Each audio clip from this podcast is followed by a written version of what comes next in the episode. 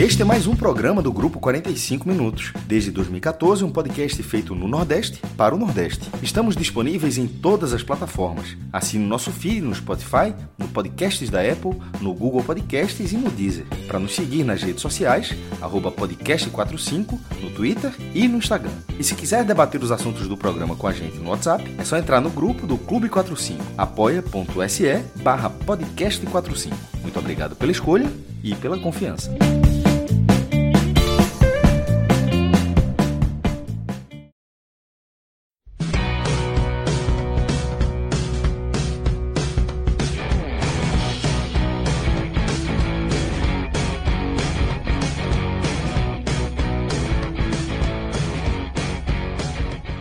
Sejam todos bem-vindos e bem-vindas a mais um podcast 45 minutos em sua versão raiz.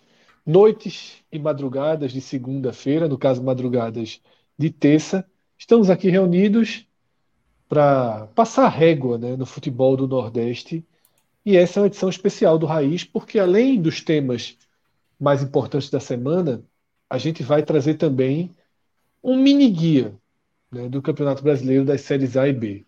A gente já chamou de áudio, de áudio guia quando era na época de podcast, de vídeo guia já aqui na era das lives, mas em uma semana tão tão intensa, né, com uma produção tão uma, uma programação tão pesada de jogos, Copa do Brasil, né, em Pernambuco ainda tem finais rolando, fica muito difícil a gente encontrar uma brecha né, para conseguir fazer um programa com porte de um videoguia, de um audioguia, e a gente preferiu unificar aqui nessa live o que a gente vai chamar de mini guia. A gente não vai fazer aquele mergulho histórico, não vai passar ano a ano né, pela, pelas edições do brasileiro. A gente vai focar muito em 2023, no que os clubes fizeram até aqui e projetar o que eles podem fazer. Aquele velho power ranking né, que a gente já faz há algumas temporadas também e quem acompanha a gente já está bastante acostumado. Tá? Então, essa é uma das pautas do programa. Eu sou Fred Figueiredo, estou aqui com Cássio Zirpolo, Thiago Minhoca, Pedro Pereira e Cauê Diniz, que para quem não acompanhou o pré-programa, faz 43 anos nessa terça, nessa segunda-feira. Então a gente está aqui ainda celebrando o aniversário de Cauê nesse início de programa, tá? A primeira pauta é a pauta que fez com que Cássio acordasse cedo nessa segunda-feira que foi a divulgação de uma pesquisa é, nacional de torcidas, né, a partir do grupo CNN. E eu não tinha, eu acho que a primeira torcida, primeira pesquisa, né, Cássio, do grupo CNN, eu não lembro de ter de ter nenhuma, algum, nenhuma pesquisa anterior. Do, o canal é de março de 2020. Isso. E em parceria com a, com a rádio mineira Itatiaia, né, que formam aí um novo, um novo grupo e que vai ter uma história, vai ter uma sequência aí na cobertura esportiva nacional. Essa pesquisa estrategicamente é para jogar luz, inclusive, para esse grupo e até para eles também terem os dados. Né? Certamente eles estão fazendo um estudo de mercado, contrataram a pesquisa com 6 mil entrevistas, o que torna a pesquisa bem robusta, tá? 6 Ao olhar a pesquisa, porque é tanta gente que não vai desprezar os 500 não, viu? Tem, é 6.500. tem, tem pesquisa que é feita com 500 pessoas, então assim, é só para... E ao olhar a pesquisa, claro que a gente sempre olha com os olhos voltados para o futebol do Nordeste, na primeira divulgação da pesquisa, a gente acompanhou o empate né, entre Bahia Esporte e Internacional na fatia dos 2%. Tá? Os três clubes, eles ficaram, eles aparecem na pesquisa empatados, tá? na décima posição. Por pouco tempo existia uma certa dúvida, porque o apresentador da CNN ele se confundiu né, naquele, na, na, durante o programa e, e leu que o Bahia teria três pontos percentuais e não dois. E aí ele fez uma confusão, até disse que o Bahia estaria na frente, mas quando a própria CNN divulga a pesquisa, ela deixa claro que as separações é, que não fizeram desempate, né, que eles não consideraram os decimais, então tanto Atlético Cruzeiro, quanto Grêmio Santos, quanto Bahia, Inter e Esporte, e depois Botafogo e Fluminense são considerados empates. Né? E, o que, e o que separa eles aí nos gráficos é apenas a ordem alfabética. Então, Cássio, quando eu olho para essa pesquisa e a gente vê Bahia Esporte novamente à frente de Botafogo e Fluminense, eu não consigo não tratar como a pauta principal, porque não é a primeira, não é a segunda, não é a terceira, eu acho que não é nem a décima vez que esses quatro clubes estão, hum, no mínimo, no mínimo, no mesmo degrau. Nessa pesquisa, Bahia Esporte um degrau acima, já aconteceu variações dessa, dessa posição. E é, o, e é o, o foco, assim, é, o, é a pauta que eu vejo quando eu olho para essa pesquisa, né? A consolidação dessa informação que todas as pesquisas trazem, que Botafogo e Fluminense, por mais que toda a história do futebol, que a gente vê as, gran, as 12 grandes torcidas do país, os times mais populares do país, na prática não é verdade. Né? Já, tem, já temos um número de pesquisas mais do que suficiente para atestar que, pelo menos quantitativamente, Bahia e Esporte estão no mesmo grupo, repito, no mínimo no mesmo grupo né, de fatia de população, né, fatia de torcedores da população brasileira de Botafogo e Fluminense. Queria tua, tua, tua visão, Cássio, sobre esse recorte e sobre essa pesquisa. É, nesse momento, eu acho que se uma pesquisa nacional trouxe algo muito diferente disso, isso é que seria um destaque. Pô, o Fluminense passou todo mundo ali. É, o, o, Botafogo descolou de todo mundo, porque, na verdade, a bota em 10 anos aquela do Ibope de 2010, depois tem Ibope de 2014.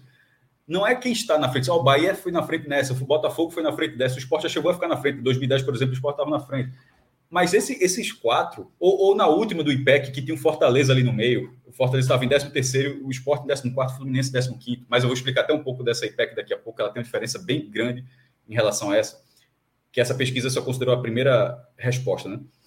É, enfim, mas todos esses quatro times, Bahia, Esporte, Botafogo e Fluminense, eles estão muito próximos há muito tempo. Então, eu acho que não é um absurdo você falar que eles estão no mesmo patamar. Primeiro, não é negar isso é negacionismo. Supondo que você tenha consciência dos dados, é um negacionismo. Mas eu acho que muitas vezes não é. Muitas vezes eu acho é, é eu, muitas vezes me parece simplesmente falta de, de conhecimento sobre esse, esse assunto. Tipo, pra, é, até mesmo quem divulga essa própria pesquisa na ESPN, os textos do site da ESPN, eles não foram muito bons, não. Eles fizeram uns quatro, cinco textos lá, são meio truncados, algumas informações, não, alguns dados perdidaço, mais que... Cássio. Desde tu, o programa chegou... do ar, perdidaço. Eu achei perdidaço. Não, veja só. Então, é, é isso que eu estou falando. Fizeram a pesquisa, alguém entregou os dados lá. Um, um, tem um dado, que até quem fez a, a pesquisa, acho que foi um, um erro assim, absurdo, absurdo, de divulgação, que gerou um erro, gerou um erro, inclusive no meu post, mas ainda bem que, que deu para deu corrigir. É, Cleiton Silvestre, já falei desse nome aqui algumas vezes. Santista, maluco por pesquisa. Se brincar, tá aqui, se brincar deve estar aqui no chat tá, é, acompanhando. Adora pesquisa, sabe muito. E ele, ele encontrou o diretor da Coest, a empresa contratada. A CNN não fez a pesquisa, tá? Ela contratou. É, e foi a, a o Instituto Coest, consultoria e pesquisa que fez as 6.500 entrevistas e, e fez a, a, a, pergunta: quantas pessoas não torcem por ninguém? Mas qual, se é uma pesquisa de futebol, qual é o interesse disso? O interesse disso é porque essas pessoas fazem parte da população. Como é que o número foi divulgado? O primeiro, o primeiro dado, por exemplo, o Flamengo tem 24% da preferência. Foi levado ao entendimento que o Flamengo tem 24% da população do Brasil. Não parece assim, ó, o Flamengo, se alguém chega e falar, o Flamengo tem 24%, você vai, você vai, e você não está tão por dentro, você vai considerar, pô, mas é 24, pô, 24, você vai calcular assim, pô, o Brasil tem 200 milhões, os, pô, os caras estão quase 50 milhões, é assim que você vai enxergar, pô, é, você é levado dessa forma. Mas esse não é um dado real. E é, é, é... Como? Eu poderia pensar uma, uma, uma, quatro pessoas só para o Flamengo, e não é bem isso. É, né? você pensa exatamente. Você vai pensar, pô, uma cada quatro brasileiros torcem pelo Flamengo. Isso vale para todos os outros clubes. Estou dando exemplo porque é do primeiro, mas todos os outros clubes foram superestimados nessa divulgação.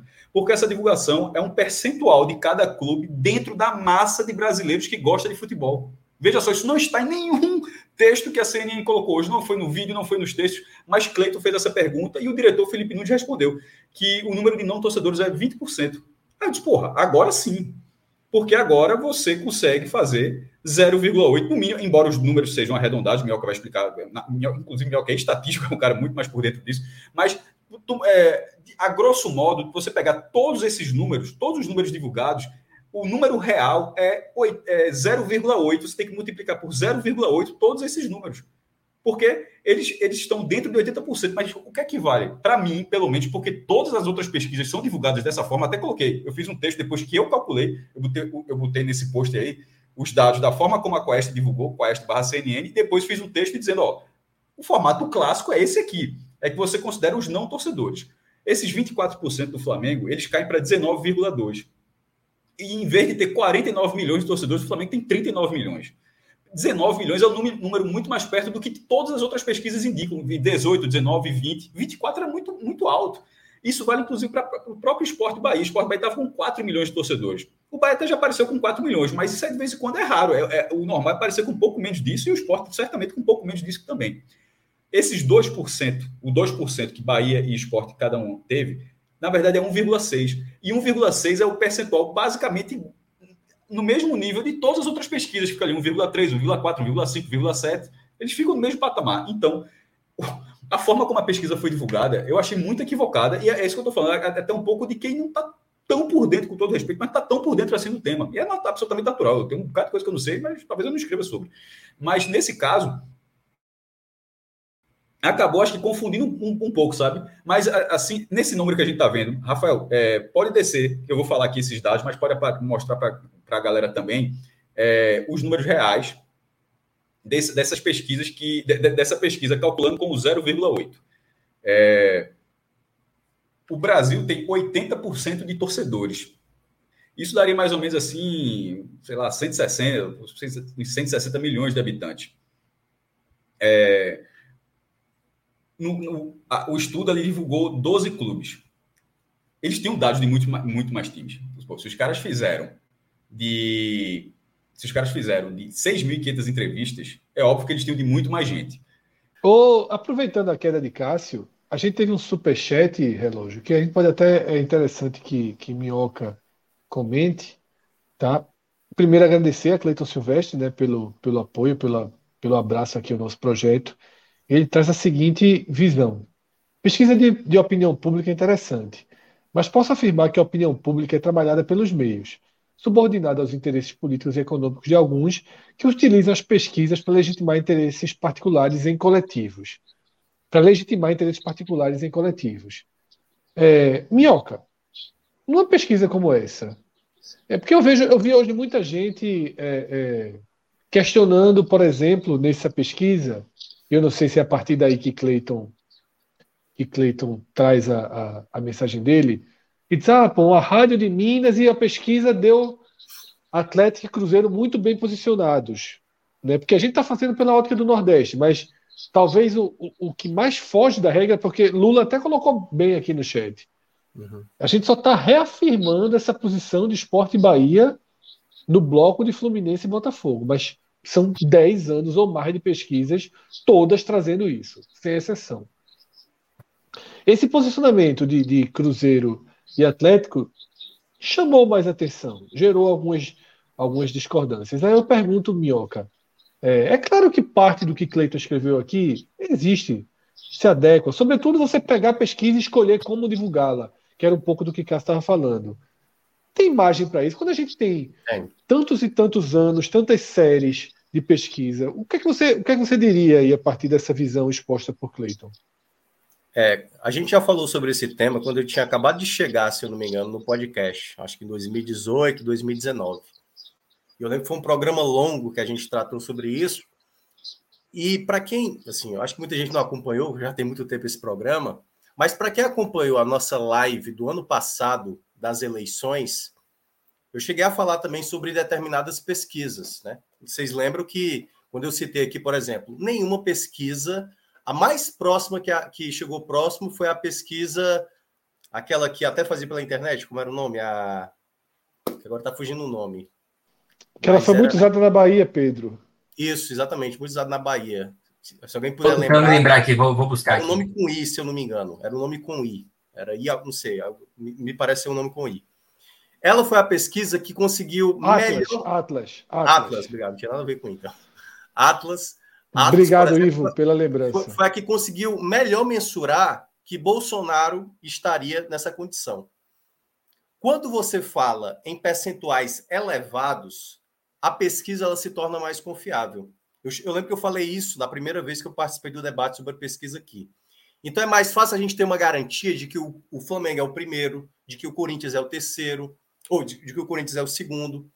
Quando você vai dos percentuais menores, aí, meu amigo, é não à toa a gente já viu, acho que foi na última, o caso não está aqui, poderia até ajudar. Fortaleza, se eu não me engano, porque também não era só a questão do qual time você torce, né? Qual time também você simpatiza. Fortaleza é, primeiro e segundo. Votado, né? Isso. E isso. aí, você pode imaginar, será que também tem a ver com a boa campanha do Fortaleza? O Fortaleza meio que encantou o Brasil, de uma certa forma a, a galera abraçou ali com essa pergunta do, do simpatizante e tal. Então, quando o percentual é muito baixo, só para dar uma noção, a margem de erro da pesquisa é de 1,4%. E quando tem uma margem de erro, pode ser para mais ou para menos. Dá um total de 2,8%, 1,4% para cima ou 1,4% para baixo. Se a gente coloca isso na projeção da população mundial, e eu peguei até pelo o, o blog do Cássio, dá quase 6 milhões de pessoas.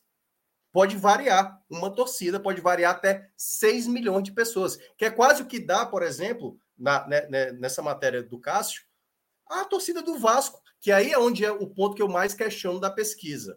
Cruzeiro e Atlético Mineiro estarem à frente do Vasco. Tudo bem que o Vasco vem numa sequência, e aí é onde que é o ponto onde o Cássio estava já tratando no, na abordagem dele. A metodologia da pesquisa, por mais que ele explique que fez em, em tantas cidades, abordou tanto número de pessoas, se você não faz essa coleta de uma maneira equilibrada para representar o que é a população geral, pode acontecer distorções. A gente poderia ver um Remo, por exemplo, numa sexta colocação com 4%, e por que, que aconteceu isso? Será que pegaram uma determinada região de, de, dessa pesquisa que se concentrava uma localidade que tinha muitos torcedores, porque perceba, um voto numa pesquisa, ele é um peso muito significativo, por mais que seja numa, numa quantidade como foi essa, bem representativa. Então, percentualmente, e aí é uma coisa que o caso já falou das outras vezes, eu vou até repassar para ele continuar, que é o problema também que eu vi dessa pesquisa, são os números fechados, né? Não é um número quebrado. Porque quando ele diz que é 1,4% de margem de erro, e eu falei que para mais ou para menos pode até ser 6 milhões de torcedores aí para uma torcida, né? É, o, que, o que você está, na prática, colocando aí nessa situação é esse 2% é o que? É 1,6% ou é 2,4%, entendeu? Porque tem uma diferença significativa nesse percentual. E isso eu estou colocando com uma casa decimal. Cássio, quando é, quando é 0,1% da população geral aí, quanto é que seria? Na base de 200 quanto? mil. 207 mil. mil pessoas, entendeu? É muito significativo, entendeu? 0,1%, 0,1%.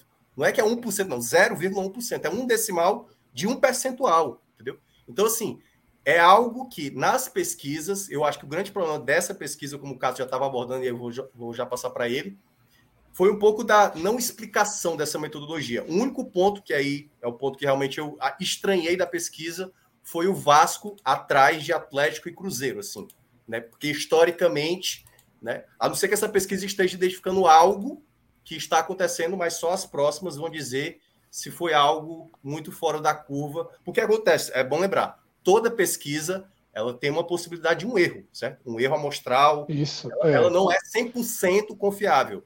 É como você vai tirar ali uma situação, se você descobre que tem um problema, você faz mais pesquisas para saber se é. Minhoca, eu vou ter uma pergunta aqui para você e para Cássio também, mas eu vou deixar Cássio retomar de onde você partiu e no final eu faço essa pergunta para vocês dois. Primeiro, que eu não faço a menor ideia onde é que eu parei, né? Eu fiquei falando aqui e eu acho que não. Deve... Cássio, você estava Caiu... naquela, você tava naquela, naquela parte em que você estava descendo, né, para mostrar os ah, números então reais. Um pouco né? ainda. É, então... Pronto, é, o que, que Mioca estava falando é um ponto importantíssimo, que são as, as, distorções, onde você questiona os dados, e obviamente eu tenho aqueles dados eu não questiono a veracidade da pesquisa, mas a questão de algo muito fora da curva. E aí, voltando para a primeira pauta, que era Botafogo, Fluminense, Esporte e Bahia, isso não é uma distorção.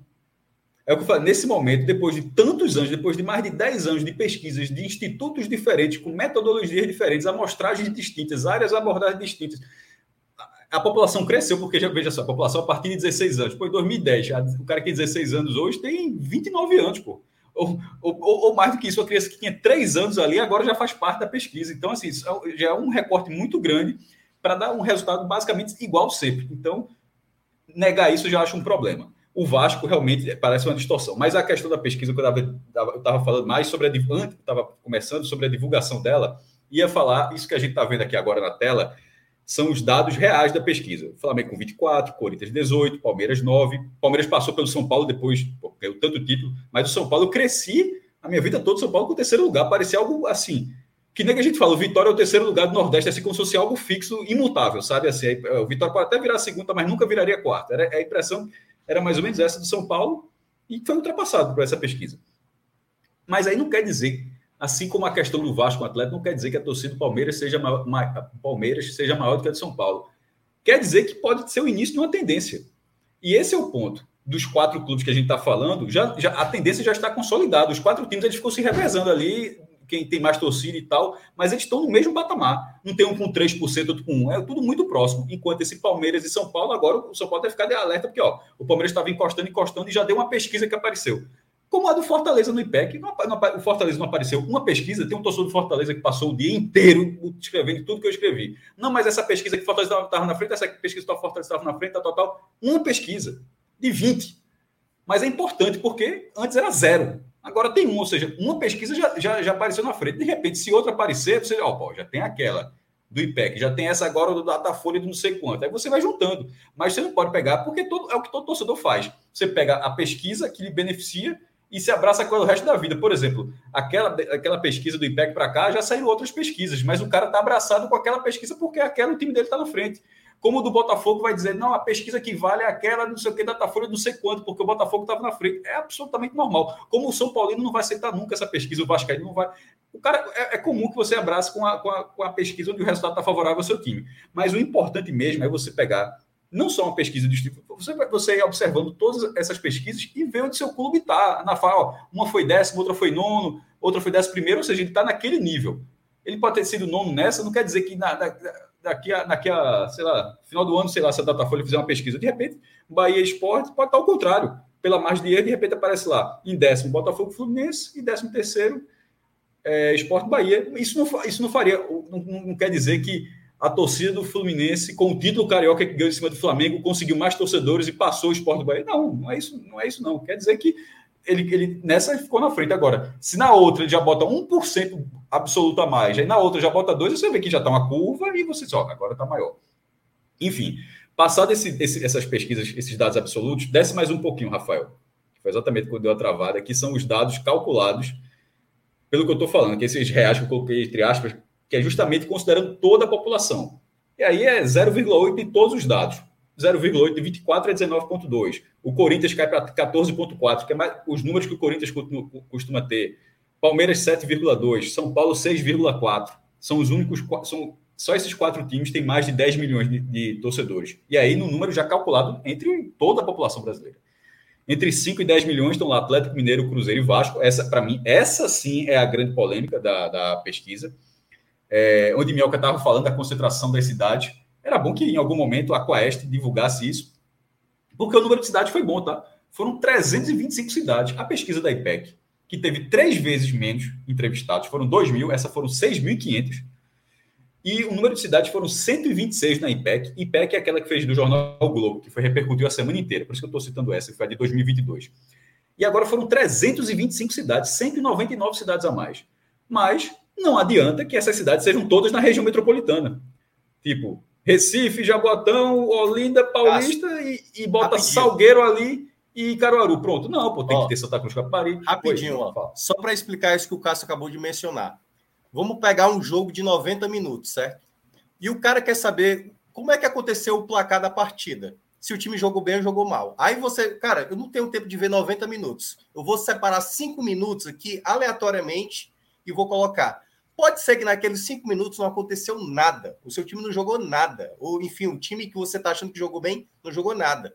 E aí, sei lá, o placar aconteceu que, pô, o time jogou nada, e mesmo assim, como é que fez o placar que fez? E pode ser o contrário, que é uma coisa que a gente fala muito, né, Cássio, que nas nossas análises. Tá lá o scout, 20 arremates no gol. É, 20 arremates no gol, mas chutes fracos, bola que foi chute de fora da área. Então, nem sempre é só o número especificamente, que é o que o Castro acabou de falar. Você pode até ter uma boa quantidade, ela é representativa, mas se ela não for equilibrada para representar o que é a população, aí ela pode gerar algumas distorções de alguns Perfeito. Resultados. E essa quantidade, essa quantidade é ótima, na verdade. 325 Isso. cidades, considera, com, é. com, pegar todas as outras pesquisas feitas aí. Ó, o Datafolha 2019, eu vi 2.600 pessoas. Assim, essas, as, as pesquisas mais famosas, elas têm metade do que essa, essa agora ouviu. Ou seja, os caras ouviram muita gente e andaram em muitas cidades, mas não adianta que seja tudo perto da capital, ou só a grande cidade do interior. Por isso que eu estava falando, pegou Caruaru e Petrolina, pronto. Aí pegou uma do Sertão e outra. Não, pô, tem que ter os, gro... os grotões, assim. Até porque, por exemplo, é um, um, clube como o Vasco, a tendência é que o, o Vasco deve ter uma, uma, torcida do interior considerável. A do Flamengo certamente é, a do Vasco também é. No norte. E não estou né? dizendo que atleta. Como? No, no norte, no, no Nordeste também. Vasco, é, todo mundo sabe que no Vasco o, é muito forte no norte, por exemplo. Isso. No Maranhão, por exemplo, tem muito torcedor. Pelo menos assim, a gente tem um conhecimento prévio, né? Assim, de, de alguns resultados. E se você pegar Cruzeiro e Atlético, Minhoca, é, os dois ficam com, com o mesmo número, 4%. Isso já era 5%, mas 0,8% dá 4%. Isso dá 8,3 milhões. Inclusive, veja a importância desse 0,8%. Porque na hora que eles saíram com 5 milhões, 5% da população brasileira dá 10 milhões de torcedores, certo? É. O Cruzeiro tem 10, o Atlético tem 10 e a população de Minas Gerais é 20. A galera, porra, pelo amor de Deus. Assim, ou o cara é Atlético ou o cara é Cruzeiro e todo mundo gosta de futebol. E, e, não é verdade, porque tem a região de Juiz de Fora que tem muita influência de torcedores cariocas e, e todas as pesquisas têm 20 ou 30% que não gostam. Então estava chamando muita atenção.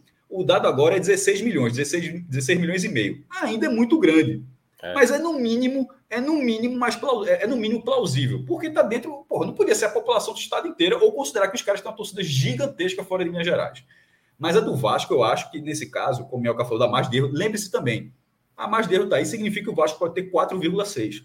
É. é isso que eu tô falando. É, é, o Vasco ter aparecido atrás agora só vira um problema se nas cinco próximas pesquisas o Vasco sempre vir atrás. O Datafolha o Vasco botou atrás, o Ibope botou o Vasco atrás, o IPEC é. botou o Vasco atrás. Paraná Pesquisa botou. Aí a galera vai dizer, é, tá, tem alguma coisa errada. Ô, Cássio, Agora, uma só não.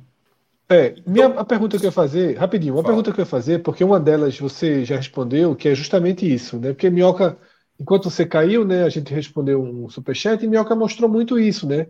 O risco, né, dessas, desses percentuais pequenos. Aí a, a pergunta que eu ia fazer a Minhoca era justamente assim, mas quando há uma repetição em 10, 12, 15 pesquisas, Sim. você passa a ser um universo sólido. E Cássio acabou que nem mesmo ele já chegou e respondeu essa pergunta. E aí, ainda entre a margem de erro e ele assim, ah, pode ser o desenho de um novo cenário. Eu acho essa bem interessante, né? Que às vezes, é, é o que o Cássio falou, o Fortaleza surgiu em uma pesquisa, uma de 15. Mas Sim. antigamente era zero de 15 e apareceu em uma. Nessa, a gente já tem Atlético, Cruzeiro, Palmeiras encostando. Não seria plausível, não seria plausível a gente considerar que torcedores de outros estados mais distantes possam apresentar uma volatilidade maior em relação a, essa, a esse primeiro time. Eu vi que vai ser divulgado mais detalhes da pesquisa e que já foi falado que é um, um crescimento muito grande de torcedores que respondem times de outro país. Né, que a gente sabe que esse é um fenômeno que está IPEC, acontecendo. Acho que o IPEC, o IPEC, já trouxe isso, já foi acho que a primeira a trazer esse dado de que o segundo time de muita gente já estava virando um é, time Aí até que ponto, até que ponto, né? A gente porque a gente nasce com essa coisa, ah, lá no norte o pessoal é Vasco. Mas até que ponto esse, esse garoto do norte de 14 anos não é Vasco? De repente, norte é, norte é, é Amazonas, né? Porque no, no Pará é. o cara é Remo e Paysandu. Não, sim, o cara é Real Madrid, né?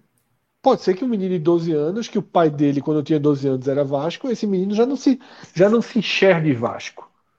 Tá? Então é só isso que eu acho que também pode ser um desenho de que mas, a, gente já vem, é a gente já vem alertando ainda. isso. É, eu sei, é... mas a gente já vem alertando isso, Cássio. De que. Não, tô... Por menor que seja, só para concluir, não. por menor que seja, qualquer variação que exista para times estrangeiros, qualquer variação que exista para não gostar de futebol, para outros fatores, vai atingir muito para mim, na minha visão, essa fatia de torcida distante. Eu acho que é muito mais fácil você, o Vasco perder o torcedor no Nordeste, Acre, por exemplo, o torcedor Nordeste, do Nordeste, do que o Atlético e o Cruzeiro perderem torcedores em Belo Horizonte. Mas aí você está desconsiderando que a pessoa pode ter três times. É, exatamente. Não, eu sei, mas aí, se ele inverter a ordem dos três times nessa pesquisa, essa aí só considerou uma Não, resposta. mas, então é que já, tá. Já... Vai, vai, depender, por exemplo, assim, se o cara hoje ele torce Vasco e tá torcendo, por exemplo, o ABC, certo? E aí, o momento o ABC tá dando mais alegria para ele do que o Vasco, certo? Então, nesse momento, ele volta a abraçar o ABC. Diz entendeu? ABC, concordo. E aí é uma coisa que não tem como mensurar, Fred. Não tem, quer dizer, aí teria que ser, o Cássio já deu essa ideia, eu acharia maravilhoso se isso acontecesse. Colocar no, no censo do IBGE, pô, era para ter acontecido agora isso. na última pesquisa. Você sabe, aí... você sabe que, que eu fui, o IBGE, ele abriu durante uma semana uma caixa oficial né? de sugestões e eu fui lá. Eu, eu, eu, eu, escrevi na seriedade, não falei, falei é. eu, caso, eu, eu, gostaria, não sei o quê, pela importância. Meu irmão, eu escrevi na seriedade, deixei lá. É. Na, na caixa de a minha parte eu fiz. Esse, inclusive, exemplo... reforçaria, meu, desculpa, inclusive reforçaria, porque é, se, se, fez várias matérias recentemente mostrando que a adesão ao o, a pesquisa foi muito. teve um hiato muito grande nesse ano. E talvez se destacasse isso, os habitantes tivessem interesse até para responder disso do seu time. Seria algo mais, de alguma forma, de interesse para que aquela pessoa receba o, o, recenseador e coloque não só a questão do time, como que é importante, super importante no nosso dia a dia, que são as informações é. daquela família, né, daquela, daquela região. E aí, ah, eu acho que deveria fazer parte. É, e aí tem um outro detalhe também quanto à pesquisa. Perceba, não é, não é, não é que eu tô assim. A gente está considerando que a pessoa que responde são as pessoas como as pessoas que estão aqui consumindo esse conteúdo e a gente que está debatendo aqui. A gente tem o nosso time, a gente está estabelecido. Não é que a gente vai agora a partir de agora eu vou começar. Gostei ali daquele timezinho ali do, do Amapá. Aí beleza, você tem uma face, mas você não torce para aquele time. A gente que já já bastante rodado para quem acompanha aqui no chat, já escolheu o seu time, já escolheu o seu time. Só que tem um outro detalhe: a pessoa que é abordada, de fato, ela é uma pessoa que acompanha, ou ela vai ali, por exemplo, uma. Eu até citei aqui da outra vez. A minha irmã, por exemplo, torce Corinthians porque ela gostava do Marcelinho e ela parou ali, entendeu? Hoje ela não consome e tal. Então é, é às vezes até difícil, por exemplo, que as, as pessoas estejam talvez propícias, dependendo do contexto. Porque aqui, vamos lá, supor um, o porquê do Palmeiras ter passado o São Paulo. Será que esses últimos anos do São Paulo sem título e esse momento que o Palmeiras só vem crescendo, crescendo, não é de fato já um, um xizinho que está acontecendo agora? Dá para imaginar o motivo disso estar tá acontecendo, esse possível X que a pesquisa já indica, entendeu? A queda do Vasco, talvez eu acho que está muito acentuada, mas talvez o Vasco, que estava muito estabelecido ali na, na quinta colocação, já deva estar tá reduzindo ao longo do tempo. Tá reduzindo. Acho que não é ponto de, de ficar nessa sétima colocação. Mas algumas coisas, e é por isso que o caso sempre aborda, né? A questão de sempre trazer as pesquisas, porque isso pode estar gerando uma tendência. Então, quando acontece uma situação assim, muito fora da curva, opa, esse time aqui que aparecia sempre em quinto colocado, cair para sétimo, assim, e tinha uma boa margem, por mais que a, a, o percentual ali da margem de erro desse o um empate e tal, mas a ponto de ficar, que é nesse caso, né, é 3,2% comparado a, a 4%, é, você já começa a questionar, saber se se a, a metodologia foi bem aplicada, entendeu? Agora, quando chega nos percentuais menores, é como o Fred e o Cássio mencionou. Se você vê um certo padrão de posicionamento, você já começa a ver que, não, beleza, fazem parte da mesma faixa. E aí é onde entra a questão que talvez fosse alternativa até melhor para uma pesquisa fazer. Regionalizar realmente as pesquisas. Talvez no Rio Grande do Sul e ali adjacências, eh, Santa Catarina, Paraná, vai ter torcedores mais de Grêmio, é, torcedores de Internacional, torcedor do Atlético Paranaense, Curitiba. No Nordeste, Bahia, Esporte. Aí quando você vai mais aqui para a parte mais norte, né, que é Ceará, Fortaleza. Então, você vai perceber tendências de acordo com onde é os aglomerados. Então, por mais que você escolha um número de cidades variados, se você não estiver representando bem a população brasileira, aí você pode ter uma distorção, é. né? Tipo. E sobre Cara... a, a, a, Fala, Pedro. Não, rapidinho, só sobre, sobre isso que o Fred falou agora há pouco, é, a queda do Vasco, né, e torcidas nacionais, do cara lá do Norte ser mais volátil. Eu estava dando uma olhada aqui na pesquisa do IPEC, que Cássio citou, de dois anos atrás, e se você reparar, todos esses times de torcidas nacionais, eles caíram um pouquinho, assim, quase todos eles. É, o Flamengo, por exemplo, tinha 21, caiu para 19, quedas mais leves do que a do Vasco, obviamente. O próprio Corinthians também caiu mais ou menos 1%. Todos eles caíram mais ou menos 1%. O Vasco caiu 1% também, mas o 1% do Vasco faz mais diferença, né? Grande, o é. Vasco tinha 4 e cai para 3. Tinha 4,2, cai para 3,2. É. praticamente ali só o Palmeiras que se manteve. Mas todos os demais, todos esses times mais nacionais tiveram leves reduções. Então talvez isso faça sentido também, o cara ser mais, mais volátil e isso venha Exatamente, Pedro. Até nas, porque, vê só, para o Fortaleza aparecer, para o Fortaleza que nunca parecia aparecer, não nasceu gente, certo? Não nasceu gente. Então, assim, é aquele cara que se auto-intitulava Vasco lá em Fortaleza, e disse assim: não, agora eu sou Fortaleza, pô. Agora eu sou Fortaleza. É, é, isso também, mas teve, teve. Aí eu vou voltar para o primeiro ponto das pesquisas, da forma como se divulga até como fez. O, o caso do IPEC, apesar da ótima boa vontade ali para colocar o quadro da segunda da, de analisar também, até porque essa da Quaest, CNN, eles também avaliaram, como o Fred já disse aqui, a segunda opção. Mas não é, na minha opinião, acho que não é para divulgar tudo junto. Você divulga até separa, pode até no segundo momento, ó, juntando as duas, dá isso aqui. Mas a primeira opção é a primeira opção. E essa pesquisa do IPEC, da forma como é tratada hoje, ali era a primeira barra segunda opção. E isso você pode ter, um time tem um milhão e outro tem 100 mil, dá um milhão e 100 mil. E outro ter 800 mil, ou seja, menos na primeira opção, mas ter 600 mil de, de, de segunda, 1 milhão e 400 mil. Aí eu vou dar um exemplo, o próprio exemplo de Fortaleza e Esporte. E o que, para completar, a IPEC ainda fez um, um, um problemão que foi o seguinte: no quadro nacional, ela divulgou a soma da primeira com a segunda opção. Mas isso que Minhoca falou dos quadros regionalizados, a IPEC também fez. Ela divulgou, Pronto. Eh, não foi pesquisa, mas ela divulgou o recorte do Nordeste, do Sudeste. Em todos os recortes, aí só valia a primeira opção. Aí no Nordeste, o esporte está na frente do Fortaleza. Porque para o quadro nacional, a diferença do Fortaleza na frente foi somar a segunda opção e que tinha muita gente lá, não tem problema nenhum. Mas isso confunde mais do que explica, porque, cara, como é que assim? Aí alguém, não, é porque o Fortaleza tem muita torcida no Rio de Janeiro. Cara, a pessoa fala qualquer coisa, mas assim, no São Paulo, mas não era exatamente isso. É porque estava somando aquela segunda opção e a segunda opção do Fortaleza era maior do que a do esporte. Ou seja, juntando primeiro e segundo, o Fortaleza estava na frente. Mas todas as pesquisas, elas divulgam a primeira, como foi o caso dessa, e, por exemplo, a gente, isso pode acontecer de novo, inclusive. O esporte, tá, o esporte vai nessa, nessa colocação. Talvez, só um exemplo, de repente Fortaleza pode ter um milhão de segunda opção, que somando com a primeira opção dele, fique novamente à frente. Mas aí é no segundo momento na divulgação. É, e isso foi a falha da divulgação do IPEC. Para mim, a falha da divulgação da CNN, os caras fazem uma pesquisa com 6.500 pessoas, com, ou seja, é, é, óbvio que eles têm dados de muitos clubes, porque com tantas pessoas é, ouvidas assim, Muitos clubes foram citados, muitos percentuais. Primeiro, por escolha, escolha deles, como a própria Datafolha, eles arredondaram. E é um critério, não é que eles façam a conta e dê o número redondo, não. Eles arredondam na divulgação. Isso aconteceu na Datafolha de 2019. A Datafolha, como o Elka já explicou, o arredondamento é assim. Se o cara tem 1,6, 1,6 é mais perto de 2, então 1,6 vira 2. É, 1,5 vira 1.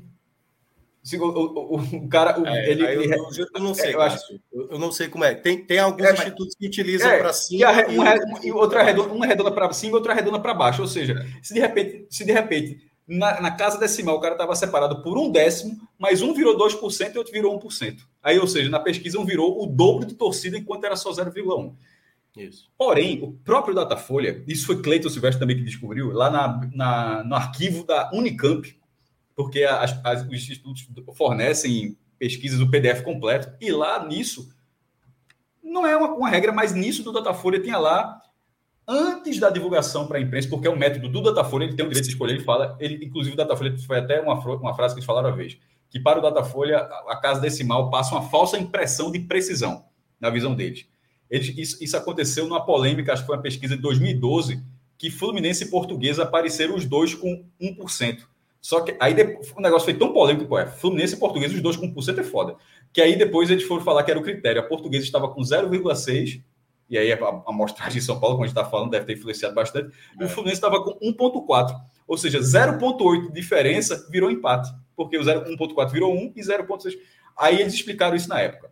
Só que esse quadro da pesquisa de 2019 tinha as casas decimais, e, e, e eram seis times do Nordeste, todos com 1%.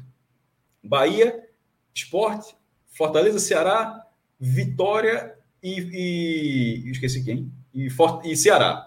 E o Santa Cruz, o Santa Cruz. Só o Náutico que não bateu 1% do, do, do, e o Santa Cruz. Só que aí, Vitória, Santa, até, Vitória, Santa e. Isso está no, tá no proposto.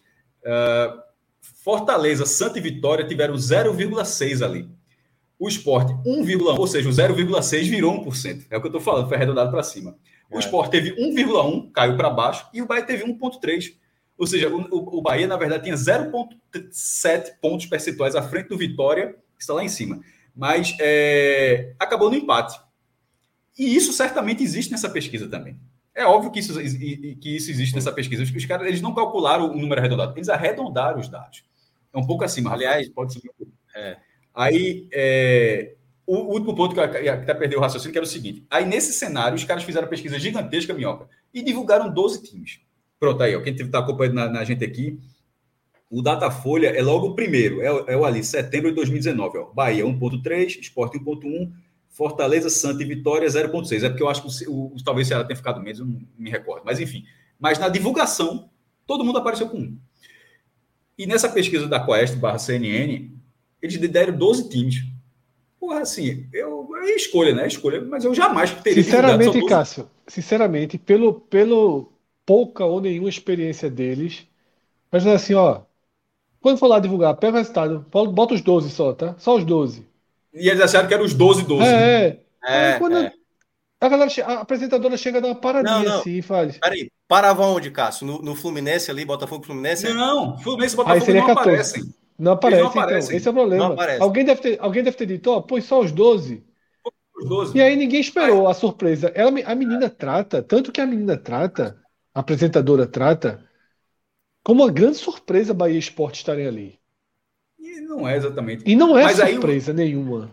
E a CNN foi colocando textos durante o dia. E, ah, tem, tem, lá dos gaúchos, teve até um sobre o esporte, inclusive. É, teve um entra cruzeiro, no C13, né? O esporte é, entra no, no, no, no, do. do, do... Não, não, não, veja só, eles fizeram de forma tem lá, tem, tem lá sua influência, naturalmente. Até porque é um ano muito, é uma década muito vitoriosa, da década de 90. Mas, assim, eles não tem nenhuma pesquisa para falar o que eles falaram de 87, por exemplo. Alguém falou lá é. e escreve aí. É... como é que a gente vai agradar os caras lá? Não, bota aí que é campeão de 87 e que agora está entre os 13 do país. É. Aí, nesses textos no site da ESPN, aí nesses textos, aí tinha lá, quando fala do Rio, é, Flamengo com 24, que ficou muito à frente do Vasco, e também de Fluminense e Botafogo, que tiveram, um, que tiveram 1% na pesquisa nacional. Aí lá na matéria do Rio Grande do Sul, aí fala de Grêmio foi o único, é, o Grêmio foi o único time a liderar uma região sem ser Flamengo, que liderou no Nordeste, no Norte, no Centro-Oeste, e o Corinthians, que liderou no Sudeste, o Grêmio liderou no Sul. Aí, aí fala lá, a dupla Atletiba, o Coritiba Atlético, cada um teve 1%. Aí já foi anotando. Aí nessa matéria de Pernambuco fala que o esporte tem o dobro do Santa, que ficou com 1%, e mais do que muito mais que o Náutico, que não, não chegou a atingir 1%. Ou seja, é, eles deram mais cinco times mas assim, sem que, sem que eles tenham se dado conta. Eles, eles informaram mais cinco times. Aí eu até marquei, até essa hora da live, infelizmente ele não respondeu, mas eu, eu, eu mandei uma mensagem para o diretor da Quest para saber que os cearenses, porra, perguntaram, é óbvio que os cearenses estão nessa faixa. Eu acredito que eles estejam na faixa de 1% também. E até agora, não, como não teve uma matéria específica sobre o Nordeste, aí eu perguntei, ó, existem mais times com 1%? Pode ser o Remo, pode ser o Paysandu, o Ceará, o Fortaleza, Goiás, sei lá. É, porque não foi divulgado, mas ele não respondeu. Mas enfim, os caras fizeram a pesquisa onde eu achei surreal. Assim, é. deixa, não bate deixa muito, eu... com todo respeito a quem fez, mas não bate muito com a marca desse tamanho, não, tá? Assim, é. você pega esse CNI, você imagina. Porque, Mioca, assim, tu, tá, tu estás assistindo. Mas... É, porque quem está assistindo aqui o gráfico de Cássio Cássio que incluiu Botafogo e Fluminense, tá? No gráfico original deles, parava não tem esporte, Botafogo e né? Fluminense, parava é. no, no esporte. Se eu tivesse feito, na hora que eles colocaram no ar, não teria Botafogo e Fluminense. Só que quando eu tava escrevendo, eles colocaram essa matéria no ar, aí eu peguei o dado e digo, tá aqui, porra. Aí eu, eu, eu acrescentei. Deve, um negócio deve importante ter, desse. Deve ter rolado no ao vivo e cadê, cadê o Botafogo e Fluminense? aí, não, detalhe, e aí o, apresent, a dupla veja, apresentadores Fred. não cita ausência que é outro é. erro quando a pesquisa. Eles é, não percebem a ausência Ou, do Botafogo e, Fluminense. E é uma coisa que eu também aprendi na estatística, você tem que citar também ali outros clubes, pelo menos também você tem que citar um percentual, porque assim, ou você faz um tabelão, um tabelão gigante, e aí obviamente para a TV não fica tão atrativo, mas tudo isso você tem que pelo menos explanar todos os percentuais possíveis que saiu na, na, na pesquisa. Mas agora dá para fazer isso, por causa eu, dos eu, não torcedores. Porque eu, se você pegar os 17 e somar, e somar mais 20% dos não torcedores, o que restar são os outros clubes. Isso. É, você lembra que no ano passado, aqui no estado, eu, eu fiz esse é, assim, eu peguei essa informação. Aliás, me deu até uma, uma certa emoção, assim, para quem eu, eu, Pedro e Cássio, a gente trabalha muito com dados, né? E quando a gente pega assim, o material, pô, esses caras que fizeram a pesquisa, eu consegui pegar o material do IPESP, aqui do estado, da pesquisa de torcida. O Cássio até lembra do ano passado que saiu uma, uma pesquisa de torcida que era da torcida do estado, do estado. E quando eu recebi o material em Excel, assim, eu falei: caramba, cara, olha, existe. E olha o primeiro detalhe que eu reparei, Cássio. Vinha todo mundo arredondado, todo mundo sem casa decimal. Aí a primeira coisa que eu fiz, selecionei todo mundo, Botei uma casinha decimal só para ver o que é que dava de diferença. E aí, e aí quando eu comecei a fazer alguns cruzamentos, tipo, era mais interior, era mais na capital, região metropolitana, quando eu comecei a ver, uma coisa é quando você pega, que eram os três mais citados, Flamengo, Ceará e Fortaleza, eram os três mais citados. Quando você chegava no ferroviário, para você fazer uma medição de um cruzamento de dado, tinha, tinha determinados grupos que não tem torcedor ferroviário. tipo, para essa faixa etária aqui, não tem, entendeu? porque são poucos citados. Então, por exemplo, se a gente fosse fazer essa pesquisa que foi anunciada hoje, por faixa etária, talvez não vai ter torcedor do esporte para uma determinada faixa etária, para o do Fortaleza, porque é muito pequeno. E esse pequeno, para ser dividido em cada faixa etária, para se, é se é capital região metropolitana ou se é interior, se o cara é, tem, é, sei lá, um, um ensino médio, se o cara. Enfim, quanto mais você vai tentando entender o que é cada um desses cenários, para os percentuais menores, fica mais difícil você ter. Ou, dá uma, ou dá uma distorção Ora, no, número, pesquisa... no número absoluto, no número absoluto, supondo que seja 2%, se fosse bem preciso, isso significa mais ou menos que. Se fosse absoluto, porque nem é feito dessa forma, porque é até uma ponderada, é de forma ponderada. Mas se fosse um dado absoluto, seria 130 pessoas responderam Bahia e 130 responderam esporte mas não necessariamente é feito dessa forma, porque ele pode fazer de forma ponderada. E só um exemplo: de repente, dois times podem ter 2%, e um respondeu 100 e outro respondeu 140, porque ele consegue calcular aquele 100 é. corresponder para a população e, enfim, é, é, trazer o número real. Exatamente. Mas, a grosso modo, significa que 130 pessoas, é como o Mioca falou, com 130 pessoas pode ser que alguns grupos da, Isso. de, Dependendo, por exemplo, se você fosse é, querer saber, né, pela faixa etária, será que o Palmeiras agora está com mais torcida do que o São Paulo? Isso é uma que aí a gente poderia ver essa tendência de crescimento do Palmeiras. Eu acho que dos maiores dá para ser. Veja, dos times do. do, do, do Não, isso, isso. O, o, os que têm grande escala percentual, né, assim, acima de, de 10% e tal, já dá para ter uma noção. Quando já chega ali no Atlético Mineiro, no Cruzeiro, que a diferença é pouquinha, aí vale mais absoluto. Você cravar, você é. cravar que desses 4% que tem, isso aqui tudo aqui é de homem e projetar na população brasileira para dizer, ó, os homens do Brasil, tantos por cento torcem Atlético Mineiro. Não dá para você cravar porque aí não se dá. torna é. é. se torna mais difícil. A margem é, é, é, um, é um recorte. Mas, mas, mas é que tá. Não dá para cravar, pesquisa... mas é, é, é, importante ter o retrato. Porque, veja só, ele conseguiu fazer esse retrato. De repente, o cara pode não ter tido para alguns clubes a, a faixa etária, como o Melco falou. Mas nas próximas pesquisas, vai sempre, sempre colocar um padrão. Diz, ó, esse time. Foi assim que se chegou aqui as pesquisas. Ó, a, a, a torcida do Náutico, uma, a maior percentual é de uma faixa de renda. Porque você pergunta, é, sexo, idade, é, onde mora, faixa de renda, escolaridade. É, então é. faz isso. Aí, cara, a torcida do Náutico é uma parte. Não tô falando de cabeça, nada não, mas assim, vamos supor, sei lá, 50, não faz, realmente não, não é um dado, não trata, não trata dessa forma, mas metade da torcida do Náutico tem mais do que cinco salários mínimos.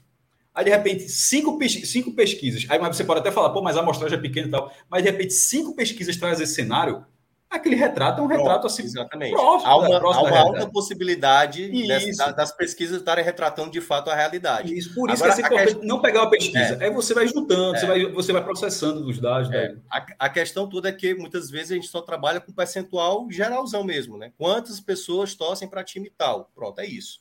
E aí, obviamente, quando tem esse percentual menor, sempre acontece variação. Se você olhar todas as pesquisas que o, que o Cássio tem no blog dele, tem variação de posição. Quando chega ali no meião, aí muda, como o Cássio falou, portuguesa já empatou com o Fluminense. Acontece é. situações como essa. Nunca, nunca mais apareceu, veja, depois daquela polêmica de 2012, a portuguesa é. nunca mais apareceu, depois de é. Isso, não sei é. quantos anos. E aí é o que fica, é o que a gente falou, né? É o que teve, teve uma pesquisa que. Teve uma pesquisa que apareceu o Botafogo da Bahia, né, Cássio? Foi. É, na, na, Datafolha, mas ali a chance da turma ter respondido errado é muito grande, pô. Muito grande. É, é. Com certeza. Não, é, é 100%. É isso, acho que 100% é foda. 100%, 100%, sem, sem margem de erro, não tem margem de erro aí, não. É, 100%. É, outros clubes, eu tava fazendo a conta aqui só a título de curiosidade, 8% nessa pesquisa de hoje, tá? Da CNN. O que? Somando o com os 17 mais os 20%. É. Já fizesse isso. 8%, 8% da população brasileira torce para clubes não mencionados. Aí, aí tira aí 1% de se. Já, os caras não, não divulgou, inclusive foi olhar até aqui agora, não respondeu, não. É, Felipe não, não respondeu.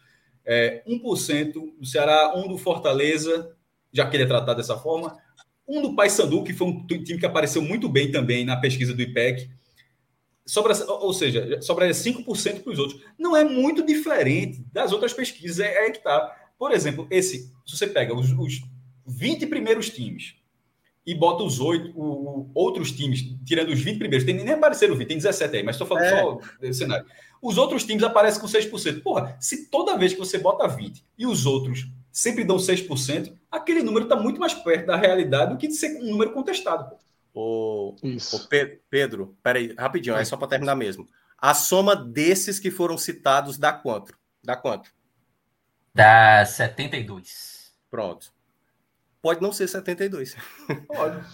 pode ser Pode ser tanto mais como pode ser tanto menos. Porque é. a galera do, do 2% aí, Bahia, Inter e Esporte, pode ser 2,3, 2,1, 1,6, 1,7, 1,8. A tendência é que seja diferente. Eu fiz o cálculo porque eu vejo, o dado oficial é esse. Mas é. É, veja, eu não acho que. O que pode Bahia, acontecer é o seguinte: Inter, a ordem, os três, cada um tem 2%. Pronto. Ó, a, ordem que, a ordem que é geralmente publicada, geralmente é a posição mesmo, certo? Que pode ser, do caso, o Bahia está na frente do Inter e o Inter está na frente do Mas Sport. hoje não Mas foi, não. Falaram, eles, eles avisaram que foi ordem alfabética. Hoje eles falaram eles anunciaram que foi ordem alfabética. Ah, então pronto. Então é, tudo é possível. Tudo é possível. Ou seja, é, eles fizeram a pior apresentação possível dos dados. Foi. Não, é, eles avisaram. Falando, pode ser, pode ser, a informação. Pode ser, ó, Inter pode ter 1,9 o Bahia, que de repente está todo do Inter com justiça, pô, o Inter nunca tinha aparecido tão baixo, mas o Inter pode ter 1,9, o Bahia pode ter 1,7, um pouquinho abaixo, e o Sport pode ter 1,6. Mas, em termos estatísticos, os três, pra, se eu for para arredondar, os três tem um. Ou eu estou dizendo no cenário, mas pode ser contar para o esporte com 1, ah, e, o Botafogo, e o Botafogo com 1,5 baixando, né? 4, é, é. Agora, é. a turma do 1% não, eu sei, ali, só não tá alfabética, não. E, né? Como é que é? A turma do 1% ali não tá em ordem alfabética, não. Tá Botafogo, Fluminense, Santa Cruz, Atlético Paranaense, Curitiba. Não, não mas aí foi Cássio, aí foi Cássio. Eu coloquei. Eu fui colocando, aí eu fui colocando pela ordem de divulgação. É. Aí, assim, é, ó, a, a, divulgação oficial da pesquisa primeiro... para no esporte. A divulgação isso, isso. da pesquisa Beleza. para no esporte. O resto já aí foi os outros, os outros eu coloquei na medida é. que eles divulgaram. É como o Fred falou, uhum. ele faltou uma pessoa mais, mais assim, Não, que acompanhasse mais pesquisas. A apresentação foi horrível. A apresentação, é o que eu digo. Há um choque, até um, até um, um, E olha que ela já sabia. Há um certo choque na hora que só. Só restam. Ela vai dizendo Santos, aí resta Bahia, Inter Esporte. Não tem Vasco, não tem Fluminense, não citam Fica até um, um, um, É. Mas é isso, tá? Eu acho que a gente já, já depurou aí esse primeiro. Um, muito, um, é muito rápido mesmo. Sim. Pode colocar. Que é o seguinte: pô, com toda a justiça é normal, todo mundo vai contestar. Se fosse o esporte com 1%, o torcedor do esporte, pô, como é que o Bahia tem tanto esporte? Se fosse o contrário, veja só, ninguém ficou satisfeito. Nem o Flamengo que está liderando ficou, ficou. Se está menor do que o do IPEC, nenhum clube olhou, talvez o Atlético Mineiro ali, eu acho. E o Cruzeiro. Mas assim, todo, nenhum outro clube olhou e falou, porra, foi, foi ótimo assim e tal. Você ficou plenamente, ficou plenamente satisfeito. Os do Fluminense, no, no, na, quando eu compartilhei no meu Twitter, fiz a publicação, coloquei, apareceram muitos torcedores do Fluminense e Botafogo, mas dessa vez foram sobretudo os do Fluminense. Acho que até tá normal, o cara tá campeão, o cara tá mais na rede. Né? Botafogo né? largou, aceitou, porra. Toma Botafogo não, aceitou. Taça Não, não, mas que o taça, não foi buscar. É, é, e... alegria. Não, mas e o Fluminense tirou até uma ondinha. Mas assim, eles lá têm essa rivalidade e tal, funciona. Mas enfim, muitos torcedores do Fluminense apareceram com vários dados, que hoje tem mais sócios, tem mais engajamento, bota público no Maracanã, botou não sei quantos na Amazônia, botei quantos no Brasília. Aí você vai analisando assim algum, alguns fatos super dimensionados, outros realmente são verdadeiros. Aí o, o, um cara do esporte, quando colocava lá, o cara não acredita, mas também tinha alguns que eram super valorizados e outros também eram verdadeiros. Mas a, o ponto é o seguinte: como é que, por que, que aparece tanto nisso? Porque a concentração, isso vale para esporte e para Bahia, de torcedores do esporte na região metropolitana do Recife, sobretudo, e na, e na, e na primeira mesorregião depois, que é a Zona da Mata, e no esporte, no caso, eu não sei nem qual é a mesorregião depois, não sei se é Zona da Mata também, depois da, da, da Grande Salvador, é o quê, Pedro? Depois de Grande Salvador. A menor ideia. Faço a menor é, ideia. Porque, não, eu, sabe por que eu estou dizendo que eu não sei? Porque não é lógico? Porque Feira de Santana, que fica mais perto que Caruaru já é sertão. Fica 100 quilômetros, já, já, é sertão. E sertão aqui em Pernambuco é, 200, é quando bate 240 ali em Arco Verde. É, é para lá. O, enfim, a concentração de torcedores do esporte na região metropolitana, Zona da Mata e parte do Agreste e do Bahia, na Grande Salvador e na primeira mesorregião depois da Grande Salvador, ela é proporcionalmente incomparável, incomparável com a presença de torcedores, incomparável com a presença, presença de torcedores do Fluminense no Grande Rio de Janeiro e do Botafogo também. Ou seja, aquela visão torcida nacional talvez seja, porra, os caras realmente conseguem colocar um pouquinho mais, não é muito mais não, tá? Mas coloca um pouquinho mais em outros estados, e alguns estados conseguem colocar uma boa, uma boa presença. Aí você fala, pô, como é que bota. Esporte Bahia não consegue isso? Que é uma meia verdade, que o Bahia, por exemplo, colocou, sei lá, quase 10 mil pessoas naquela final da Copa, da Copa São Paulo, lá de Juniores, pegou o tobogã todinho. Só que a concentração da, na região metropolitana de Esporte Bahia já é suficiente para bater de frente com o Botafogo Fluminense. Ou seja, eles não ganham tanto em outras localidades, em outros estados, mas o, o tamanho que eles têm na região metropolitana já faz com que isso seja um confronto direto eterno. Porque no Rio, inclusive, inclusive não vai mudar, porque no Rio a tendência é que porra, o Flamengo continua assim, tomando mais fatia lá no Grande Rio de Janeiro, enquanto em Salvador e no Recife, esse processo não acontece. Por exemplo, a influência do, do Flamengo em 2019, ela não fez com que o Recife passasse 10% agora Flamengo. Tá entendendo? Ou que, só, ou que na, não estou falando em Pernambuco, estou falando no Grande Recife. Ou que na Grande Salvador, que o Palmeiras ganhou tudo agora, Bida Libertadores ganhou o brasileiro, pô, Palmeiras agora tem na Grande Salvador não sei quantos por cento. Ainda não. Ainda não. Ainda a, a base de, de, torcedores do Bahia e base de torcedores do esporte ela é muito sólida. Isso faz só, por isso, só isso faz com que esse confronto vai existir basicamente todas as pesquisas daqui da frente. Até um momento, e só vai mudar no momento em que Botafogo e Fluminense conseguirem, fora do Rio de Janeiro, já que eles não estão conseguindo dentro do Rio, quando eles conseguirem, fora do Rio de Janeiro, uma parcela de torcida suficiente para superar o que Bahia Esporte já tem dentro de suas cidades. É isso. Não sei se tá? ficou claro, é... ficou claro mas enfim, mas é um. É um Só para passar alguns pontos, a gente fechar esse tema, tá? É, Lula faz a correção, Cássio, diz que Feira de Santana é Agreste, tá? E não, e não Sertão. Não, não é, não é a Princesa do Sertão, é apelido da cidade, porra. Eu tô ficando doido. E, e, o apelido é esse, seguramente. O Fluminense de Feira, o apelido não é Touro do Sertão, eu tô ficando doido assim. É, é, eu acho que. Foi Lula, Lula que jogou, Lula jogou aqui. Não, acredito que seja, mas eu acabei de falar. Você me chamou a atenção que Feira de Santana tem um bocado de apelido de sertão na cidade. Eu tô enganado? E aí, Cássio, várias não, tá pessoas da Bahia... Quando, quando você é. chega, no, tem um viaduto lá que tem escrito a princesa, bem-vinda, princesa do sertão. Algo assim. É. E aí, Cássio, várias pessoas é, da Bahia, tá? É, Lula responde que precisa acertar um apelido, mas que geograficamente é agreste, tá? Faz muito mais e sentido, as... porque estou falando, o sertão daqui é 250 de, da Bahia, já é com 100, ou seja. Aí... É, e aí, outra questão, Cássio, é que recôncavo baiano, tá? O que vai depois da, regi da região metropolitana de Salvador. Pronto. Recôncavo, pronto. É, é, várias então, pessoas. Paralelo, é, paralelo com a zona da mata aqui. É, Isso, é, eu não sabia se o paralelo era o mesmo, assim, para Recôncavo, mas o Recôncavo o, é o último instituto que fez aqui de pesquisa em Pernambuco deu o esporte com quase 40% no, no Grande Recife, liderando na Zona da Mata e liderando por pouco no Agreste. No Sertão, aí o Flamengo tomava, tomava conta. Aí, se você colocar o mapa, o Flamengo pode pegar quase, sei lá, 30%, 40% de Pernambuco. Só que quase ninguém mora no Sertão. A população é muito menor. É. As cidades são muito pequenas. A, a, a população é toda concentrada até Caruaru. Relógio, é, tem um último superchat sobre esse tema, né? De Cleiton de novo contribuindo. Os números de Atlético Cruzeiro são muito fora da curva, tá? Mesmo em Minas Gerais. Esse Se o Galo Raposo tiver um milhão. Sabe disso, né? Cleiton Silveira que eu estava falando exatamente. O Cleiton, eu tô falando do Santos, que eu tô falando Santista. É, que já, pronto, ele, teve, ele teve, é, teve, teve um superchat dele que a gente debateu bastante, Cássio, durante a tua, a tua ausência, tá? Que foi esse daí, mas que não vamos debater de novo. O relógio só lembrou aí o. o, o... Pode voltar para o antigo relógio para não reabrir o assunto. Não, não, Cássio, depois da, depois da lidinha. Ah, se, o, tá. se os números de Atlético Cruzeiro são muito fora da curva, mesmo em Minas Gerais. Se Galinha Raposa tiver um milhão de torcedores, fora dos seus estados é muito, é isso mesmo. A gente também já trouxe isso aqui. É. Valeu, Cleiton, mais uma vez pela, pela mensagem, tá? Então Esse é, é um gigante de pesquisa. É. Qualquer dia a gente bota um aqui. Página virada, tá? Página virada do primeiro tema, exatamente quando a gente adentra a terça-feira, e aí a gente vai né, para fazer o nosso mini guia. Né? Como eu disse na abertura do programa, nessa temporada, pelo peso da semana para brasileiro, a chave foi virada. É, eu, eu, nem sei, eu vou até. Assim, o torcedor do Ceará certamente não, né? Porque jogou uma final anteontem, está ainda envolvido com a final do Copa do Nordeste e já tem oito anos, sexta-feira. Não sei se a chave virou.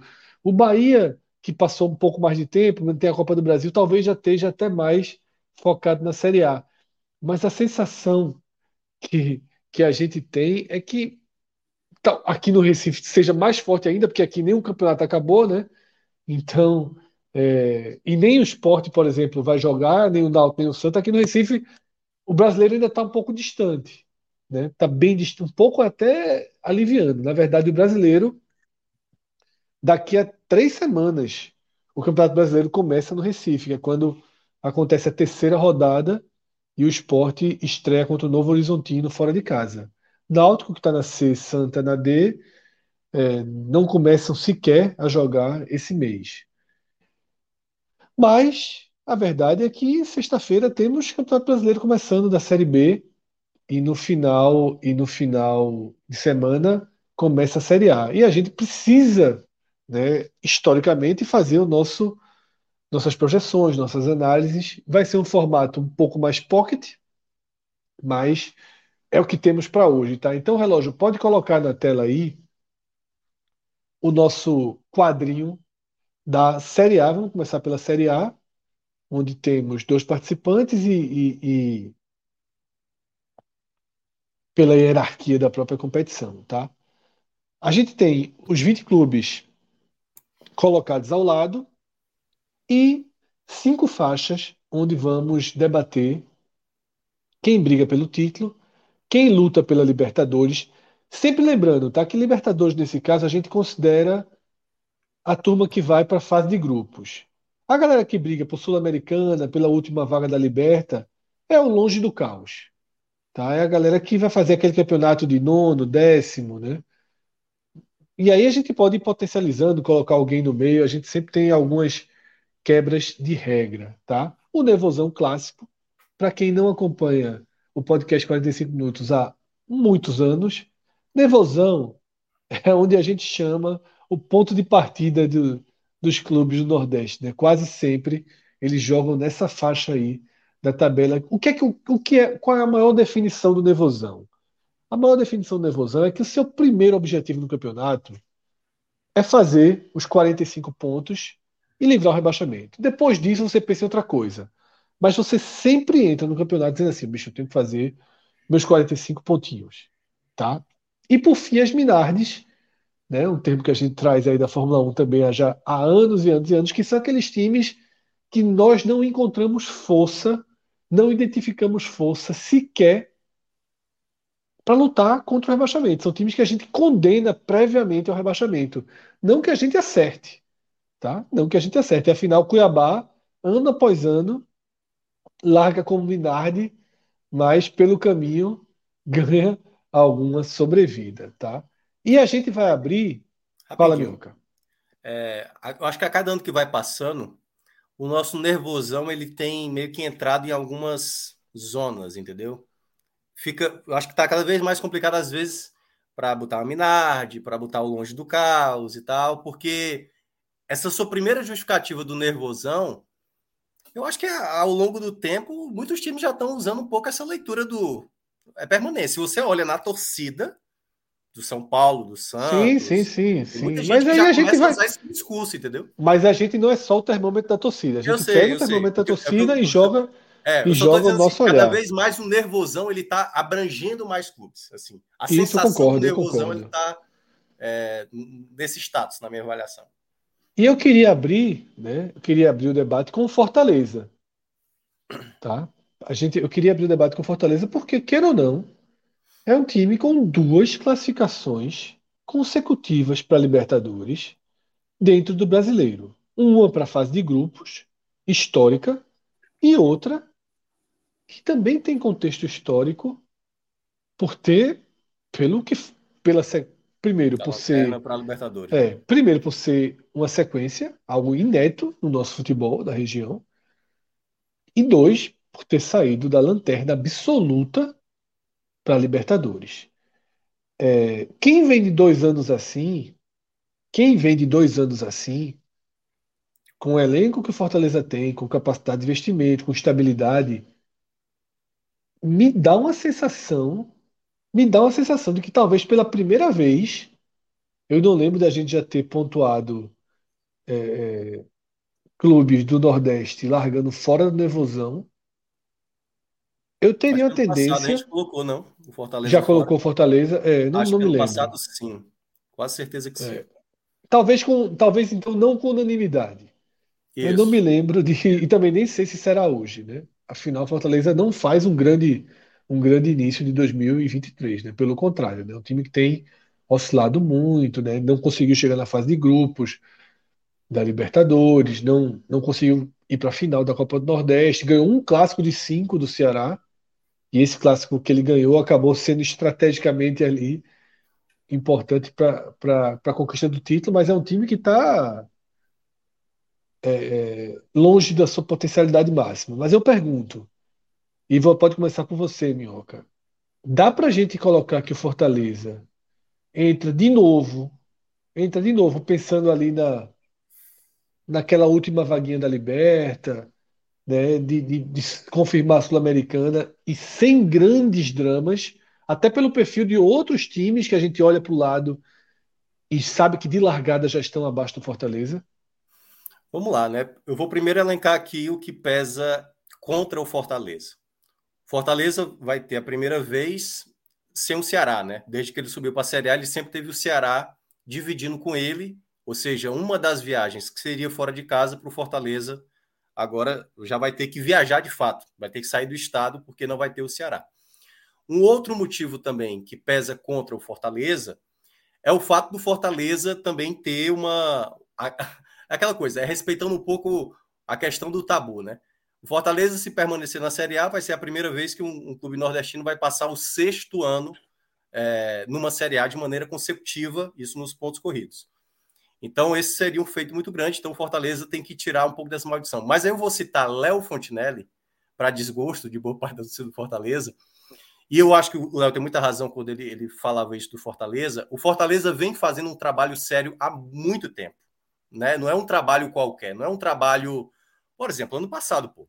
Ano passado, com toda a situação que o Fortaleza atravessava, jogando Libertadores e na última colocação da Série A, e até mesmo ali que foi quando chegou nas oitavas da Libertadores e foi eliminado, é, e o time na lanterna, ali era um momento que boa parte da torcida, não diria totalmente, mas já diz, pô, Voivoda foi muito bem, colocou a gente na Libertadores, mas ele perdeu o grupo. Ele perdeu o grupo e naquele momento tendo o Voivoda no comando, e eu acho que o Voivoda, por mais que né, o Flamengo agora, que está para demitir Vitor Pereira, então, ah, estão especulando, mas está Jorge Jesus na frente, dizem que o D. E se aparecer uma proposta para o Voivoda sair, era a, única situação, Fred, que eu vejo Fortaleza entrar no nervosão assim, de maneira real, de maneira real. Concordo. Eu, eu acho que o Fortaleza entra como o longe do caos, certo? Claro que tem a questão da logística em meio aos campeonatos, isso pode atrapalhar o Fortaleza nesse início de Série A, como foi no ano passado, mas pelo elenco que o Fortaleza montou esse ano, por mais que tenha tido oscilações, e nos clássicos, como você citou, foi um momento de mais instabilidade do, do Fortaleza, eu acho que mesmo assim o Fortaleza, em termos de elenco, em termos de possibilidade, o Fortaleza tem condições de fazer um campeonato, e aí daquele meio que pode ser o do meio para buscar ali uma pré-Libertadores, para ser o G10, ou pode ser ali uma parte de baixo, uma sul-americana, e na pior das, das hipóteses ali escapando, porque eu vejo que times têm é, mais situações de ser rebaixado do que o Fortaleza de hoje. E esse é o ponto que é um dos pontos que eu concordo, Minhoca. É, a gente não olha só para o próprio time, né? Que a gente está analisando. A gente tem que olhar quantidades, a quantidade de, de, de equipes que estão com um desempenho abaixo na temporada e potencialmente abaixo, tá? Cauê, é, tua visão sobre o Fortaleza? Ele larga realmente ali nessa faixinha amarela, nesse pelotão bem intermediário do campeonato? Fred, eu vou um, uma prateleira acima, viu? Vou ser otimista. Eu vou botar como luta por Libertadores. E minha linha de raciocínio é a seguinte: é, se nos últimos dois anos o Fortaleza conseguiu, com todas as dificuldades do mundo, de um elenco mais enxuto, e com o cenário que foi o ano passado, inclusive de, de resgatar, sair lá de trás e conseguir novamente chegar à pré-Libertadores então, por dois anos consecutivos, conseguiu isso daí. Eu acho que esse ano, com o time até um pouco mais encorpado, lógico, a gente vê que o time parece não estar tá entregando tanto quanto as peças indicavam. Mas o ano passado era a mesma coisa. Muitas vezes a gente é, falava muito disso do time do Fortaleza, que era um time que, que tinha de onde distrair mais. E esse Fortaleza de hoje tem de onde distrair muito mais, porque talvez seja o melhor elenco do Fortaleza nos últimos tempos, e sobretudo de, de Série A. Então, eu estou indo por essa lógica. Se o Fortaleza conseguiu buscar essas vagas nos últimos dois anos, então com o elenco mais qualificado, e aí também o que vocês bem colocaram aí, e aí você enxergando os adversários ao redor e vendo quem é que pode ser que lute também por essas vagas. Eu acho que dá para o Fortaleza estar tá nesse grupo aí. Agora, vai precisar lidar com um calendário cheio, avanços em uma Copa do Brasil, por exemplo, é, avanços em uma Sul-Americana, coisas que o clube sofreu ano passado por estar na Libertadores e que teve que reagir de uma forma que muita gente nem acreditava mais. Mas diante desse cenário todo que pelo comparativo dos outros anos, eu acho que merece. Eu, eu enxergo o, o Fortaleza estando um, um, patamar mais acima, brigando. Sobretudo também, reforçando, que o, o futebol brasileiro consiga manter essa hegemonia que vem tendo nos últimos anos e sobrem mais vagas para a Série A do brasileiro, para a Libertadores, porque aí realmente. É, é, eu, eu, fiz o adendo, Cauê, na abertura de que as vagas sobrando a gente consideraria longe do caos, tá? Que sim, essa sim. Libertadores que a gente está considerando aí é aquela Libertadores é G6. Vagas... Sim, sim. Mas mesmo certo? assim, eu, eu acho que. Mas mesmo assim, você acha que ele pode brigar, forma... por exemplo, para ser sexto, sétimo, né? Por ali você está. Sexto, sétimo. É, assim, não, é. Há muitos anos não acontece G6. O cara pode até mirar o G6, mas ninguém. Não, mas prática não é. Isso. Lutar por Libertadores não é ficar em sexto lugar. É, mas só para lembrar, os quatro primeiros vão para a fase de grupos. Se tiver o campeão da Copa do Brasil, isso, aí se torna G5, campeão da Libertadores Sul-Americana, G6 e G7. Isso. Né? E aí o oitavo. É uma, só, é uma chance razoável há muito tempo de o sétimo lugar, pelo menos o sétimo lugar. Isso. E a Libertadores é, eu, eu, diria, eu diria até o sexto. O sétimo eu já tenho dúvida. Não, pô, o sexto está é... garantido, pô. Já são, são seis vagas, pô. Não, não. A gente está dizendo fase de grupos. Fase de grupo, a gente está falando fase, fase de, de grupos. Grupo. O verde escuro todo, luta, é fase luta, luta por Libertadores, não é para Libertadores, é isso? Então? É fase de grupos. desde a abertura, desde a abertura foi, foi afirmado. A abertura ficou muito para trás, ele está falando na hora e 40, pode ter passado. Não, a abertura, cara, faz, três, faz seis, seis minutos. Sim, minutos. eu estou aqui dando um exemplo assim, não.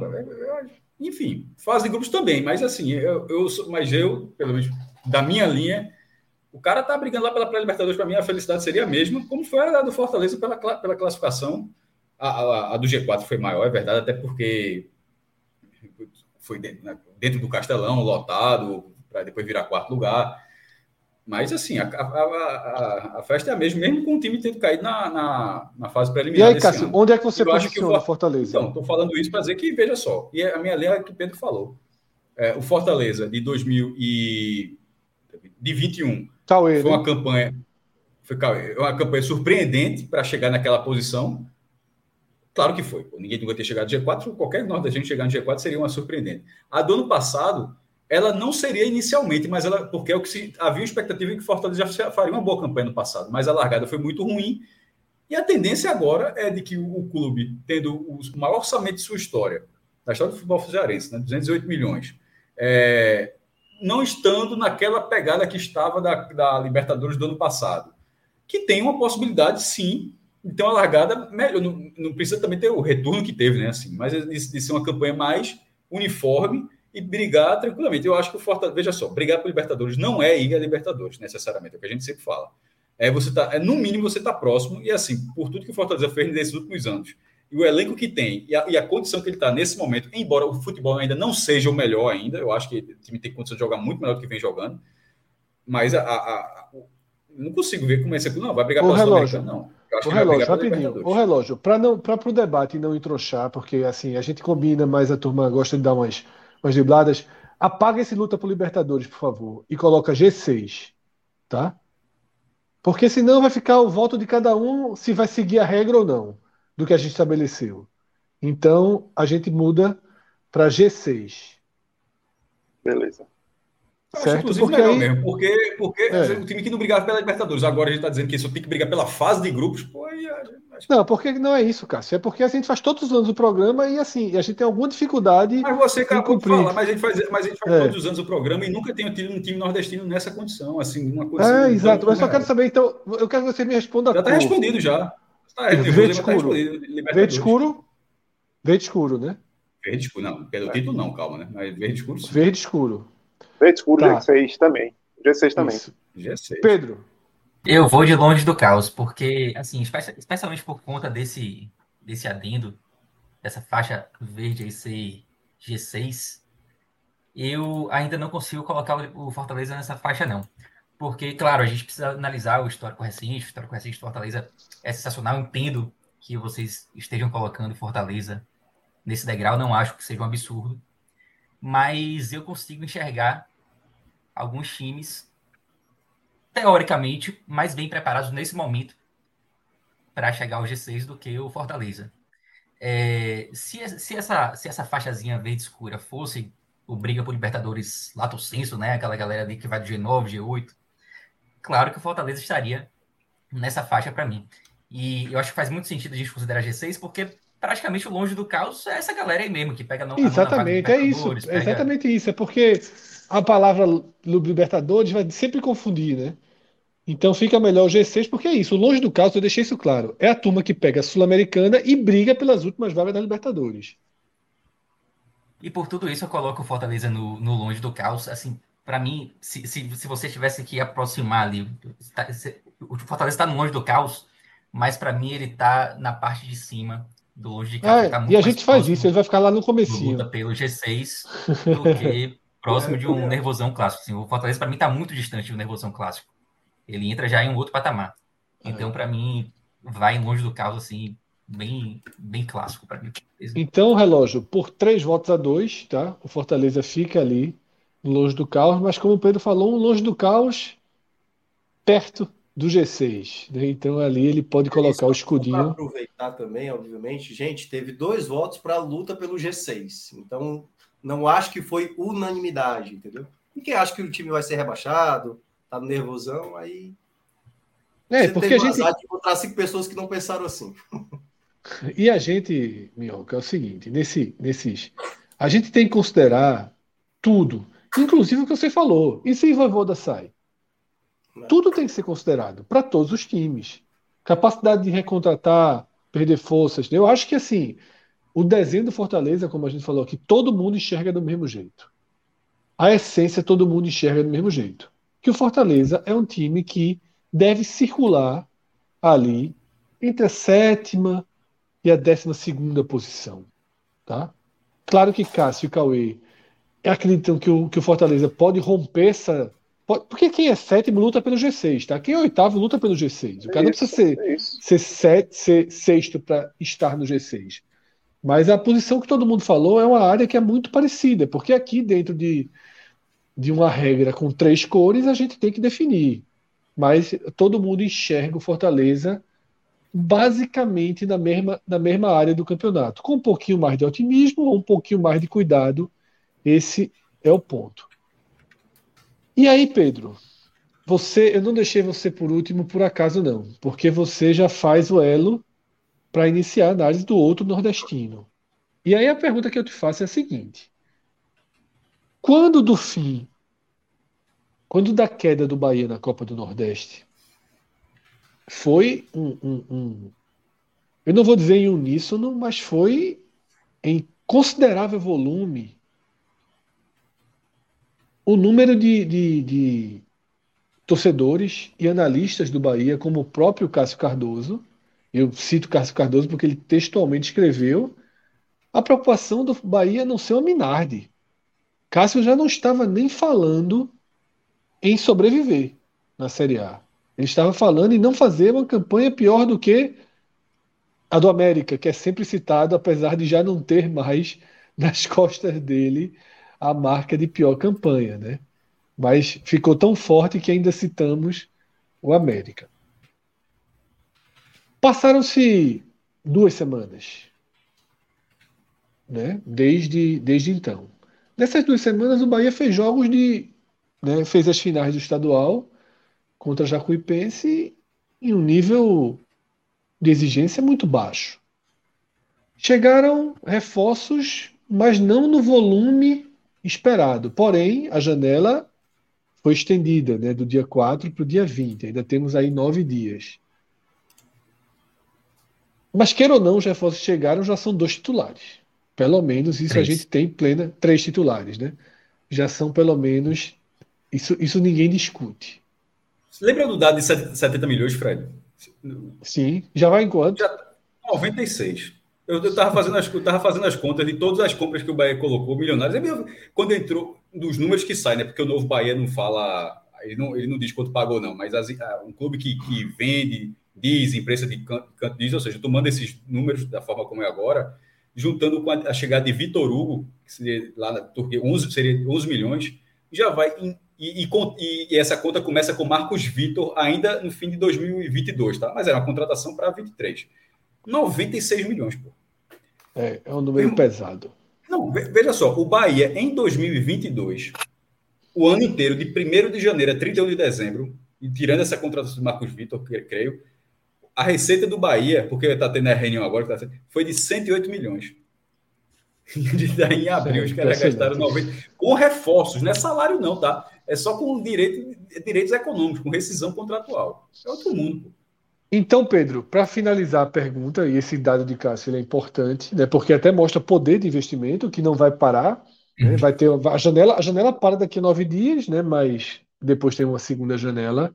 A pergunta que eu faço é: daquele cenário terra arrasada que Cássio Cardoso, e eu estou citando Cássio Cardoso, como voz principal daquele desenho, ilustrou há duas semanas, o quanto as atuações do time nas finais do Baiano e a chegada dos três reforços, perspectiva de chegar mais um ou dois pelo menos, o quanto isso já altera a sensação de que o time seria um saco de pancadas no brasileiro para ser um time em que a gente pode esperar mais dele, tá? É, eu acho que, que até pelo valor, volume investido, ninguém vai, vai ser tão tão é, tão fatalista, tão desesperado como foi Cássio, movido muito pela frustração do momento e pelo futebol zero, né? Defesa zero. Cássio Cardoso, tá para não sobrar para mim. É. não deixar registrado aqui para não ter, não ter bronca. Que o Bahia tinha. Que de tua visão, né? O, o, posicionamento eu acho que vai ser unânime de todo mundo aqui, imagino eu. Mas eu queria tua análise para além do posicionamento desses 15 dias e dessa perspectiva de como o Bahia estreia no brasileiro já agora, né? No final de semana. Assim, é fato que naquele momento o Bahia brigava apenas para não ser o Minardi. É, não só os resultados, mas o desempenho do time em campo mostrava muito isso. E aí vamos lá, o que foi que mudou de lá para cá? É, além, claro, do, do desempenho ter sido bom nos jogos, como o Fred bem citou, de baixíssimo, baixíssimo nível técnico que vai ter de lá para cá. E aí eu falo especificamente das, das semifinais do Campeonato Baiano e da, das duas partidas da final contra o Jacuipense. É, o que mudou foi o perfil de contratação. A gente citou aqui em, em diversos momentos que o grande erro do, das contratações do Bahia, né, do mercado do Bahia até então, estava nos jogadores tidos como mais cascudos e que estavam no nível abaixo do que se esperava, né? Eu, eu falei que algumas vezes, né, que eu não via mal no Bahia contratar muitos jogadores jovens ali de potencial, um cara que tinha potencial na base, mas que não estava rendendo bem, que poderia se recuperar aqui, eu não vejo mal nisso. Mas o problema do Bahia estava em contratar Everaldo para ser referência no ataque, estava em contratar Cicinho na lateral direita e por aí vai. Jogadores mais, mais velhos que deveriam dar experiência, não só experiência, mas também é, qualidade ao time. E esse tipo de contratação, esse, esse movimento do Bahia para esse, esse tipo de contratação tinha sido muito ruim. É, e aí tem três pontos que me fazem não ver mais o Bahia como uma, uma possível Minardi, né? Primeiro, as, as, as três contratações, para mim, são contratações que chegam como titulares, chegam para elevar o time, elevar o nível do time, claramente. Claro que podem não dar certo, é do futebol, mas em tese são contratações que agradam. E aí não falo só, não é só a minha opinião, mas tipo a, a torcida tá vendo esse, esse, esse perfil, esse novo perfil de contratação como algo positivo.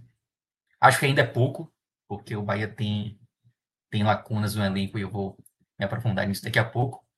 Além desse motivo, é claro que o nível dos últimos jogos nível dos adversários que o Bahia enfrentou é muito baixo, mas é possível você ver evoluções técnicas mesmo em, partida, em partidas contra, contra times de baixo nível técnico.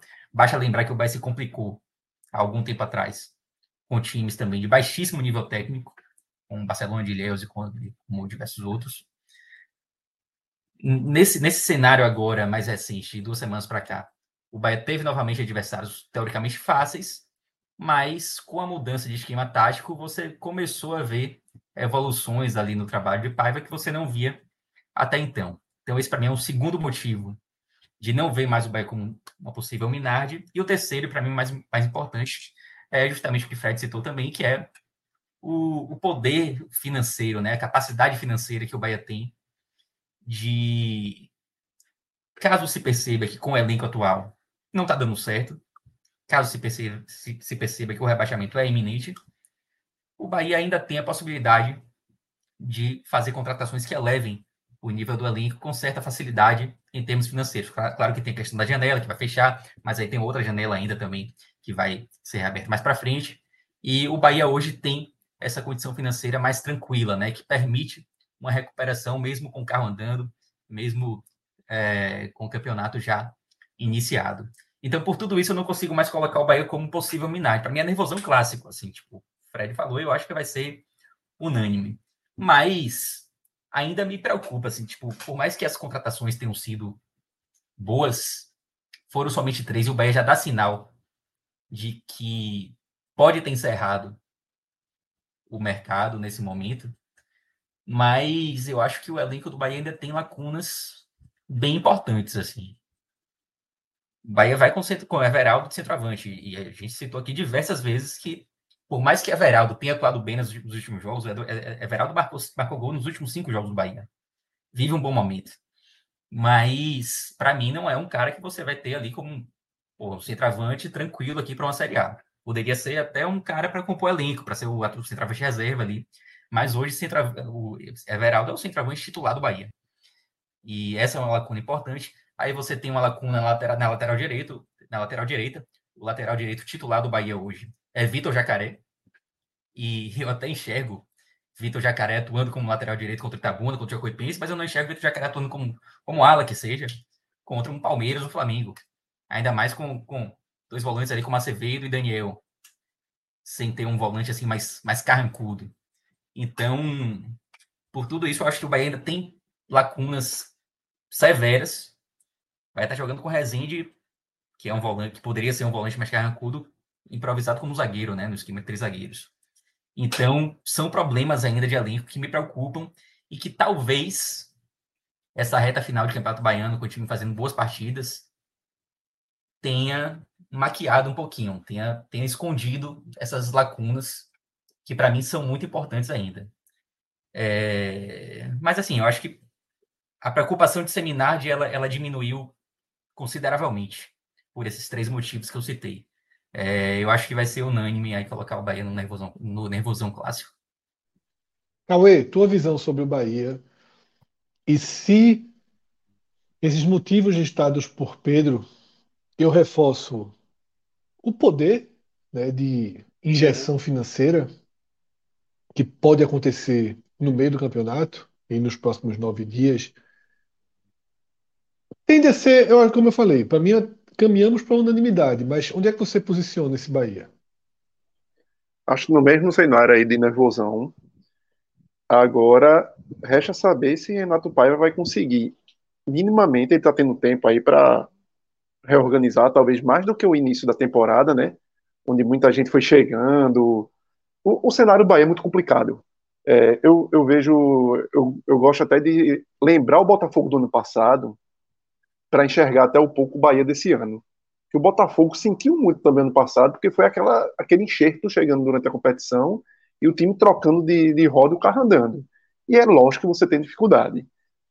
E, e o que o Bahia passou nesse primeiro trimestre também teve muito disso. De ser um caminhão de jogadores chegando, um treinador que não era acostumado com o cenário do futebol brasileiro, um novo grupo administrando. Então, foram muitas coisas em transição. E isso, de alguma forma, atrapalha. E não houve, talvez, uma, uma leitura mais imediata do clube de. Opa, vamos fazer o fácil em alguns momentos, que talvez o fácil seja necessário para esse momento.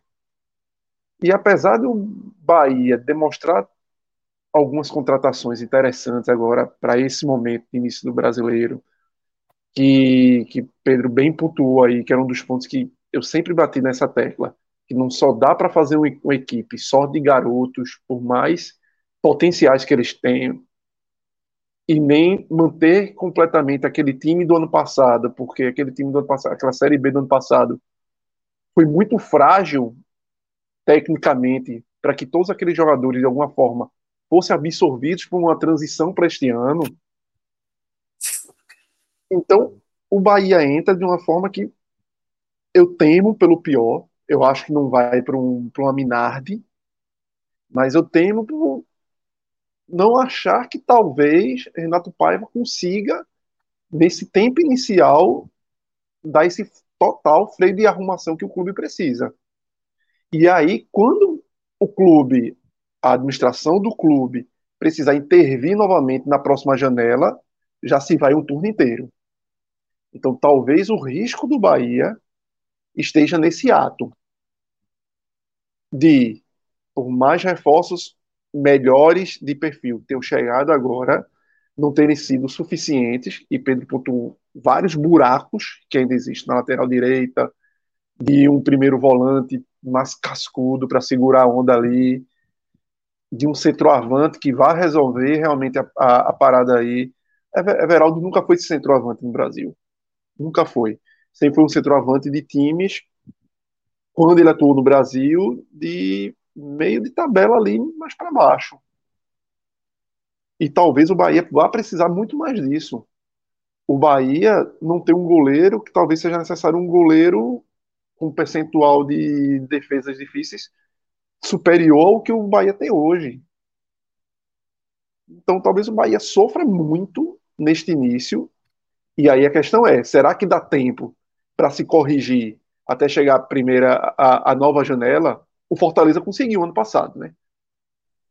O Cauê, não ser uma Minardi não, não, não tira do Bahia o fato de ser um candidatíssimo ao rebaixamento, né? De largada. Não, de forma alguma. De forma alguma. De forma alguma. A gente está tirando ele, talvez, da condição de Minardi por todo o potencial financeiro que ele tem. Exatamente até por algumas peças que ele já tem no elenco. Então não tem como tu ver o Bahia é um Bahia, o Bahia com o Manchester City, o grupo City por trás, então, pô, a galera dela vai ser Minardi, pô. É, não, não, tem, tem motor. Como, motor tem, né? Motor tem, motor, motor Ferrari. Tem, pô. Motor qual, é, tem, qual, é, pô, qual, é, qual era como, aquela equipe que tinha que tinha um motorzinho Mercedes e andava lá atrás? Às vezes o carro tem um é. motor bom e não. Eu não diria, eu, não, eu não diria motor, não. Acho que você pode até dizer assim, tem até piloto, não tem carro, entendeu? Não tem carro. Às vezes, é não isso. tem carro. Porque, porque, às vezes você tem um bom piloto e o carro não é, não é legal. Não é, deixa, deixa, é, deixa eu fazer uma pergunta a partir do, do que Cauê falou para Pedro ainda, tá? Voltar para Pedro. Porque quando o Pedro fez a análise dele, me incomodou um pouquinho. Eu fiquei na dúvida, mas disse, não, deixa eu rodar mais para ver se vai virar assunto. E aí Cauê trouxe o assunto o quanto as semifinais e a final do Baiano acabaram jogando uma, um escudo sobre um dos pontos não respondidos do Bahia. Assim, que para mim foi ponto fraco, tá? Que é Renato Paiva. O quanto o quanto de, de, de, de sobrevida porque a gente, ah, o City não vai demitir, é, o a novo tipo de gestão não demite treinador, o novo tipo de gestão não demite treinador. Ok, agora eu acho que vai demorar a demitir. Eu acho que numa largada ruim do brasileiro ele não será demitido. E talvez ele só venha a ser demitido quando o buraco, ou se o buraco ficar profundo. Fred, e até acrescentando, e às vezes é necessário se, se, se, se demitir treinador. Às vezes é necessário. Às vezes é. Mais, Sim, às vezes é. Por é. mais que a gente defenda a continuidade do trabalho, lógico que é muito necessário até para você ter um resultado de médio prazo, mas às vezes não há um entendimento, não deu liga também. O time, como não deu liga, o treinador, como não teve esse entendimento. Eu não estou nem dizendo, é, não estou nem sacramentando que essa é a questão do Renato Paiva, mas que você também não pode ser ortodoxo ao ponto de, ah, porque na Europa é assim, e o Bahia trouxe Renato Paiva dentro de um projeto e que a gente vai até o final do ano com ele. O barco afunda, mas ele continua. É. E aí, Pedro? Mas a impressão que eu tenho é que, é que o que vai acontecer é isso aí mesmo, Cauê. É, porque se o Bahia tivesse alguma margem ali para demitir Paiva, teria feito. Teve motivos de sobra. Teve praticamente em sequência ali um 3 a 0 contra o Fortaleza em casa e um 6 a 0 contra o Sport. Qualquer time do Mas Brasil. será que não estava dentro? Mas será que não estava dentro, por exemplo, é, desse contexto de transição?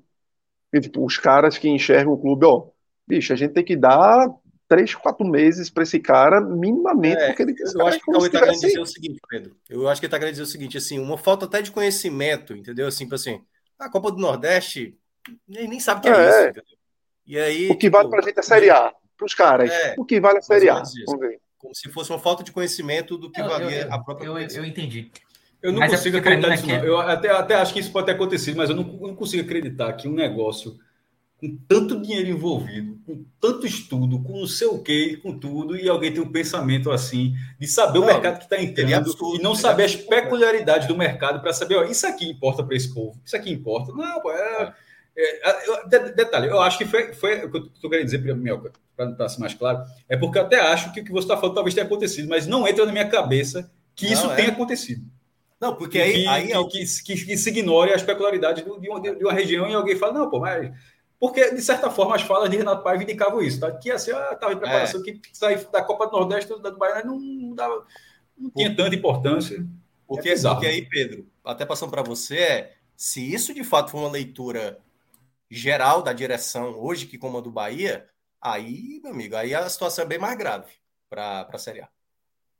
É, não, eu acho que a leitura foi mais relativa a seu início de trabalho, uma transição grande, como o próprio Cauê citou, né? O time que mudou completamente. Eu acho que a leitura feita foi, foi mais por aí. Agora, sim, respondendo mais especificamente a pergunta de Fred, o quanto que esses jogos maquiaram, né? É, o trabalho de Paiva. Eu acho assim, eu acho que a mudança de esquema tático ela acabou sendo muito atribuída a ele e talvez isso tenha contribuído com uma, uma leitura diferente. Não estou dizendo que está certo, não. É, é, claro que tem a questão do, do, do nível dos, dos, adversários e tal, é, mas foi algo que, que passou por ele, entendeu? E eu acho que isso trouxe um pouquinho, um pouquinho mais de confiança em relação ao trabalho, especialmente pensando que foi a primeira vez que a comissão técnica do Bahia teve mais tempo de treinamento, né? Porque quando, quando havia ali Copa do Nordeste, Campeonato Baiano, era jogo quarto domingo, quarto domingo, e muitas vezes isso foi, foi motivo de reclamação de Paiva, não que seja uma, uma desculpa, mas, mas foi a primeira vez que ele teve esse tempo maior, e foi quando ele, ele pôde colocar em prática um esquema mais diferente. Claro, pode, pode ser uma, uma maquiagem grande, de fato. Eu não estou convicto que, que para mim, o trabalho de Paiva ele continua ruim. Esse, esse título de campeonato baiano ele não faz com que o trabalho seja elogiável, longe disso. Para mim, continua sendo um trabalho muito questionável. É, mas a gente não via evolução nenhuma. Pelo contrário, a gente só via involução. O time, o time do Bahia piorava rodada por rodada e foi assim durante muito tempo esse ano. E nesses quatro últimos jogos foi a primeira vez que viu-se ali alguma evolução. E até pelo fato de saber que dificilmente Paiva vai ser demitido, eu acho que essa mínima evolução ela já faz o torcedor falar, pô, vamos com esse cara aí mesmo e vamos é, ver no que é que vai dar. Mas é, é, um, é um alto risco, sem dúvida é. alguma, tá? E sinceramente, é, Bahia... até complementando, até complementando, Fred, e, e, um pouco até voltando na história do, do enxergar do Grupo City Bahia, porque, por exemplo, é, o Bahia é enorme, eu não estou querendo desmerecer nem. Mas o Grupo City tem o, o Troé, né? Lá da França. Troá. Troé. Assim. Troá, né? Pronto o Bahia é muito maior que o, o Troá em conquistas em tudo. Mas o grupo, você quando olha lá pro Troá, o Troé, e Troé vê o time brigando pelo rebaixamento, o Troé não virou a sensação do campeonato francês. Entendeu? O Lommel, da Bélgica, não se transformou no grande time do futebol belga. Talvez a, a um médio prazo o City os transforme. E talvez. Mas, tem, mas, mas a diferença Bahia, é justamente a peculiaridade é, que eu falei, pô. É. São um clube muito diferente, pô. Veja só, mas talvez olhar para Bahia, você junta todos veja... os outros clubes do grupo, tira o City, tira o Justo, você junta todos os outros clubes, eu acho que não dá metade da torcida do Bahia. Não, mas veja, não é questão de, de torcida, por isso que eu reforcei. O Bahia é muito maior do que esses clubes, institucionalmente, inclusive, em conquistas, em tudo. Mas talvez os caras, friamente de terno, os caras olhem e vejam, onde é que o Bahia sempre ficava no Campeonato Brasileiro? Opa, tá aqui. Então, talvez no primeiro ano a gente não precise chegar e já chegar nas cabeças do, do campeonato não, de lá. Isso, isso, é, isso é fato. Então, os caras talvez tenham entendido que esse início é um sofrimento e que não vão se aperrear com isso. Só que eles estão na convicção que nesse sofrimento, Paiva vá segurar a onda e minimamente deixar o time na primeira divisão. E aí você vai galgando o degrau a degrau. Só que a lógica do futebol brasileiro é outra. A lógica de uma torcida como Bahia é outra. E não é com essa frieza do terno do cara que está lá do outro lado do Atlântico que está pensando. Posso estar completamente errado, mas eu também penso assim nesse olhar dos caras enquanto o negócio gerencial mesmo, sem ter esse aperreio todo. Ó, o negócio Não, é médio é prazo. É. Eu acho que assim, claro que vai haver uma, uma, uma demanda. Os caras vão jogar dinheiro, se tiver na é, agonia, vão jogar do dinheiro. Do grupo City para não cair. Eu acho que para não Isso. cair é uma demanda. Para qualquer outra coisa, esse ano não, não é preocupação, não. Cássio. Olha só, vamos lá. Se o clube investir 96 milhões de reais, a preocupação é só não cair, tem, já, tá, acho que está errado. Não, eu discordo. Já, eu, eu discordo, Cássio. Veja só, para é, só conclui, não cair, conclui, só não, veja só, só, só ficar em 16 lugar acho muito pouco. Mas beleza. É porque acho que não, mas boa parte do investimento, Cássio, é para ter retorno mais na frente, pô. Não é pela posição do time. Para retorno, para ter retorno, o cara tem que. Eu esperei todo mundo falar, vou esperar também. É, o retorno mais para frente é para o cara jogar bem, pô. Tipo, não é retorno, então, fica sentado aí no banco, daqui a, um, daqui a um ano vai valer o dobro. Não, meu irmão, para valer o dobro, o cara tem que jogar bola. Então, assim, esses 96 milhões investidos para virarem 200, 250, 300 milhões, essa galera tem que render. Tudo bem que não tem que render só em 2023. São contratos mais longos, os caras podem maturar, podem render 24 e tal. Mas o que eu queria dizer é o seguinte: mas por que, é que eu, tô, eu abri pelos reforços? Há alguns dias eu participei, é, Darino Senna no canal dele, que fala muito sobre Bahia. Luiz Teles também me chama, é, faz parte lá e tal. Caso pra, era sobre a questão de Juba, da transferência de Juba, da possível provável transferência de Juba lá para o Bahia em setembro. Enfim, falar de futebol, aí no fim é, era a mesma coisa. É, o Bahia estava muito mal, não tinha sido campeão baiano nem nada, só tinha vencido a semifinal com o Itabuna, e aquele jogo lá do, do, do Brusque, é, lá em Santa Catarina, desculpa. E o que é que você achava? Só naquele momento, o Bahia, não, vou, não vou dizer que o Bahia seria Minardi, mas o Bahia, eu, eu lembro de ter dito que o Bahia assim, era um, talvez estivesse no Z4 naquele momento. Assim, ó, para botar dinheiro, talvez eu colocasse dinheiro no Z4. Mas de lá para cá, é, com, a, com, uma equipe já, uma postura, uma postura, diferente na forma de jogar, e os reforços que não param de chegar, e com um nível, um nível técnico, não só não é tudo menino, não. No começo do ano chegaram alguns meninos, aqueles caras que Bahia botou muito dinheiro para esses sim os de revenda. Mas agora estão chegando alguns reforços que são para fazer espinha dorsal do time. Irmão, ainda que Vitor Hugo tenha, tenha, tenha revenda, não acredito que o Bahia está botando 11 milhões para arrumar 20 milhões com o Vitor Hugo. O Bahia tá colocando não, Vitor Hugo não. Vitor Hugo tá se ano. Não, não. Não.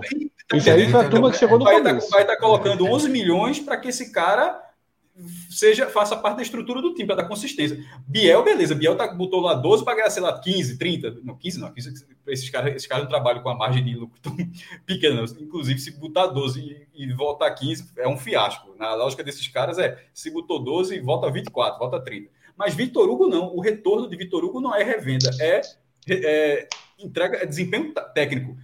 E, e, os reforços começaram a chegar dessa forma. Ademir, Vitor Hugo e Tassiano, assim, eu já eu, eu não acho que você coloca uma, quantidade de dinheiro desse tamanho, fora os outros que, tavam, que já estavam lá e começa, começavam a se desenvolver, para ser para ficar satisfeito com o 16 lugar. Então, quando eu participei daquele vídeo, e até brincou só no final do ano vamos comparar. Se comparar vai ser uma grande justiça, porque naquele momento o Bahia já era muito pior do que o que está sendo feito agora.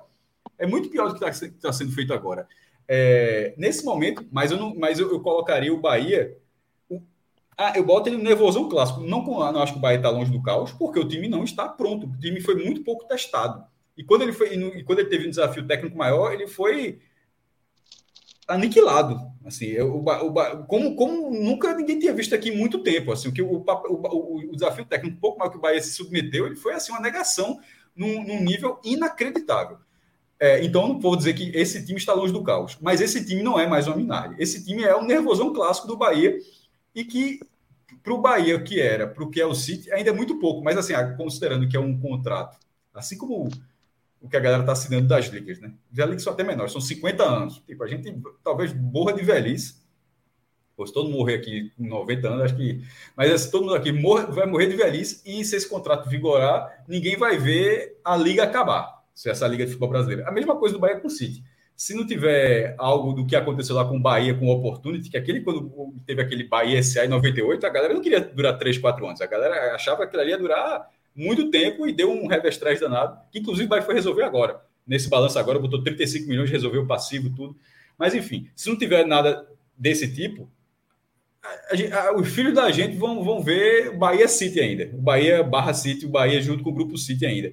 Então, não é 23, não é o brasileiro de 23 que vai dizer o que vai ser o Bahia na história do Campeonato Brasileiro. Certamente não será. Mas, já que a gente está falando do Brasileiro 23, eu acho que ainda dá tempo de fazer um papel melhor, um papel melhor do que o que vinha se desenhando. Porque o que vinha se desenhando, como o Cássio Caso falou, era uma, era uma calamidade, é, seria um vexame assim, colo, é, colossal até Vitória, mas vexame, grande.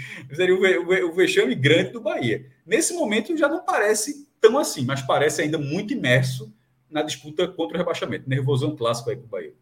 Minhoca, para fechar. Agora sim. É, claro, nervoso é um clássico. E aí é. Eu vou começar pela fala do Cardoso que você citou, Fred. Quando o Cardoso falou isso, ele não falou apenas por conta das goleadas, não. Era porque Paiva ele não sabia ler momentos do jogo que, tipo, peraí, aqui, aqui basta. E para mim, esse é o primeiro ponto que o campeonato do Bahia, quando começar a Série A, o primeiro ponto é esse, que você até trouxe de novo para fazer aquela pergunta para Pedro, né? Paiva é o primeiro nome da agulha de como o Bahia, como clube hoje, ele vai saber lidar com isso. Porque se começa tomando sapuada como estava tomando de Fortaleza Esporte, começando a Série A dessa maneira, meu amigo, a torcida vai reclamar. A torcida vai reclamar. Se for perdendo ali de 2, de 1 um a 0, vai estar tá ruim também. E Paiva vai sempre ser o alvo da torcida. E aí é, é o que o Cauê mencionou. Como é que vai ser essa relação do clube com essa insistência ou não? Ou de fato é realmente não está dando certo, é, Paiva já falou isso aqui, e aí tem um, um, um, outro detalhe que eu vejo muito importante. O dinheiro, óbvio que ele é fundamental, óbvio que ele é fundamental. Mas a gente citou o Grêmio do ano passado, e a gente até mesmo, quando a gente foi fazer ali, vamos agora refazer aqui depois do primeiro turno, o Grêmio tem condição, trouxe Guilherme, trouxe Luca, é, o Lucas, que era o volante lá, Leiva. foi trazendo jogadores de muita qualidade, e o Grêmio não não, não, não cresceu. O Grêmio não cresceu com todo o dinheiro que tinha, com todo o potencial que tinha. O Grêmio fez, acho que até terminou com, com, com dívida o ano, se eu não me engano. Posso estar enganado. É, Cauê, é, foi isso? Não sei se o Cauê sabe essa informação. Mas, mas o, o, Grêmio investiu pesadíssimo na Série B do ano passado e não convenceu. Trocou Roger ali faltando, acho que 11 rodadas para terminar o campeonato, 10, 10 rodadas, para colocar. Foi a apelação para não perder a vaga. Foi a apelação para não perder a vaga. Medo ficou um medo ali no final. Então, a, a, minha primeira questão com o Bahia é essa. Porque o Bahia, se, se o Renato Paiva não conseguir ler jogo, ele vai ficar tomando sapuada na Série A. E é por isso que Pedro falou bem. É muito pouco jogo de nível técnico baixo para você dizer assim: será que essa mudança tática mudou? Porque aí, resgatando o nosso colega João Grilo, né? Quando o Voivoda chegou no Fortaleza. Pô, Fortaleza tá viajando. Aí, aquela coisa. Que aí é o outro detalhe que esse Bahia ele tem potencial para isso. Eu olhando o elenco do Bahia, e, e aí se a gente compara com Fortaleza 2021, esse Bahia de 2023 é bem melhor do que o Fortaleza de 2021. Agora, se você não consegue ter um alinhamento de elenco com a ideia do treinador, meu amigo, é desastre. Você pode ter o dinheiro que for, o dinheiro que for. O Cruzeiro caiu com um elenco muito mais qualificado, o Grêmio caiu com um elenco muito qualificado. Agora, se você não consegue colocar isso dentro de campo, não é o dinheiro que o Botafogo conseguiu. Conseguiu, de fato, ajeitar o time no meio da temporada. Mas às vezes você não consegue. Às vezes você consegue. Então, hoje, o Bahia, para mim, ele é nervosão clássico, mas de fato, algumas semanas atrás, é uma Minardi. E acho até que ele pode largar é.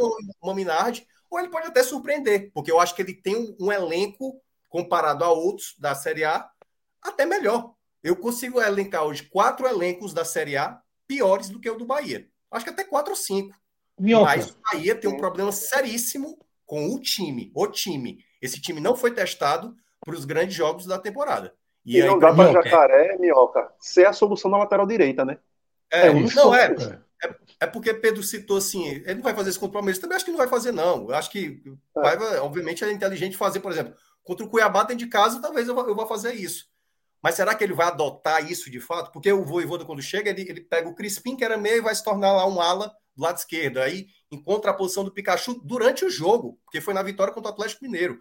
Então, assim, eu acho que para Paiva, se ele larga bem, ele consegue, e aí é o que o Pedro mencionou, a questão do novo esquema, o grupo começa possivelmente a abraçar a causa, e aí você pode ver o Bahia, até o final do primeiro turno, talvez sair desse nervosão. Mas o que era o, o Bahia até então, gente, o Bahia era uma Minardi. E por isso que eu entendo a fala do Cardoso. O Cardoso ele mencionou é um treinador que não sabe ler o que está acontecendo em campo. E era, cara, era o jogo do esporte foi seis e saiu muito barato. O do Fortaleza foi três e saiu barato. Também. E são, é. E são é, é, o nível de atuação. Tudo bem que nem todo mundo vai jogar sempre com focado, como o Fortaleza jogou, como o esporte jogou. Mas, meu amigo, boa parte, na média, vai ser acima do que até certos tropeços o Bahia teve durante a temporada. Então, eu acho que, no geral, é isso. Eu acho que as, as contratações foram muito boas, mas a minha dúvida que paira é exatamente o, o fator treinador. Como o Bahia vai lidar, principalmente porque Paiva que tem que dar a resposta de fazer esse elenco render mais. É, só complementando rapidinho, assim, bem rapidinho mesmo. Certamente a gente vai colocar o Goiás como Minardi. O Goiás talvez seja o pior time dessa, dessa lista que a gente vai fazer. Mas o pior momento do Bahia foi muito pior do que o pior momento do Goiás. O Bahia era habilidade é clássica, realmente. É. Era, era. E a pergunta é justamente essa, tá, Pedro?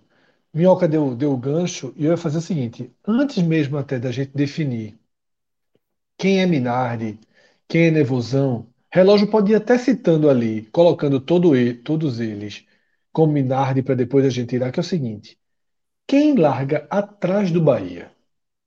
Tá? Quem larga atrás do Bahia? Quem hoje tem o futebol apresentado em 2023, o potencial para a gente. Né, né, não, detalhe, não é o retrato de agora, não é o retrato de 11 de abril. A nossa projeção ela é levada em conta, tá? Não é quem jogou mais bola até agora. A gente já projeta com todos os potenciais. Para vocês, quem quem tem uma projeção de campeonato abaixo do Bahia? Pedro já citou o Goiás. Tá? Eu vou trazer outros nomes e aí vocês debatem tá. em torno desses outros nomes ou se citam outros. Eu trago tranquilamente Cuiabá e Curitiba. Tá? Goiás, Cuiabá e Curitiba, para mim, são times hoje dessa região que a gente vai debater se são, se conseguem ascender a condição de nevosão. Para mim, eles estão entre Minardi e nevosão. E aí? Eu concordo. Eu concordo porque, vamos lá, né? Primeiramente falando do Cuiabá. Cuiabá foi eliminado pelo Goiás na Copa Verde da semifinal. Cuiabá não teve grandes testes até agora na temporada, só o Campeonato Mato Grossense, e tem a obrigação de sobrar lá, né? Até porque é, tem muito mais dinheiro do que as demais equipes. É, foi eliminado na Copa do Brasil, é bom destacar também que isso pesa é, para eles, apesar do Cuiabá ser um grupo também né, de empresários que tem uma boa quantidade de dinheiro, então eles. Você olha o, o elenco do Cuiabá, dependendo do contexto onde você está na Série A, você abraça o elenco que, que tem no Cuiabá, assim, para brigar para a permanência, certo? Não é. Que aí é onde entra o outro lado que o Fred até já colocou no Twitter dele. Que aí, quando você vê o elenco do Goiás, por exemplo, já é um desespero e que o Guto Ferreira, recém-demitido, que para uma Série A, talvez o Guto Ferreira, com esse Goiás, pudesse tirar alguns pontos aqui e ali, e a gente sempre respeita muito o Goiás, né? Como disse o Cássio, sempre no horário que ninguém tá vendo, tá lá vencendo suas partidas. O Goiás, ele tem um pesozinho de briga sempre, mas Não o vai. elenco do Goiás é muito, é muito abaixo. Claro que é pode melhorar, né? É até dia 20 aí, tem a segunda janela. Veja só, mas e é veja só, o elenco pode ser isso tudo. Mas o único clube onde esse elenco pode funcionar é o Goiás. Em qualquer outro é. clube era caos, assim, caos. Não, não o esporte é a terceira divisão. Eu cheguei a twittar isso. O esporte seria rebaixado com esse elenco. O Goiás, o Goiás do ano passado, ele fica por uma peça. Tudo bem que o time era bem arrumado, mas Pedro Raul foi que deixou o Goiás na Série A. Foi. Você tira o, o efeito Pedro Raul, era um time que ia disputar, beleza mas não teria a campanha que fez do ano passado, porque era um jogador diferencial no elenco, como o Michael foi também naquele ano. Então, assim, o Goiás ele sempre consegue encontrar uma peça que encaixa na hora certa. Então, eu respeito a história do Goiás na Série A, mas eu vejo que é o pior elenco dessa Série A. O Curitiba entra muito nessa linha de Cuiabá e Goiás, na minha avaliação, em termos de elenco, em termos de desempenho, né? O Curitiba que vai enfrentar o esporte nesse meio de semana. É, a gente vai, vai, vai, vai dar um termômetro bom dele, né? Mas do, dois jogos é, é, uma equipe que já vem muito tempo flertando. Ano passado conseguiu sua permanência muito por conta de Guto Ferreira, que conseguiu.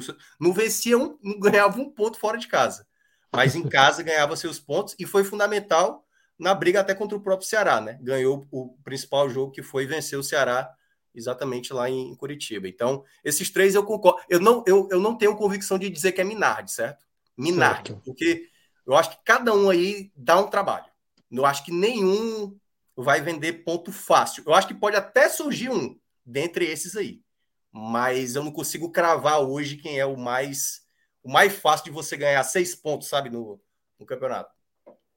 Eu acho que é o Goiás hoje. Cauê, tua visão sobre esse Goiás, O Goiás do trio também, eu acho que é o mais fraco. O Cuiabá tem alguns jogadores até interessantes que você pode.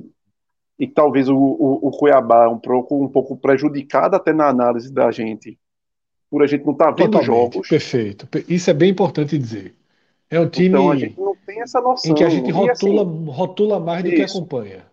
Isso. E, e queira ou não, é, você quando joga olhando o olhar dos jogadores agora. Você jogando no campeonato de, de um baixo nível técnico, como é o campeonato lá do, do estadual deles, que não, você muitas vezes você termina se igualando aquele baixo nível técnico. Então, talvez o, o, o verdadeiro Cuiabá a gente passe a ver no Campeonato Brasileiro. E aí esse time tem algumas peças que você olha individualmente e enxerga alguma coisa. Felipe Augusto, volante que foi da Bahia, tem o Fernando Sobral, tem o uruguaio Cepelini, tem Gava que permanece, tem Pita, o Paraguai Pita, é, tem Ronald que foi do Ronald aqui do Fortaleza, Fortaleza. Bem lá, tá lá. Exato, é, o Wellington Silva ponta direita, aquele cara chatinho que vai para lá e para cá enjoado, o próprio Davidson. Então assim, os caras contrataram o Raniel do zagueiro volante do Havaí, pagaram acho que 2, 3 milhões de, de reais. Então, assim, os caras têm algum fôlego financeiro, minimamente, mas tem, para tirar um jogador ou outro aqui. E consegue fazer também uma atmosfera mínima de pontuar lá. Entendeu? Então, eu, eu não colocaria o Cuiabá como uma Minardi, e eu acho que o Cuiabá pode até não sofrer tanto nesse cenário. Eu, eu coloco como nervosão. Mas eu acho que o Cuiabá talvez tenha até um, peças individualmente dizendo melhores do que o time do Cuiabá do ano passado. E o Curitiba, Cauê? Tua visão do Curitiba? Agora o Curitiba, assim, é difícil. O Curitiba fez umas apostas assim, tem um bom goleiro, conseguiram achar um goleiro, o Gabriel, assim, porra, que é um goleiro da seleção brasileira de base e tal, tava muito tempo lá fora na Itália. E vai ajudar muito o Gabriel Vasconcelos, eu acho o sobrenome dele. Já tem ajudado na reta final do Curitiba no ano passado. Só que o Curitiba tem muitas lacunas no time. E vai ser difícil. Eu acho que o Curitiba vai sofrer muito esse ano. Só que eu ainda acho um pouco acima do Goiás. Aí, de novo, pensando individualmente nas peças. Porque aí, quando você vai para o coletivo, o Curitiba está batendo muita cabeça. Curitiba no, no Campeonato Paranaense bateu muito cabeça. Vamos é, ver. A Copa do Brasil também teve dificuldade. Também. Teve, oh, veja, para ganhar aquele jogo com o Criciúma, para passar aquele jogo com o Criciúma foi assim, um amarrado foi, gigante. Gol no final. É. Gol no final. Eu, eu assisti os jogos contra o, o Maringá, o Cascavel. A turma secou errado. É. é. Secou errado. Foi, ou foi o Maringá ou foi o Cascavel, foi um dos dois pelo qual ele foi, ele foi eliminado. E, assim, o Curitiba não conseguiu jogar muito. E, e aí você busca as peças individualmente, você não vê tantas opções que te, que te enxerguem de alguma forma, opa, daqui dá para tirar. Talvez seja o treinador, aquele negócio, ó, é o treinador que não está conseguindo extrair bem. O Cauê. O Curitiba tem dificuldade. Jo, Jones aqui no chat, ele, ele destaca a força do Curitiba no Couto Pereira, né? Que não perderia gosto ano passado. É, e aí eu já passo até para Cássio a partir daí, tá? É, pelo que Cauê falou, né? Minhoca falou, Cauê falou. Seria mais justo, seria mais justo, ou mais seguro, ou mais. até mais proporcional a gente enxergar que o Cuiabá, até pela nossa pouca. É, é, é pouca poucas oportunidades que a gente teve. Eu não vi o Cuiabá jogar esse ano, por exemplo. E, e, aí a gente rotula muito o Cuiabá, e eu rotulo mesmo. Eu sempre acho que o Cuiabá larga como um dos piores times do campeonato, por toda, todo o contexto. Seria mais justo a gente colocar pelo menos Curitiba e Cuiabá no nevo, ali atrás do Bahia, no nervosão clássico, porque eu identifico que são times que vão brigar, que não são times que, nascem, que, que largam sentenciados, não. O Goiás ele larga muito sentenciado teria que ser algo muito fora da curva você conseguir botar quatro times atrás desse Goiás. É porque, é, mas... veja só, tem um time que está muito mal, que, deve, que deveria entrar aí, porque se, se Minardi é Minardi e entrar mais um time, a gente já vai meio que estar tá definindo o Z4, né? Porque. É, não, mas não, eu não vejo nenhum time que pode ser Minardi. Então. Fora. Exatamente. Eu, eu vejo o, Goi, o Goiás, eu acho que tem potencial. O Goiás, acho que tem não, potencial. Não, o Goiás sim, não, eu tô dizendo, para além dos que estão aqui, eu tô falando. É, eu acho que existe um hiato do Goiás para os outros. O, o, Cuiabá ele pode ter tido um estadual que tecnicamente pode ter puxado o time para baixo, como o Cauê falou, mas é um time sem crise financeira. Inclusive, é um time que contratou, por exemplo, o destaque do CRB agora. Foi lá, pagou 900 mil reais. Tá, veja só, Isso, lá, vai, é, vai lá um milhão, ou seja, não tem crise nenhuma, faz, faz contratações pontuais, já tem a base da, da última temporada, não foi um campeonato mais ou menos seguro. Veja só, o Cuiabá ele não tem nenhum aspecto de Minardi para mim. Assim, o Cuiabá para mim está mal, mal o, eu, eu, não colocaria o Cuiabá e Minardi de forma nenhuma. O Coritiba, ele, ele, ele tem um problema do grande clube. O Coritiba é um grande clube. É, que a crise é maior. Assim, é, tudo é, é maior para o bom e maior para o ruim. Então, assim, na hora que você não se acerta, o, o, Cuiabá, o Cuiabá não se acertar, a arrumação da casa nesse cenário, tendo dinheiro, naturalmente, não tem dinheiro, tem o que fazer, mas tendo dinheiro, ela parece ser algo mais possível de acontecer. No time grande, é, é, é a pressão de você, de você não esperar uma rodada a mais do, do treinador. No caso do Fortaleza no passado, Voivoda poderia ter saído em vários momentos, né? mas a diretoria do Fortaleza bancou o argentino até o limite, no momento onde já. Eu até trouxe aqui. Não, Voivoda já perdeu o elenco, ele já não consegue extrair o melhor do time, já não tem variação tática. E tudo, de repente, ali não era, não era exatamente aquilo. Tinha um pouco de, de cansaço do time da maratona. Na hora que o time pode ter um pouco de descanso, as coisas vieram. Mas havia uma pressão. E aquilo, se fosse a, o Cuiabá vivendo tudo que o Fortaleza estivesse vivendo, talvez nunca tivesse existido um questionamento sobre o treinador que tinha feito o que ele tinha feito. Então, eu acho que no Coritiba, vendo, primeiro, Coritiba tem um problema há alguns anos, que é ver o Atlético Paranaense conseguir tudo. Assim, isso, isso, isso é foda. E, e, e lá é um cenário onde houve uma ultrapassagem de, de, em relação a feitos. É, o Coritiba é campeão brasileiro de 85, assim, era, era o maior campeão paranaense, o, o campeão brasileiro tinha sido outras semifinais, assim, tinha o maior estádio, que era o Couto Pereira, a Baixada era um estádio bem menor, o próprio Atlético, na verdade, jogava os jogos principais no Couto Pereira, o recorde do Couto, inclusive, o jogo do Atlético, a semifinal do Brasileiro de 83, né, é, 65 mil, Coritiba e, desculpa, Atlético Paranaense e Flamengo. E, de repente, quando começa a virada do Atlético, o Atlético passou a ter tudo, passou a ter o estado de Copa do Mundo, passou a ter o CT de Copa, CT de Copa do Mundo, passou a ser campeão brasileiro, campeão da Copa do Brasil, campeão sul-americano, tudo. Então, acho que a pressão. E, e, o Coritiba, quando teve duas chances, perdeu as duas, que foi as finais da Copa do Brasil. Então, eu, a pressão do Coritiba já é muito maior e o início de ano não é bom. A passagem da Copa do Brasil acho que já ficou um pouco para trás. A gente, a gente acha que fala muito daquela. Que é, uma, é um. Pô, se a galera fala, não tem problema nenhum, foi o acesso que a gente teve naquele momento, mas a gente, a gente lembra muito de Coritiba e Criciúma, que foi basicamente o jogo que a gente realmente teve acesso ao Coritiba, né? A gente acompanha o Paranaense, não, não estadual, e aquele jogo é o jogo que estava sendo transmitido, todo, todo mundo meio que a, a, pôde acompanhar o Coritiba naquele jogo com o Criciúma, é, mas não, talvez não precise balizar o Coritiba inteiro. Tanto é que, veja só, a torcida não largou. O jogo da Copa do Brasil vai pegar com o esporte, faltando dois dias, já tinha 28 mil ingressos vendidos. Então, assim, é, é, é um time que teve um início ruim, mas que não vive um, não vive uma um, não vive um distanciamento que poderia ser um poderia ser uma consequência da pressão. É, não vive essa movimentação foi, foi bem simbólica, foi muito não é? forte é? essas notícias é do, do pré-jogo um contra o esporte. Então, então é, eu não vejo nem Curitiba nem Cuiabá como Minardi. Eu boto eles no, no nervosão e como Fred, eu colocaria é, a direita do Bahia. Fred, até para reforçar rapidinho aí, a grande interrogação desse elenco do, do Curitiba é que a principal peça do time era o menino que era das divisões de base, Caio César, que até ano passado estava no sub-20. Ou seja, o menino subiu, como era Igor Jesus ano passado, Igor Jesus, Jesus ano passado. O menino subiu e teoricamente ultrapassou todos os reforços, todo mundo que estava e hoje é o destaque no time. Então mostra um pouco que a montagem do elenco do Curitiba sofreu alguns erros, tiveram alguns equívocos. Isso.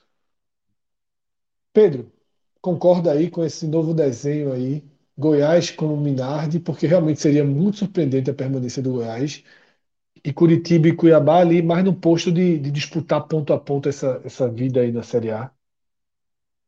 Concordo. Para mim, o, o Goiás, de fato, é o time que a gente tem mais tranquilidade de colocar como minagem nesse, nesse momento.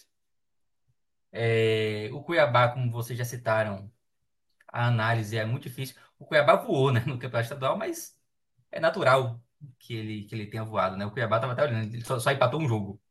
Ganhou todos os outros. Empatou, empatou contra o Luverdense. É, foi eliminado na Copa do Brasil, mas é aquela coisa, foi um jogo ali específico, né? Que ninguém viu também contra o Raimundo Roraima. É, 4x3 é, pelo histórico, até poderia colocar em Minardi, pelo não ser um time assim tão tradicional, para a gente rotular, mas de fato o time que me dá a sensação de que vai ter o rebaixamento mais, mais factível, assim, mais, mais clássico, nesse momento, é o Goiás. Pode ser que com quatro rodadas a gente tenha uma análise diferente, né? Pode ser que com quatro rodadas a gente chegue à conclusão que o Cuiabá é pior do que o Goiás, que o Curitiba vai render menos que o Goiás. Não, mas eu acho que quatro rodadas não é muito. O Havaí ano passado estava lá em cima. Claro, claro. Não, pode, pode perder e todo mundo sabia que o Havaí uma hora ia, ia exatamente mostrar a que vê, né? É. Isso, mas às vezes, às vezes a gente pode. Quatro rodadas do Brasileirão é suficiente para a gente conhecer um pouco mais o time do Cuiabá, entendeu? Um time que a gente não, não conhece tão bem. É verdade. É, claro que o resultado ele pode ser completamente diferente. É, e a, elimina a eliminação dele, a elim... ele perdeu para o Goiás, tá? Na Copa Verde. Isso é. é, é... Exato. É, caiu na Copa do Brasil também, né? uhum. né? Caiu na Copa do Brasil. Isso. Mas eu acho que o, o momento do Goiás, assim, é, é, mais fácil a gente colocar o Goiás como, como Minardi, né? Ô, Pedro, é, enfim, eu acho, deixa, que, acho que tá bem posicionado é. aí. Deixa eu fazer então a próxima pergunta para você, né? E a gente vai acelerando a partir daqui naturalmente, né? Porque temos a Série B toda pela frente. Mas é, com esses quatro aí o Bahia cai. Né? Então, quem, quem é o alvo? Né? Quem, vamos começar a juntar quem completa eu acho que tá faltando o time. Não sei por que tu tirou, Fred. Eu acho que tá faltando Não, não tirei, não. Calma, eu não tirei. Eu não tirei. Eu tô perguntando quem é o próximo. Vai acrescentar agora então, a turma. Diga logo, Cássio, quem é o seu? Cruzeiro. Cruzeiro, concordo. Santos também, Santos. Bota aí nesse eu acho que Santos e Cruzeiro estão nesse. nesse Mas nesse dividido, eu acho que o Cruzeiro é um. É, está num momento mais complicado ainda. O Santos, está desarrumado demais, mas assim. Mas o Cruzeiro está vindo da Série B. A transição de quem está vindo é, é... O Santos está lá desde sempre na primeira Não, divisão. Os dois. Quem tá vindo da Série Acho B... os dois. Os dois, Cássio. Os dois mesmo. Os dois... Concordo com os você do Cruzeiro também. Ah, tá. Concordo tá. com você do Cruzeiro. É, é, porque eu sinto os dois mesmo. Mas esse devolver cabe mais gente, né? Cabe mais gente. Cabe, cabe. cabe. O Cruzeiro é aquela coisa. Né? O Cruzeiro ele não, não tem o poderio financeiro, não tem bala na agulha, não é uma, uma, uma SAF milionária, né? E o Ronaldo Mas... nem faz questão também de, de ser isso, né? Ele é sempre Exato, um pouquinho, um pouquinho, um pouquinho, um pouquinho. É, e eu, eu acho isso até positivo, tá? Eu acho que em termos de gestão e pensando mais a longo prazo, é uma gestão, é, a SAF do Cruzeiro até tem aspectos bem, bem positivos. Mas eu acho que o futebol do Cruzeiro em 2023 vai, vai, vai, vai sofrer. Assim, a torcida do Cruzeiro vai sofrer muito, até porque é uma torcida acostumada a disputar o brasileiro nas cabeças, né? E precisa se readaptar e se reacostumar com esse novo momento do clube, que é um momento de reconstrução. E vai ser uma reconstrução lenta. Então, eu acho que o Cruzeiro, pelo elenco que tem, vai ter muita dificuldade, para mim, nervosão clássico, assim, pro, pro, pro Cruzeiro. Coloca o Santos também. É, e aí, aí já vai, já, a gente já vai entrando mais no final do bloco do nervosão, né? É, mas tem o, o gigante, né? O gigante. Taça Rio, pelo amor de Deus. Foi buscar. Ganhou, né? tá, tá no nervosão também. Mas ganhou. Mas eu acho que no degrauzinho assim. Mas se tivesse perdido. Mas a, a, a, a taça é muito bonita. Mas eu gostava mais do modelo quando a taça Rio tinha um peso equiparado à taça Guanabara. A galera criou um negócio agora. Turno, que, né? é, é, ou que, ou que fizesse alguma forma de regulamento, tipo, a metade dos jogos vale a Guanabara, a outra metade a Taça Rio. Mas assim, a galera fez o seguinte: a Taça Rio. Rebaixaram, realmente... Rebaixaram é. a taça. O, cara, o campeão da Taça Rio é oficialmente o quinto lugar do campeonato. Assim. É, o Botafogo no ano passado, o Cauê até mencionou, né? Largou mal, até ele tentou fazer uma associação com o que pode ser o Bahia desse ano. E ele fez uma segunda janela, eu acho que tirando o Fortaleza, que o Fortaleza fez um, um retorno, o melhor do, do Nordeste até então, o melhor turno de um nordestino, né, que foi o do ano passado, o Botafogo fez ótimas aquisições. Trouxe Tiquinho, trouxe Marçal, bons jogadores. E aí é que tá, eu acho que o Botafogo tem esse potencial. Só que eu acho que a questão do, do treinador, né, o Castro, ele já tá bem. O nosso colega de tabela, Felipe Neto, né, chegou até a falar isso, né? Torcedores do Botafogo hoje que ainda abraçam a ideia do Luiz Castro, ainda ser o treinador, tá totalmente é, longe da realidade do que é que o time precisa melhorar. Então, Ou seja, que... que o Botafogo é, não tem treinador, todo mundo sabe. Agora, vamos ver agora se o Botafogo é, exatamente. não tem presente. É uma frase clássica ali. Nossa amiga. Fred Figueiredo. É, mas assim, o Botafogo ele também começa o que eu analisei um pouco do Bahia. O treinador pressionado, vai ter que ter resultado logo de cara. No ano passado, as primeiras rodadas, até o começo do, do, do, retorno, era uma campanha muito oscilante. Eu lembro que eles, eles vieram jogar duas vezes aqui em Fortaleza, ganharam de Fortaleza e Ceará, e o sentimento das duas torcidas aqui era a gente perde logo pro Botafogo, pô. Tá, tá perdendo todo mundo, tá, não ganha um jogo e vai perder logo pro Botafogo. Então, o Botafogo vai, vai, muito na base do nervosão, assim. É uma equipe que eu acho que tem bons jogadores e tem potencial de sair do nervosão. E no ano passado, né, aquela coisa, a reta final, por um detalhe, não colocou o Botafogo na Libertadores, por exemplo. Que era a disputa ali, Botafogo, Atlético Paranaense, Atlético Mineiro, Fortaleza, América Mineiro, São Paulo. Quem pegou a última vaga foi o Fortaleza ali na última rodada. Mas o Botafogo, para mim, também é nervosão, viu? É, no momento é aquele é, tá negócio, mais... Minhoca era o time que talvez não precisasse estar passando por isso. isso. Mas tá. É. Agora veja só. Cabe mais gente, tá? Cabe mais gente. O Vasco, mais quer dizer, o Vasco aí. Eu coloco Esse mais tá misterioso aí. pra caralho. Toda vez que tu fala isso, meu irmão, e a gente fica aqui, pô, tá faltando o quê? Pô, diz aí, porque é que fiquei curioso agora. Pra mim, tá pra, pra, veja só, tem mais dois times que eu não, não consigo. Só, só tem o Vasco. É, eu acho que o Vasco, por enquanto. Veja só, eu, não, veja, eu não acho, não. Eu acho que o Vasco ali na, Eu também não acho, não. Fez, fez umas partidas interessantes, assim. eu, não, eu, não vi, eu não vi o Vasco jogando ali. Tudo bem que tem a pilha do jogo Flamengo, é um jogo maior de entrega e tal. Exato, mas tirando a farrapada. Mas, mas aí tem um detalhezinho. É bom a gente. O contexto do Flamengo também ele traz um. um é, aliás, até agrava o Botafogo, né? Porque o Botafogo perdeu para os reservas do Flamengo ali nas últimas rodadas. Mas eu estava me referindo ao Vasco, só para não. É, eu sei. Sim. Mas é porque o Vasco deu do Flamengo e o Flamengo meio que sem jogar tanta bola assim, né? Com muita fragilidade. Mas, mas, tá, mas o brasileiro é assim, nem todo cara joga, nem todo jogo. É, eu, mas eu não consigo ver o Vasco. Eu veja só. É. é nervosão, né? O Vasco, é Vasco, Vasco, Vasco é nosso, o Vasco é nosso. Vasco é nosso. Mas é a esquerda. É mas é a esquerda. Mas é a esquerda. É. Não, é nosso. É. E ainda digo outro que é nosso. É da ponta também. esquerda. Cadê? Para mim tem outro que, por, por melhor que esteja, não. Não consigo separar, que é o América Mineiro. Eu não, não consigo separar o América Mineiro. Aí é o trabalho do América é muito consistente. É, irmão, os caras fizeram 4x1 no Penharol faz 5 Pode até brigar embaixo. Mas o América Mineiro vem fazendo um trabalho de pelo menos joga dois anos demais, consistente pô. demais, pô. Nunca é. faz sentido. Meu voto é América longe do caos. Fortaleza aí o América também, Mineiro, também. Para mim é longe é. do caos. O trabalho, Também, o trabalho do América é com um treinador que já conhece o clube, que está fazendo sim, um bom trabalho. Sim. Tem um bom tem elenco, respeito. Por mais que você possa questionar é, Felipe Azevedo, Elton Paulista e tudo mais, mas é um elenco que, que, que se encaixa e está e tá mais Mas esse escudo, o escudo chama para baixo, pô. Eu sei, pô. Meu, mas... esse, esse cara agora, esse Fred, o Fred viralizar com a grande polêmica. Vai subir. Ora, pô. É, né? Eu acho que o trabalho do, do, América é muito consistente para ficar. Também, Olha, só, até amarelinho aí. Não, não, é, nem a questão de achar, é porque é mesmo. Ano retrasado, Libertadores, ano passado, não foi para a Libertadores porque o VAR, corretamente, o gol foi anulado. Fez um gol e o VAR anulou. Porque iria para a Libertadores de novo. Aí agora foi para a final do Mineiro, deixando o Cruzeiro de fora. Foi para a Sul-Americana, meteu logo quatro no Penharol. Assim.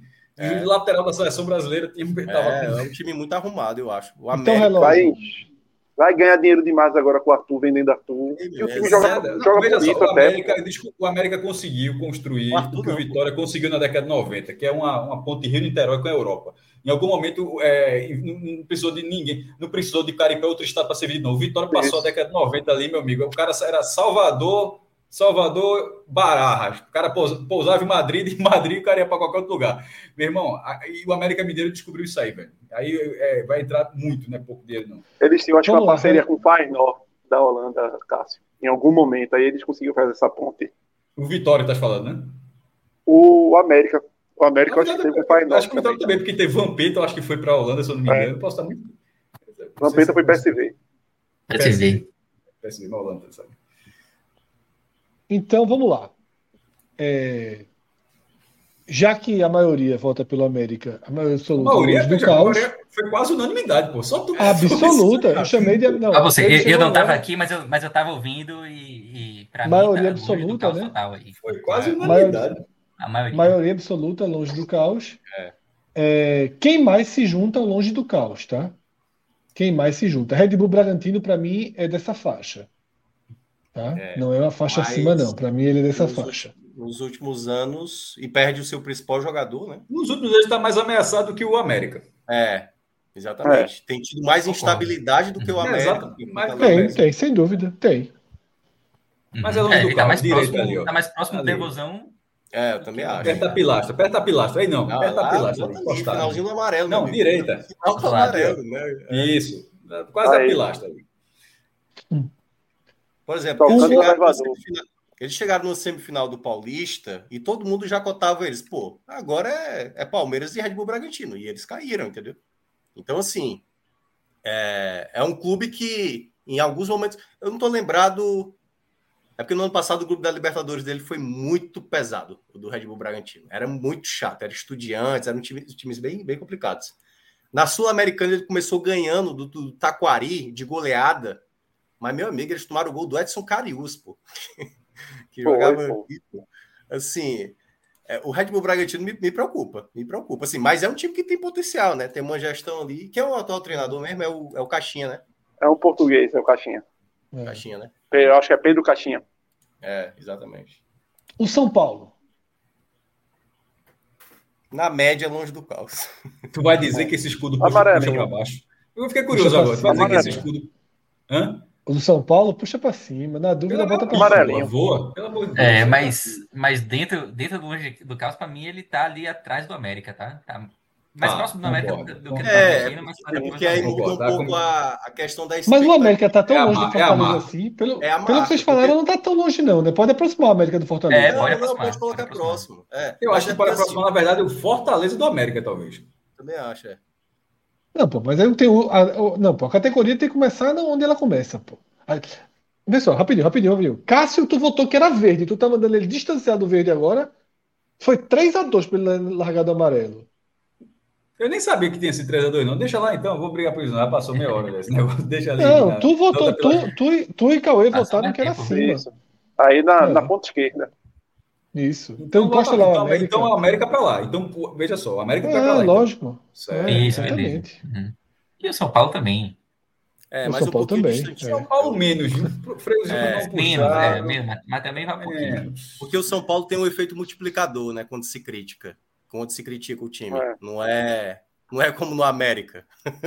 no América você pode criticar à vontade que tá torcida tem mais um time que Tem mais um time que eu acho que ele pertence a essa faixa, tá? Que é o Inter.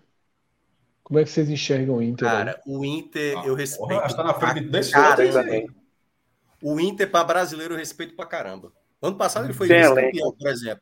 E, tem é elenco, pelo G6 demais, pô. Veja só, sabe por que eu acho que é luta pelo G6? Porque nesse momento faltam quantos times ali? Faltam oito. Oito. Sete. Oito. É, tem oito, não? Oito, oito, oito, oito. Então, veja só, se luta pelo G6 só tiver seis, porra, então já tá muito classificado, né? Então, assim, ninguém tá. Todo não, mas luta pelo G6 pode ser mais, não precisa ser necessariamente dar seis somando briga pelo título. É, não, mas, exatamente o que falou. É, eu vou então, então vamos lá. Eu acho que tem que ter mais de. É. Então, Minhoca, caso tenha ficado. Eu acho que tem que ter mais de seis. Porque... Não, já entendeu, já entendeu, já entendeu, é, Minhoca não entendeu antes, mas já entendeu. Vamos lá. A briga pelo título, então, tá? Traz Palmeiras, Flamengo, Fluminense. Sim. E quem mais? Grêmio? Não, não. e só. Não, nesse, os três. Neste só. momento, só. só esses três para mim. Corinthians, para alegria de Gabriel Amaral, o Fernando Diniz está fazendo o trabalho dele mais consistente por um período Lógico mais longo tá. que eu já vi. Lógico é. que tá. E aí a turma quer, a turma quer dizer assim, tá vendo que Fernando Diniz sempre foi um bom treinador. Meu irmão, Fernando Diniz destruiu é. vários times na carreira e evoluiu na carreira. Sim, Todo mundo é, é para sempre. Até porque o último clube dele antes do Fluminense foi o Vasco na Série B e ele nem conseguiu dar jeito no time na Série Exatamente, B. né? Não... Agora, ele no Fluminense ele faz o melhor trabalho da vida dele. É, sem a menor dúvida. E sem hoje, hoje para mim, é o time que está jogando melhor no Brasil. É. Não é só bonito, que... não, tá jogando bem mesmo. É, e que é uma. E que tem as gangorras naturais também do, do risco que corre pelo estilo de jogo, né? Mas consegue é. lidar muito bem com isso. Né? Então vocês só colocam esses três times. Eu só coloco três. E aí vai depender muito também, Fred, de caminhos na Libertadores, né? Eu acho é. que até realmente o filtrar para ver quem fica aí, porque pronto, o Inter ano passado se aproveitou muito disso. De estar caminhando praticamente só o brasileiro e ele ir nadando de braçada e acabar em segundo. E talvez o Fluminense até se aproveite aí, se ele não, não caminhar tão distante na Libertadores, por ter um elenco menos recheado de opções, de um Palmeiras e um Flamengo talvez mais bem posicionado em fases finais de Libertadores e o Fluminense correndo por fora. Sei não, viu? É, mas sei não. O Fluminense está é, muito bem para Libertadores não. também. Eu, eu até é. acho que o Fluminense tem totais condições de chegar até nas fases finais da Libertadores. Eu também acho. Eu, eu acho que até tem chance. Ele pode até dar uma certa largada na Série A para focar na Libertadores. É, aí resta saber justamente qual, em algum momento, é. porque o elenco é menor, né? O elenco é mais curto. O Grêmio, o Grêmio só, o Grêmio não tem competição internacional, tá? Isso é uma arma do Grêmio. É. Mas Sem dúvida. Renato Gaúcho enfim vai ter que mostrar, né? Uma é, competição. É. Joguinhos o Grêmio, aqui na Bahia. E por, esse, e por esse motivo, o objetivo do Grêmio não tem, não tem nem plano B. O plano do Grêmio é ser G6 para cima. Então, todos os outros clubes entram lá no G6, né? Eu tenho uma dúvida. Cinco completam, né? Mas tem que ver a ordem, né? É, para mim, é, é, pode ter ordem, é bom fazer. Todos estão com ordem, né? É, então, Galo. Galo é, é, tá, eu sou mais. Eu acho que o Grêmio tem mais potencial esse ano. Bota depois. Do, que o, do que o Atlético. Eu acho que o Atlético está começando a ter uma carinha de mas vai ter o Dorival. O Dorival ali no, é, no arroz com feijão, é. se for de fato ele, cheque eu acho branco, que. Cheque branco lá. Leva, leva o time ali para. É. O Grêmio Aí, Renato Gaúcho, Grêmio... às vezes, tem umas é. coisas que. Sabe? Corinthians, né? Aí é. Corinthians. Tenho dúvidas. Ou Inter, né? Vamos fazer. Na minha ordem seria eu Corinthians, gosto, eu Inter e Atlético. A minha seria Corinthians, Inter Cara, e Atlético. Eu, eu boto o Atlético Paranaense antes do Inter. Eu, mas a minha ordem seria Corinthians, Atlético e Inter. Para mim, o Inter é o último dessa faixa. Para mim, o Inter é o último. Tanto que eu sugeri, perguntei se ele seria longe do caos, né? Não sei vocês. É, eu para mim eu colocaria Furacão, Inter e o Corinthians para mim. Ah, então já, então já foi eu, não, não sei então, se tá, colocaria não, pela tá, Libertadores. Tá, tá bem misturado, tá bem misturado. Vamos um por um então. Cauê. Os Inter, três em ordem. Inter, Atlético e Corinthians. Certo. Cássio? Corinthians, Inter e Atlético. Pedro? Eu vou com Minhoca. Atlético, Inter e Corinthians. Então o voto de Fred vai definir. O meu é Corinthians, Atlético e Inter. Alguém, alguém contou, ficou como? Contou, pô. Não, eu contei não, eu contei não. Faz o seguinte, Minhoca. Minhoca não, relógio. Separa os três um pouquinho do Grêmio e deixa juntinhos aí em ordem alfabética. Pronto, fazer igual a CNN. É é esta? Qual é? Qual é? Qual é esta? Bicho, ó, inclusive, Fred, é, José Matheus da Folha acabou de passar uma mensagem aqui. Vai, semana que vem vai ter a pesquisa da Atlas. Essa foi a primeira da que a Atlas ficou famosa durante a eleição, não foi? Teve um nível de é, acerto. É, eles vão fazer Atlas a Intel. Daí era o I, tá, Minhoca? Que ela lembrou depois. O I era de Intel. Vai, é, vai lançar a primeira pesquisa dela semana que vem. Ainda vai ficar de olho aí. Pronto. Então, esse é o retrato, o quadro que nós projetamos para a Série A, tá? Lá no meio do campeonato a gente refaz para ficar mais perto do acerto. Quem quiser tirar o print gente... aí, legal o print. o print, é, o print, é o print, é o print, é o print. Não, sempre vai dar. O Havaí ano passado largou bem, o Fortaleza largou mal. Ô, Minhoca, nem pro print. Vou dar um spoiler aqui, vou dar um spoiler aqui. O Goiás não faz menos de 35 pontos nunca. O, cara, cara, o Goiás faz ponto demais. Pô. Pelo amor de Deus. Aí faz ponto demais. Enfim. Se você pensa que acabou, relojão, temos uma série bem inteira ainda pela frente. Se deixar ainda tem uma série C não aí. Ei, irmão, tu, Arthur Silva lá no grupo do Apoies, ele colocou, eu acho que vale pela curiosidade, ele colocou o chance de gol, é um site clássico, já colocou a chance de acesso. Eu nunca tinha visto isso. Tipo, ah. ninguém jogou, porra. Tipo, tá zero. Então, chance um de gol, até, não, ele, ele mede o rebaixamento, o acesso e o título. Irmão, o, o chance de gol diz que o esporte. Ninguém tem uma partida para você calcular nada. Que o esporte tem 93% de chance de subir e 50, não é 52, né? 51, bem que coisa menor. 51% de chance de ser campeão. O Ceará tem 26% de chance de ser campeão. Mas é, é, você até lembrou um ponto bom, Cássio. Relógio, antes da gente ir para a Série B, abre, abre o Bet Nacional E vamos ver as odds da Série A. Cássio, tu foi já... certeiro, Cássio. Tu foi certeiro. Porque precisava ter essa virada mesmo, entendeu? O que o Fred está fazendo agora. A gente é, esquece. A gente, é, eu esqueci das odds do Beto Nacional. Eu falei Beto Nacional? Não, não, mas, mas me ajudou a lembrar, pô. Me ajudou a lembrar. Ah, tá. olha aí, olha as odds aí. Olha as odds do Beto Nacional, tá?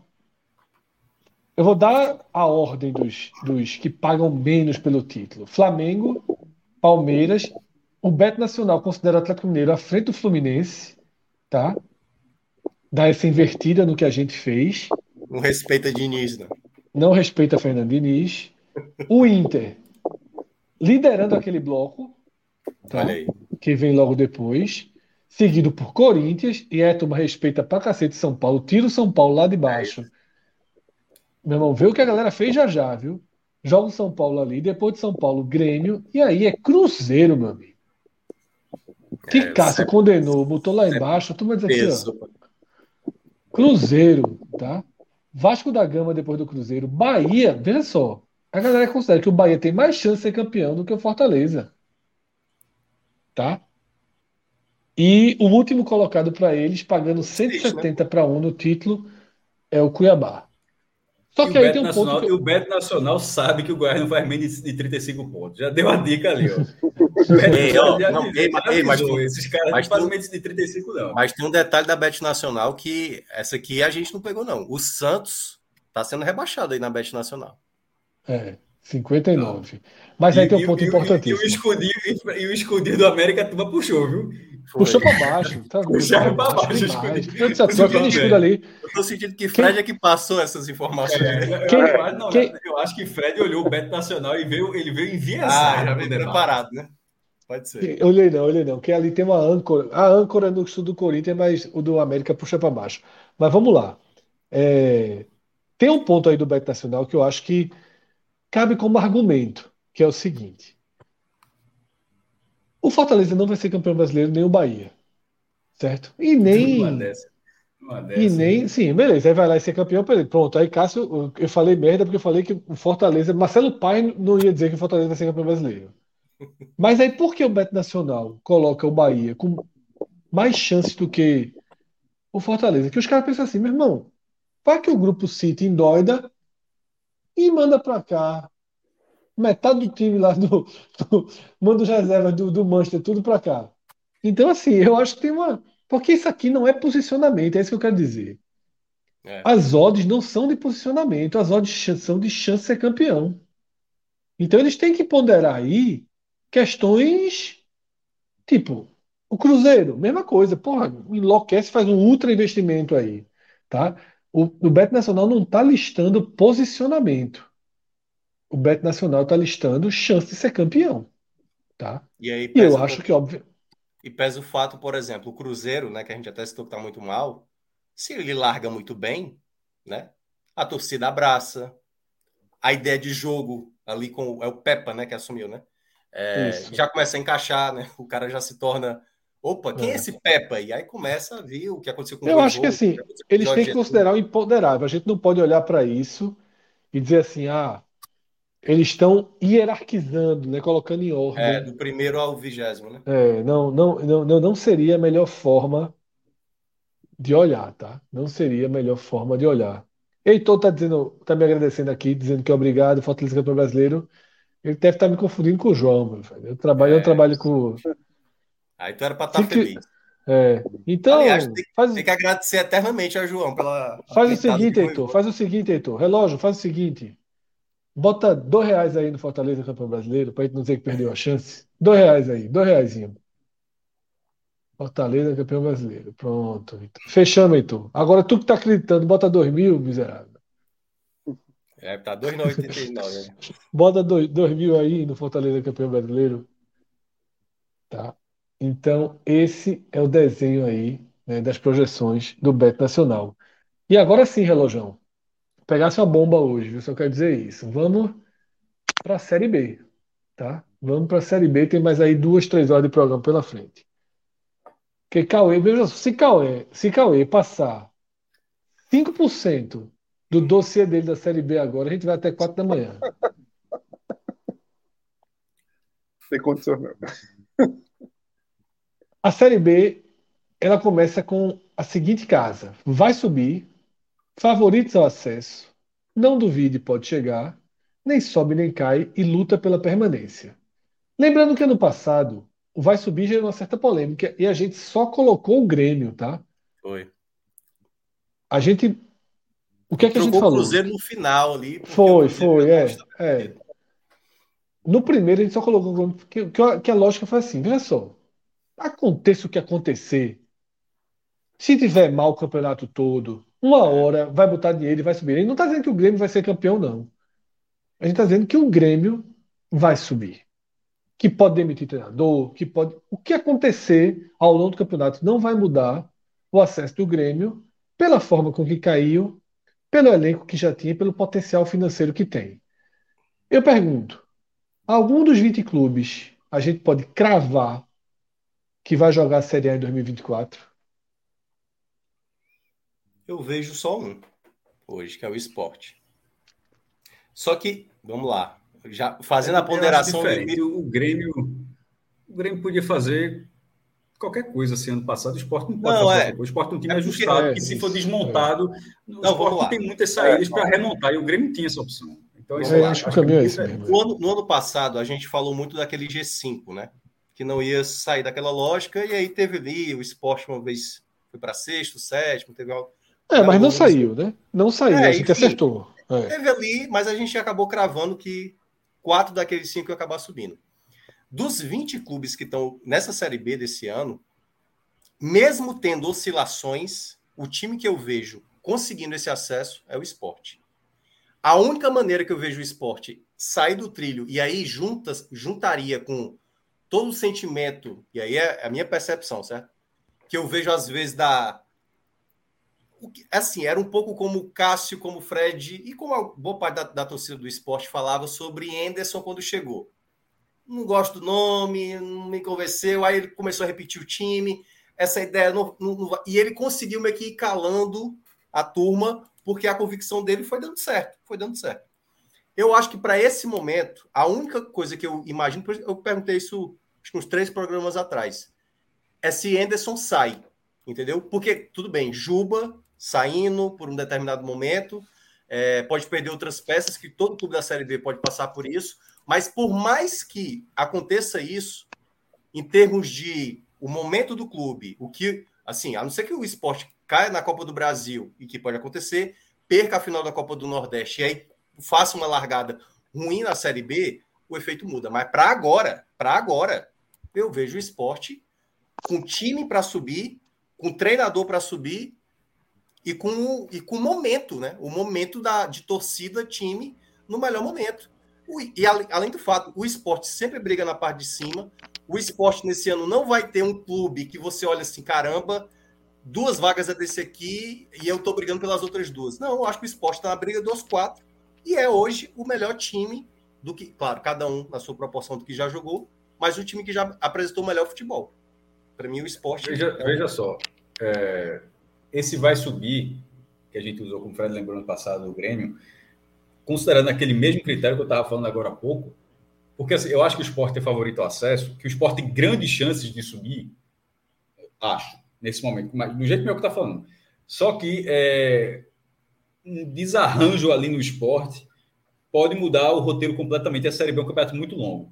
E o desarranjo no Grêmio, o Grêmio tinha a capacidade é, estrutural, financeira, de tradição, de, enfim, de série de questões, da facilidade do cara jogar no Grêmio, jogo, jogador aceitado, até aquela coisa, é mais fácil vir aqui do que ali e tal, de se recompor durante o campeonato. Não subiu como campeão, mas subiu. Subiu como vice-campeão o Grêmio, né? O Cruzeiro, Grêmio, Bahia e Vasco. É, então, eu não acho que o esporte seja vai porque o vai subir é a mesma coisa. Vai subir é, não há possibilidade de não subir. Vai subir é, a gente está tá dizendo que esse time subiu. Eu acho que o esporte é é um talvez o meu voto seria vai ser o time que vai ficar favorito ao acesso mais à esquerda, mais próximo ali da coluna. Eu, isso, ok. Eu acho que, que talvez esteja que faça sentido. Mas o vai subir não, porque no campeonato longo, é, quando a gente está falando se, se Juba vai ficar 27 rodadas, pô, talvez ajude muito, ajude muito o esporte. Mas e se não ficar nem essas 27 rodadas? É, e, e, se as 11 rodadas mas finais. É hoje, né, Cássio? A gente tem que olhar também assim. Porque se a gente não, for projetar... mas, mas, Não, mas isso faz parte do hoje, Minhoca. É porque é, o hoje, essa dúvida está hoje. Isso faz parte do hoje. Eu não sei hoje se, se Juba ficará em 27 rodadas. Essa questão. Se tivesse, ó, acabou a janela de contratações e, e Juba só sai em setembro. Eu saberia se Juba ó, vai ficar até 20, eu avaliaria a campanha do esporte tendo 27 rodadas de Juba. Mas hoje, você não consegue dizer se o Juba vai ficar 27 rodadas. É isso? Então, nesse momento, a gente avalia o esporte sem saber quantas rodadas, ou se terá Juba em algumas rodadas, ou se terá as 27 ou nenhuma, enfim. Como seria a reposição disso? Se de repente um destaque, Wagner Love está com 38 anos, mas porra, de repente o cara está metendo gol para caramba, é um time ali da parte de baixo da tabela da primeira, primeira divisão. Eu disse, meu irmão, é Wagner Love, porra. Tipo, tá ligado? Né? Com todo respeito, não é fulaninho, fulaninho qualquer coisa, não. É Wagner com 38 anos, deixa, acho que o cara... Deixa eu só pontuar aqui um parêntese, porque isso que você está falando vai valer para todos os clubes que a gente for mencionar aqui. Todos, certo? todos, mas, mas no caso, mas assim, Eric, mas, mas uma coisa, de qualquer todos, jogador. Mas, exatamente, todos. Mas, é, mas é isso que eu estou falando, todos. Mas no caso de, de, de, Wagner Love, é um cara experimentado na Série A. Sei. É aquele negócio que está falando, que você vai, você vai pensar assim, ó, esse cara está com a idade avançada, mas, o cara, mas é Wagner Love, pô. Tipo, é a idade de Diego Souza. Diego Souza não, tá, não, tá, não tava no Grêmio até chegar a Soares, assim, o cara pensa a mesma coisa, assim, no patamar de jogador é, é, é mais ou menos a mesma coisa. Então, de repente, o cara tá ali é, e algum clube na primeira divisão, na parte de baixo, pode falar, porra, Coritiba, um exemplo. Curitiba tiraria o Love hoje do esporte, você acha? Eu, veja, eu não faço ideia como é, como é, não, como é a multa, mas aí tem um jogador, de repente, veja só, Wagner Love estava fora, de repente chegou a proposta da primeira divisão. É isso que eu estou falando, de repente, porra, Série A, Curitiba está ali décimo segundo. O Cuiabá, que seria, não. Por exemplo, eu acho que Cuiabá, pela ameaça, eu acho que hoje, Love sair seria né? uma ameaça muito pequena. Tem, tem, tem multa, mas é isso que eu estou falando, mas, mas alguém da segunda divisão vai sair, veja só, todo ano sai. O meu ponto, é, o meu ponto é o seguinte: não é alguém, alguns da segunda divisão irão abastecer a Série A. Isso é natural. Desde que a segunda divisão Juba, já, o Juba já é um.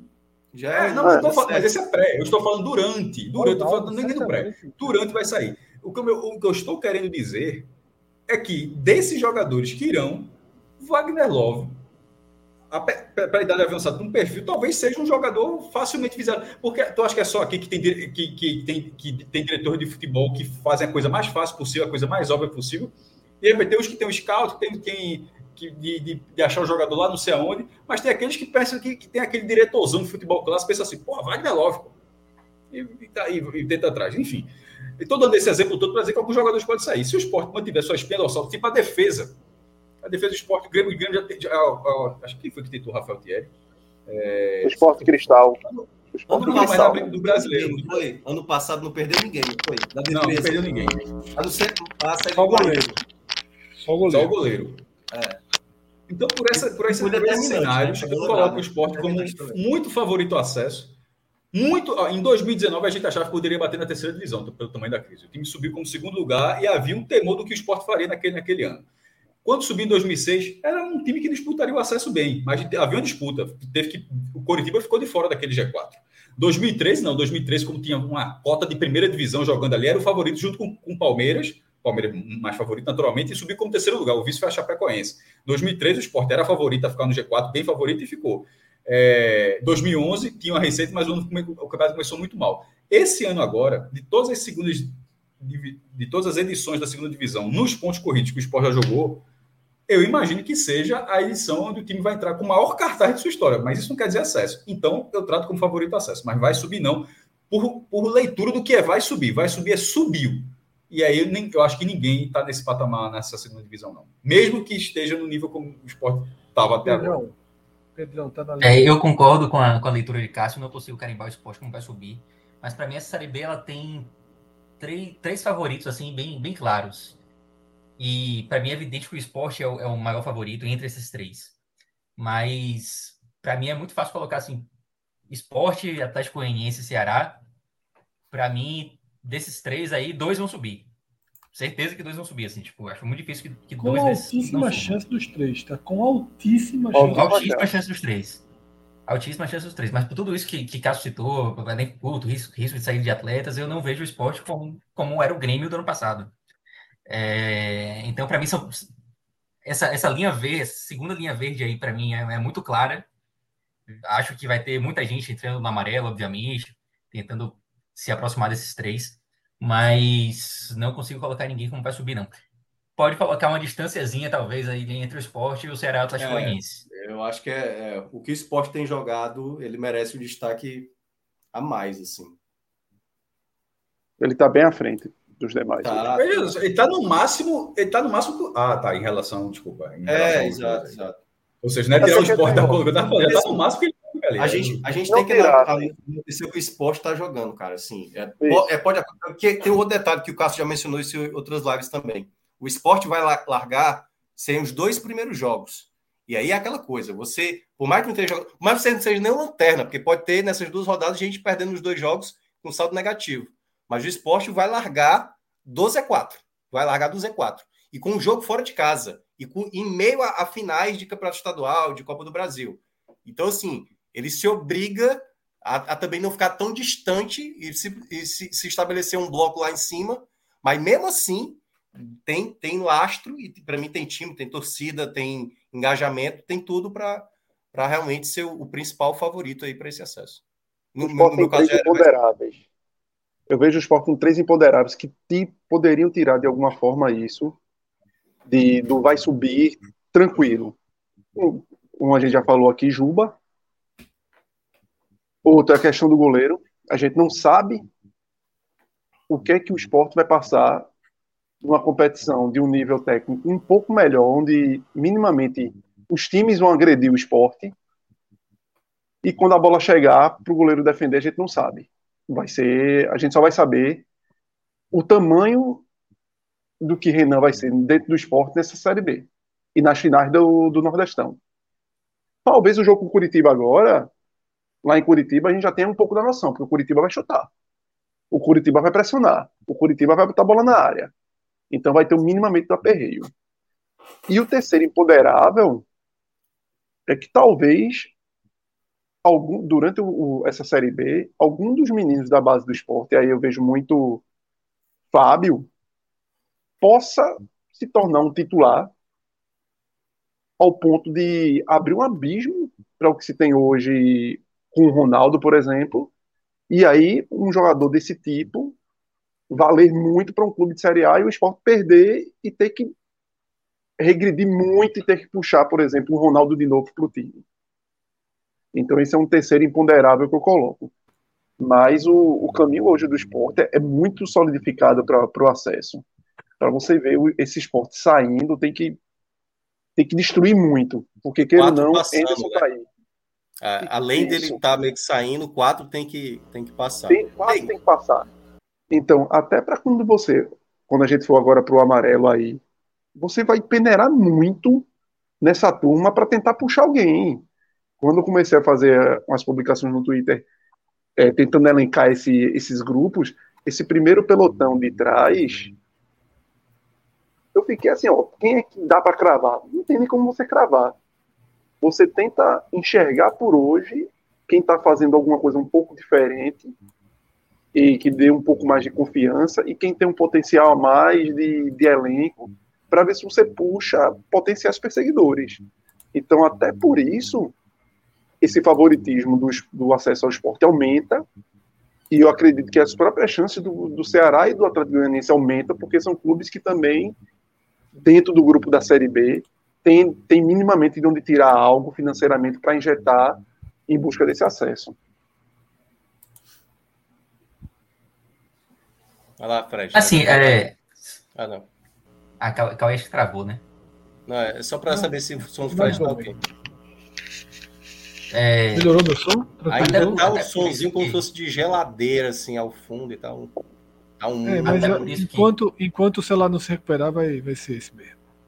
Tranquilo. Mas vai lá, Pedro. Continua. Até por isso que Cauê falou. É, eu citei que, para mim, eram, eram, os três ali eram favoritos muito claros. E eu não me sentia confortável de colocar ninguém como vai subir. Mas pensando bem, não seria nenhum, nenhum absurdo colocar os três como vai subir, não, né? Porque a gente tá falando aqui, pô, os três são favoritaços, o esporte no degrau acima, e não tem ninguém que, que, que possa, talvez, ali chegar no amarelo. Talvez Será que tem no Bet Nacional? Veja só, vai, vai essa tripla depois. Tem não, cara. Tem ainda não. Tem não, tem Ainda não tem não. Aí, o que a gente fazer lá? Bota aí. Mas tem, uma, mas, mas, tem uma, uma, uma, leitura que a gente vai fazer no final. Não é agora, né? No final e, tem uma... E uma outra, observação aí sobre o que o Cauê disse, da dificuldade de, de, preencher essa linha amarela. Por outro lado, talvez, talvez fosse o caso de, de, ao invés de deixar ela esvaziada, encher muito com times que estão fazendo o mínimo, até porque alguém vai subir, né? Sobem quatro. E a gente Isso. só tem três ali. É, na, nos, nos, nos, nas linhas é. verdes, né? Mas, mas então, eu vejo, Pedro. Eu é uma ótima visão, Pedro, é isso mesmo. É. é. porque, na verdade, é como se existissem. É como se deveria ter uma linha vazia antes do pelotão, né? É mais ou menos isso que a gente está. Se a gente fosse reescrever, se a gente fosse reescrever, como a gente reescreveu lá o G6, a gente escreveria assim: fav muito favoritos ao acesso e colocaria esses três. Aí se assim, só favoritos ao acesso, a gente colocaria nenhum. E aí não duvide pode chegar teria teria um, um, um bloco grande. É mais ou menos isso, né? Porque assim, o vai subir. É, Minhoca, eu concordo com todos os argumentos de Minhoca. Né, quando ele apresentou o esporte como vai subir. Porém, existe um argumento que é o que basicamente permeou as outras análises, que é todo o time da Série B é vulnerável demais às mudanças. O Grêmio não era. Lembre que ano passado a gente não cravou o Cruzeiro. A gente não cravou o Bahia, a gente não cravou o Vasco. O Grêmio não tinha, não tinha nada que tirasse aquele acesso do Grêmio. Não tinha adversário, não tinha. Era. E correu até mais risco do que a gente imaginava, correu, eu diria. Trocou de tá? técnico, né? É, correu, mas então, trocou de técnico, trouxe jogador, traria mais. Não, não tinha como, assim, eu não conseguiria ver uma forma do, do Grêmio não não não subir. E não dá para cravar o mesmo com, com o esporte esse ano. Então, se quiserem, talvez, a partir do que Pedro falou, se quiserem dar uma rearrumada aí, porque Pedro trouxe um ponto interessante. Na hora que não existe o quarto colocado é, potencial, na hora que não existe o quarto colocado potencial, a gente vai ter que acabar colocando muitos times no não duvide pode chegar para não sentenciar a maioria no não sobe nem cai, né? Então a gente pode dar uma rearrumada aí, tirar o vai subir, aí, tira o vai subir. Peraí, antes, antes, antes de fazer, eu acho que seria muito bom, já que a gente está com um especialista que fez uma, um fio no Twitter enorme, né, Cauê Diniz, até para dar esse panorama, Fred, porque eu acho que há espaço sim para ter algum clube assim, sabe? A Ponte Preta, por, por exemplo, né? Que fez um... Não, não, exatamente, é por isso que eu tô dizendo. É bom, talvez, o Cauê trazer esse panorama a geral. surpresas, né, Minhoca? É, para saber assim, o quanto esse trabalho está sendo consistente. Porque tudo isso que a gente mencionou, de pode perder peças, um treinador que está bem aqui, pode ir para a Série A e tudo mais, tudo isso. Qualquer time que estiver bem na Série B, como era o Náutico, né? Foi lá, perdeu uma, duas, três peças e realmente não tinha não tinha estofo suficiente para se manter. Aí eu queria que o Cauê. Acho que fica mais fácil para a gente depois se posicionar. Pelo menos essa é a minha sugestão. Pode ser. Certo. Diga aí, Cauê. Então, quem eu, seria eu, o segundo até... pelotão? Pronto. É porque na, na, a forma como eu saí definindo foi um pouco diferente dessa daí. Mas eu vou colocar e explicar, e aí a partir daí a gente toma as decisões que a gente precisa tomar. Mas, por exemplo, eu coloquei o, um segundo pelotão como se fosse aquele pelotão de perseguição que hoje, na minha visão, talvez fossem os times mais próximos dessa quarta vaga. E aí foram na o ABC pelo primeiro trimestre consistente, pelo pelo trabalho do Marchiori de ser um trabalho do ano passado, por ter mantido uma base, porém é o, o, é o time que não perde no Frasqueirão desde janeiro de 2022 porém é um elenco enxuto, que pode sofrer numa sequência de competição. É, o Criciúma é uma equipe que manteve o trabalho do Tencate do ano passado para cá, já foi um time que tentou beliscar o ano passado e fez um catarinense de médio para bom. E é uma equipe que consegue ter uma força da torcida forte, sócio torcedor lá é gigante, então é. tem essa força da torcida é um time que dentro dessa série B, daí você vai, a gente pode colocar tem minimamente tem camisa dentro desse bloco de série B desse ano. Pra, o Criciúma, tu estava referindo, né? Isso, isso, Criciúma. Não, não, então, porque tu falaste de sócios, o Criciúma suspendeu o programa de sócios, porque, porque não dá excedeu, mais. Né? não dá mais no Heriberto Russo. Heriberto Russo. Para ver o que é o sucesso. É uma cidade de acho que 150, 200 mil habitantes, uma cidade assim. E, rica, uma cidade rica. É, mas assim, mas uma população relativamente pequena para um, um, uma média de público tão boa. Para gerar uma média de público tão boa como gera lá. Aí vem então... também o Juventude, ainda coloquei, incluí o Juventude e o CRB. O Juventude, pela ter tido ano passado uma Série A, é, consegue ter, revelar algumas, algumas, alguns jogadores em casa, tem um elenco minimamente ali com algumas peças interessante, por mais que não tenha ido para a semifinal do Campeonato Gaúcho, mas foi o quinto ali e foi também um erro de escolha gigante no iniciar o ano com o Celso Rotti, e o outro foi o CRB. E o CRB você vê o CRB nessas tentativas de acertar, de, sabe, de acertar o gol. Todos os anos eles vão e por alguns erros de caminho terminam se afastando. Então eu acho que é um time que pode diante da lacuna que se tem de, um, de, um, uma falta de quarto, talvez possa de alguma forma sobrar para ele. E é um time que tem Lousa, apesar de ser muito contestado, mas Lousa já fez um trabalho de levar a Chapecoense ao acesso e com uma certa facilidade. Então tem um, sabe o caminho. Segurança, com ampla segurança. Né? Sabe o caminho de fazer um time para subir, talvez diante desse, desse vácuo que possa ter. Aí a turma de trás que eu tinha colocado foi, um, foi meio que um, um bloco intermediário de, de clubes que poderiam durante a competição, até porque fica aquele limbo e muitas das vezes o, o, G4 fica a quatro pontos de você, seis pontos de você, e você enxerga o G4, e ao mesmo tempo, muitas das vezes o, o Z4 também fica muito próximo, fica seis pontos, sete pontos. Série então, B é muito isso, aliás. Isso. Então eu fiz um blocão de times que até um cara veio comentar e disse, pô, que, que tá em cima do muro mesmo. Não liga porque na série B. Tom Bense, né? Tom Bense ano passado. Exato, a Tombense vamos, vamos, segurar um vamos segurar um pouquinho é, para arrumar essa casa, tá? Porque senão vai ficar Pronto, uma coisa muito... Longa. Vai, depois vai voltar, né? Certo. Primeiro a gente vai rearrumar as próprias casas, tá? Lá em cima a gente já mudou. Já que se chegou, a maioria convencionou que não tem um time que está carimbado que vai jogar a Série A em 2024, todo mundo também deixou claro que existem três super favoritos o esporte, o Ceará e o Atlético Goianiense. Então, relógio pode subir esses três times, não precisa nem dessa distância entre eles, não. Pode subir os três times. Não, deixa nessa distância, pô. Ceará, Atlético Goianiense, os três estão, os três estão sim nessa categoria. Aí eu aceito.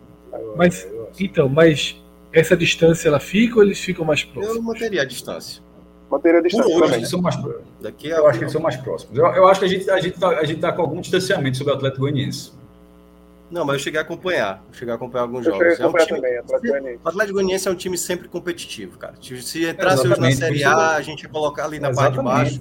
Mas é. é um time tem um mando de campo muito bom também, a torcida ali é. Mas também tem suas dificuldades. E, tem, e tem dificuldades. O Ceará e, também tem. Como a gente olhou o Goiás, e veja, a gente tem que ver que o principal adversário dele foi o Goiás, no qual a gente coloca o Goiás na Série A como uma equipe de muita dificuldade pra, de permanência. Então, assim, talvez é, demonstre também o que é esse Atlético Goianiense. É um time que tem possibilidades, é um time que tem recursos, é um time que tem alguns jogadores interessantes, mas também não, não tem um leque de, de, de opções que você olha, opa. É.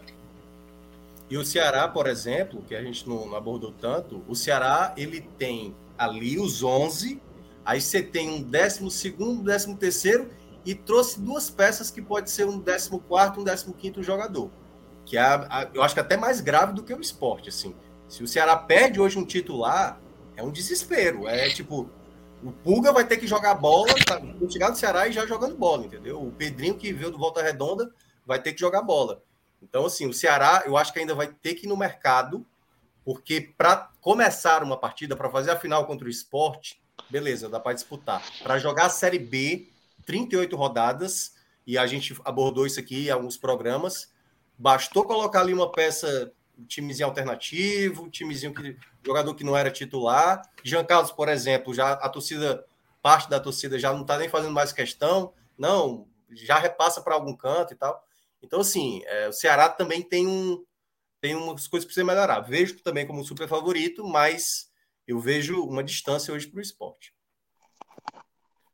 Certo. É, então, distâncias à parte, existe uma unanimidade tá, sobre esses três clubes. Acho que essa unanimidade, inclusive, ela, é, ela vai além aqui das paredes do 45 minutos. Tá? Eu acho que qualquer programa, qualquer pessoa, qualquer analista que se debruçar em torno dessa pré-Série B faria essa composição né, desses três clubes como os potenciais favoritos. Né?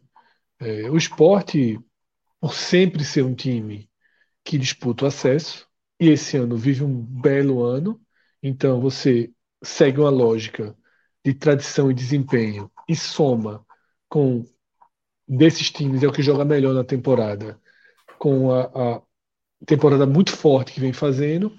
Então, o esporte é natural, o Ceará e Atlético Goianiense são dois times que vieram da Série A, não vieram mergulhados em crise, tá? E são times que rapidamente conseguem ter um elenco competitivo, que disputam, é, no caso do Atlético Goianiense, campeão estadual, o Ceará em duas finais, disputam que, o que podem disputar e naturalmente são super favoritos, sim. Então, a gente criou um outro bloco nessa reorganizada que a gente fez, que são times que vão lutar diretamente pelo G4, que eles entram no campeonato pensando em subir. Esse é o conceito, tá? Os três de cima são super favoritos. Mas dos 17 que sobram, alguns entram considerando que investiram, que tem trabalho, que tem qualidade para subir. Cauê fez uma lista né, de, de alguns desses times.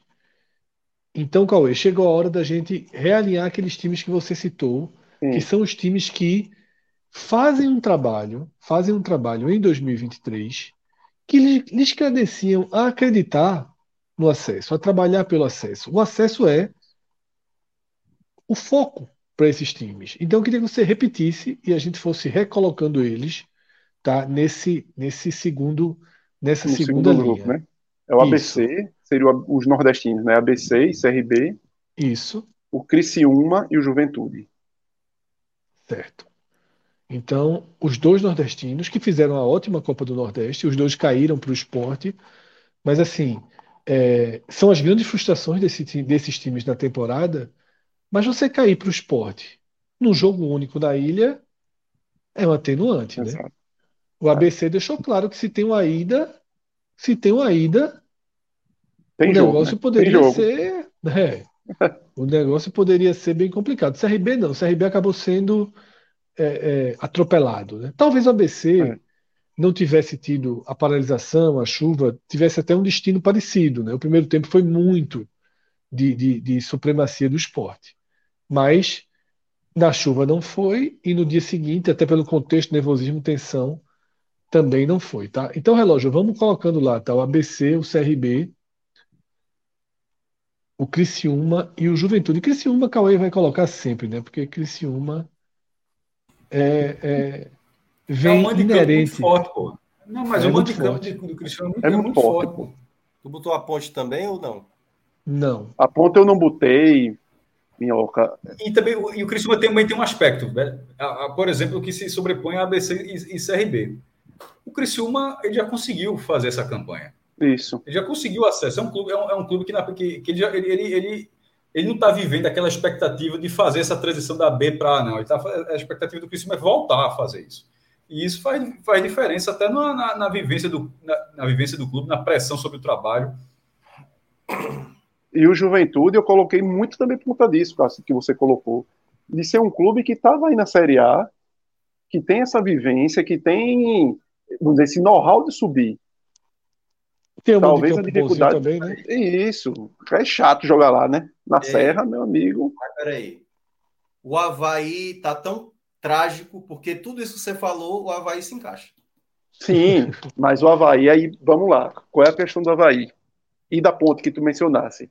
A ponte eu pensei. A ponte... Não, é porque assim, é diferente a... ponte Havaí, Sim. porque a ponte estava disputando a dois, o Havaí Isso. não. É sem caiu, né? A ponte vem Isso. de vários anos de Série B, sem subir, até brigando mais embaixo. A ponte, a ponte até eu botei no, quando eu fui escrever o texto, porra, todo ano, quando você vê uma Série B, tem ponte preta, você, você tende, você tem aquela de eu vou botar entre os quase obrigatório. que pode subir, é quase obrigatório. Quase obrigatório, quase obrigatório. Porque é um time que também flerta muito com a Série A, de estar presente. Só que o caos financeiro, o colapso financeiro que a Ponte Preta está vivendo é gigante. Os caras tomaram dois transfer bans no início desse ano, conseguiram resolver e eles estão desesperados para querer negociar Leonaldi, que é um dos principais jogadores, ou Fábio Amaral que é o outro volante, ou Jé, que é o centroavante que eles descobriram. Parou de levar esse negócio aí. Faz transferência. Pois é. Isso, Esquece, deixa a turma esquecer. Deixa a turma. É. Pois a ponte tomou. A, e a ponte tomou por conta de Eduardo Batista, viu? Um dos trans foi por conta de Eduardo Batista. Da ponte. Então os caras estão de um jeito. Assim, é, Hélio dos Anjos conseguiu minimamente manter aquele time que disputou a Série B no ano passado, é a base do time está lá, com Elvis, vários jogadores, Kaique, França, o goleiro, então ele conseguiu manter, e os caras voaram, voaram mesmo, foi muito acima. A Ponte Preta, na primeira fase do Campeonato Paulista da 2, teve sete pontos na frente do Novo Horizontino, que foi o primeiro, o primeiro atrás, né, o segundo colocado. Então os caras voaram, assim, sobraram mesmo. Foram campeões na disputa de pênalti com o Novo Horizontino e ambos voltaram, tinham sido rebaixados, ano passado e voltaram. Então poderia até colocar a Ponte Preta aí. Só que esse colapso financeiro fez com que o time não consiga contratar jogador. Ele livrou o transfer mas não tem dinheiro. A Ponte Preta. É uma, é uma versão pior do que a versão 2022, não é? Isso. É uma versão pior, porque perdeu algum jogador. Perdeu o Luca, por exemplo.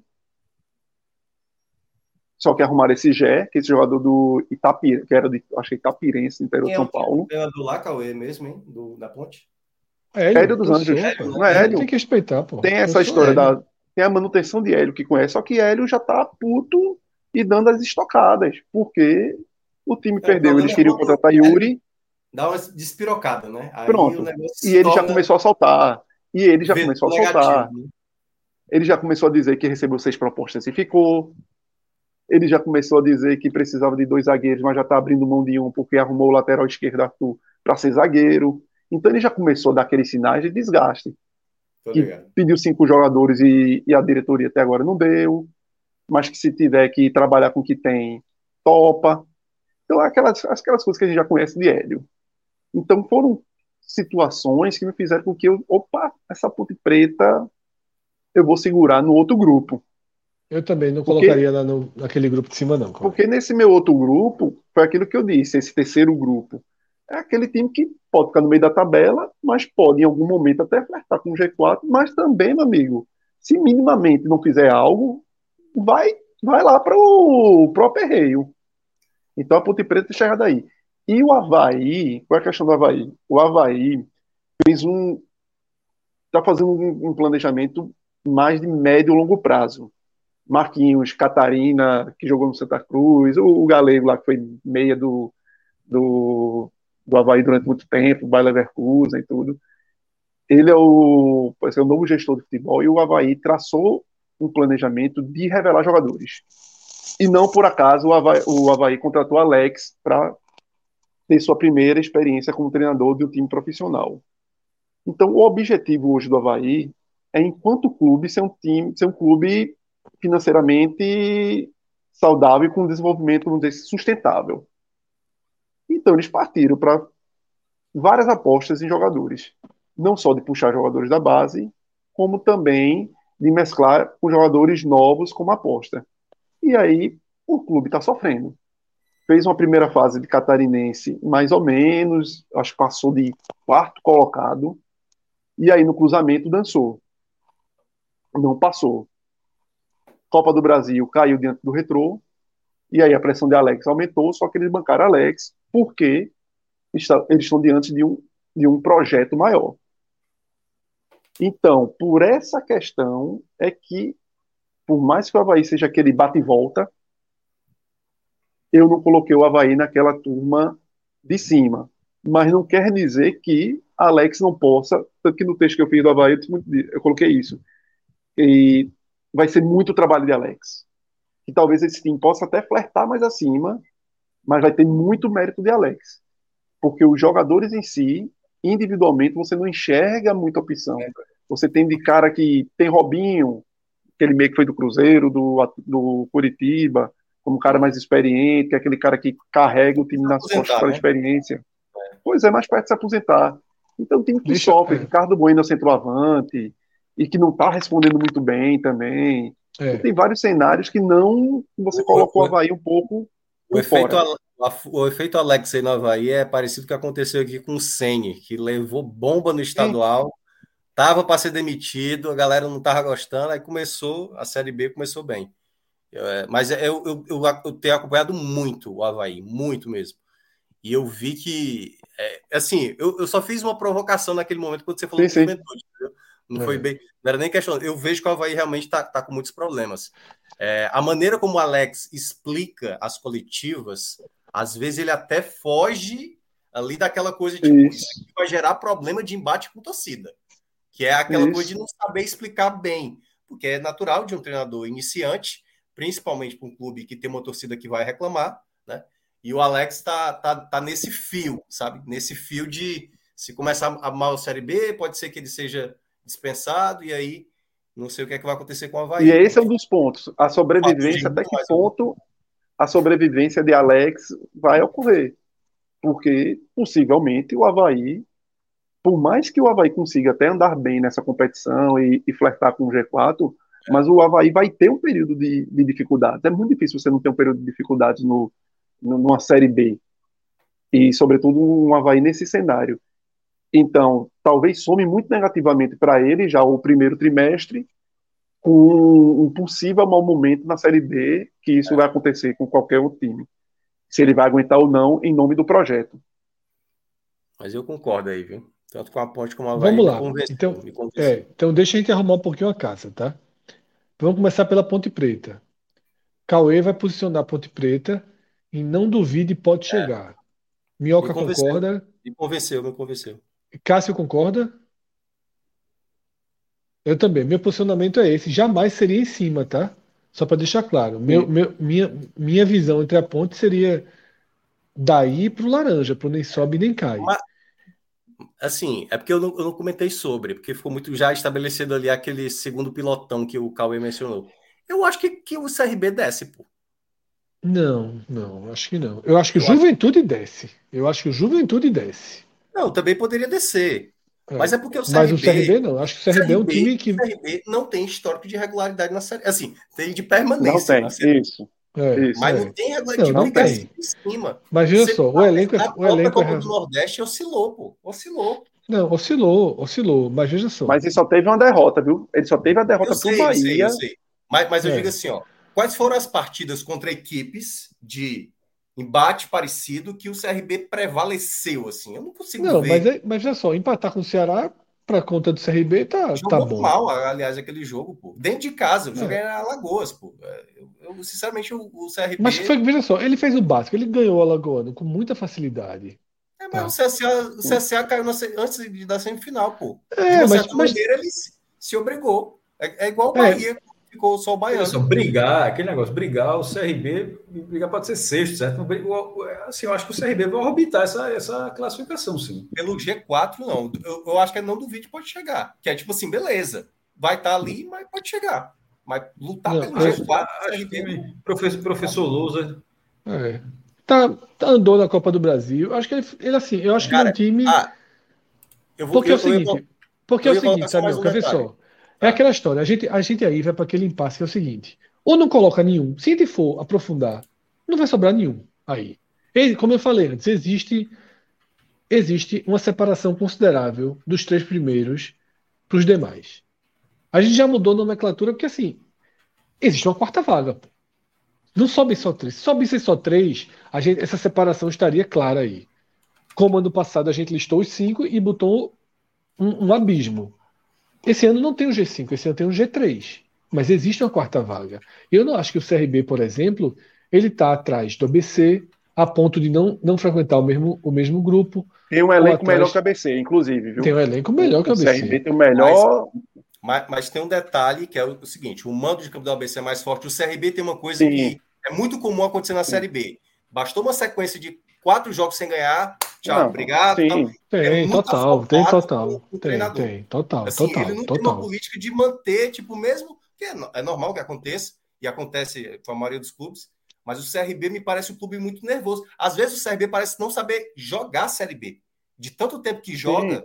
e vai sempre errando, errando em momentos chaves do campeonato. É. Vários momentos que estava ali próximo de subir, aí uma escolha errada, o time não entra bem no jogo. É por isso que então, é aquela coisa, é o costume, é o costume de, sabe, de vacinado, é tipo o México. O México vai chegar nas oitavas e vai cair. Tem um quê, é, tem um quê sim, tem um quê sim. Mas vamos lá então, para ficar democraticamente. ABC, todos concordam que está na luta pelo G4? Eu concordo, eu concordo.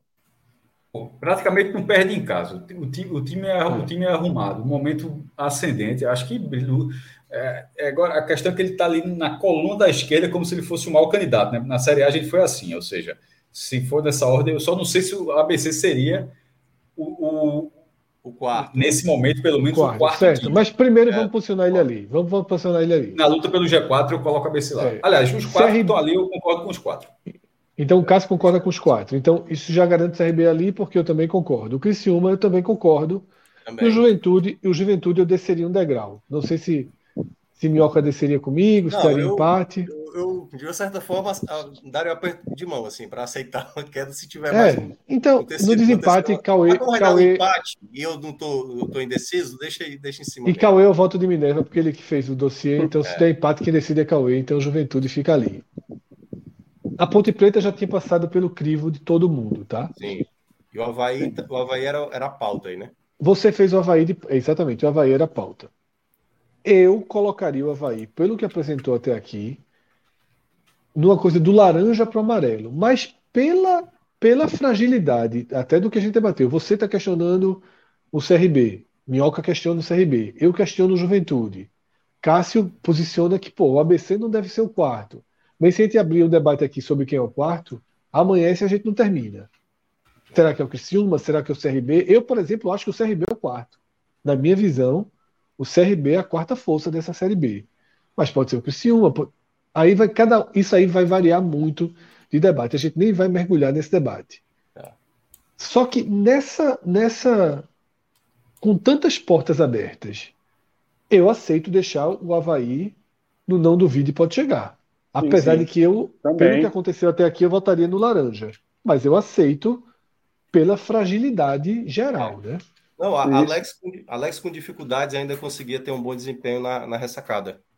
Perdeu Isso. pontos, mas o fator ressacada para o Havaí sempre foi determinante né, na Série B.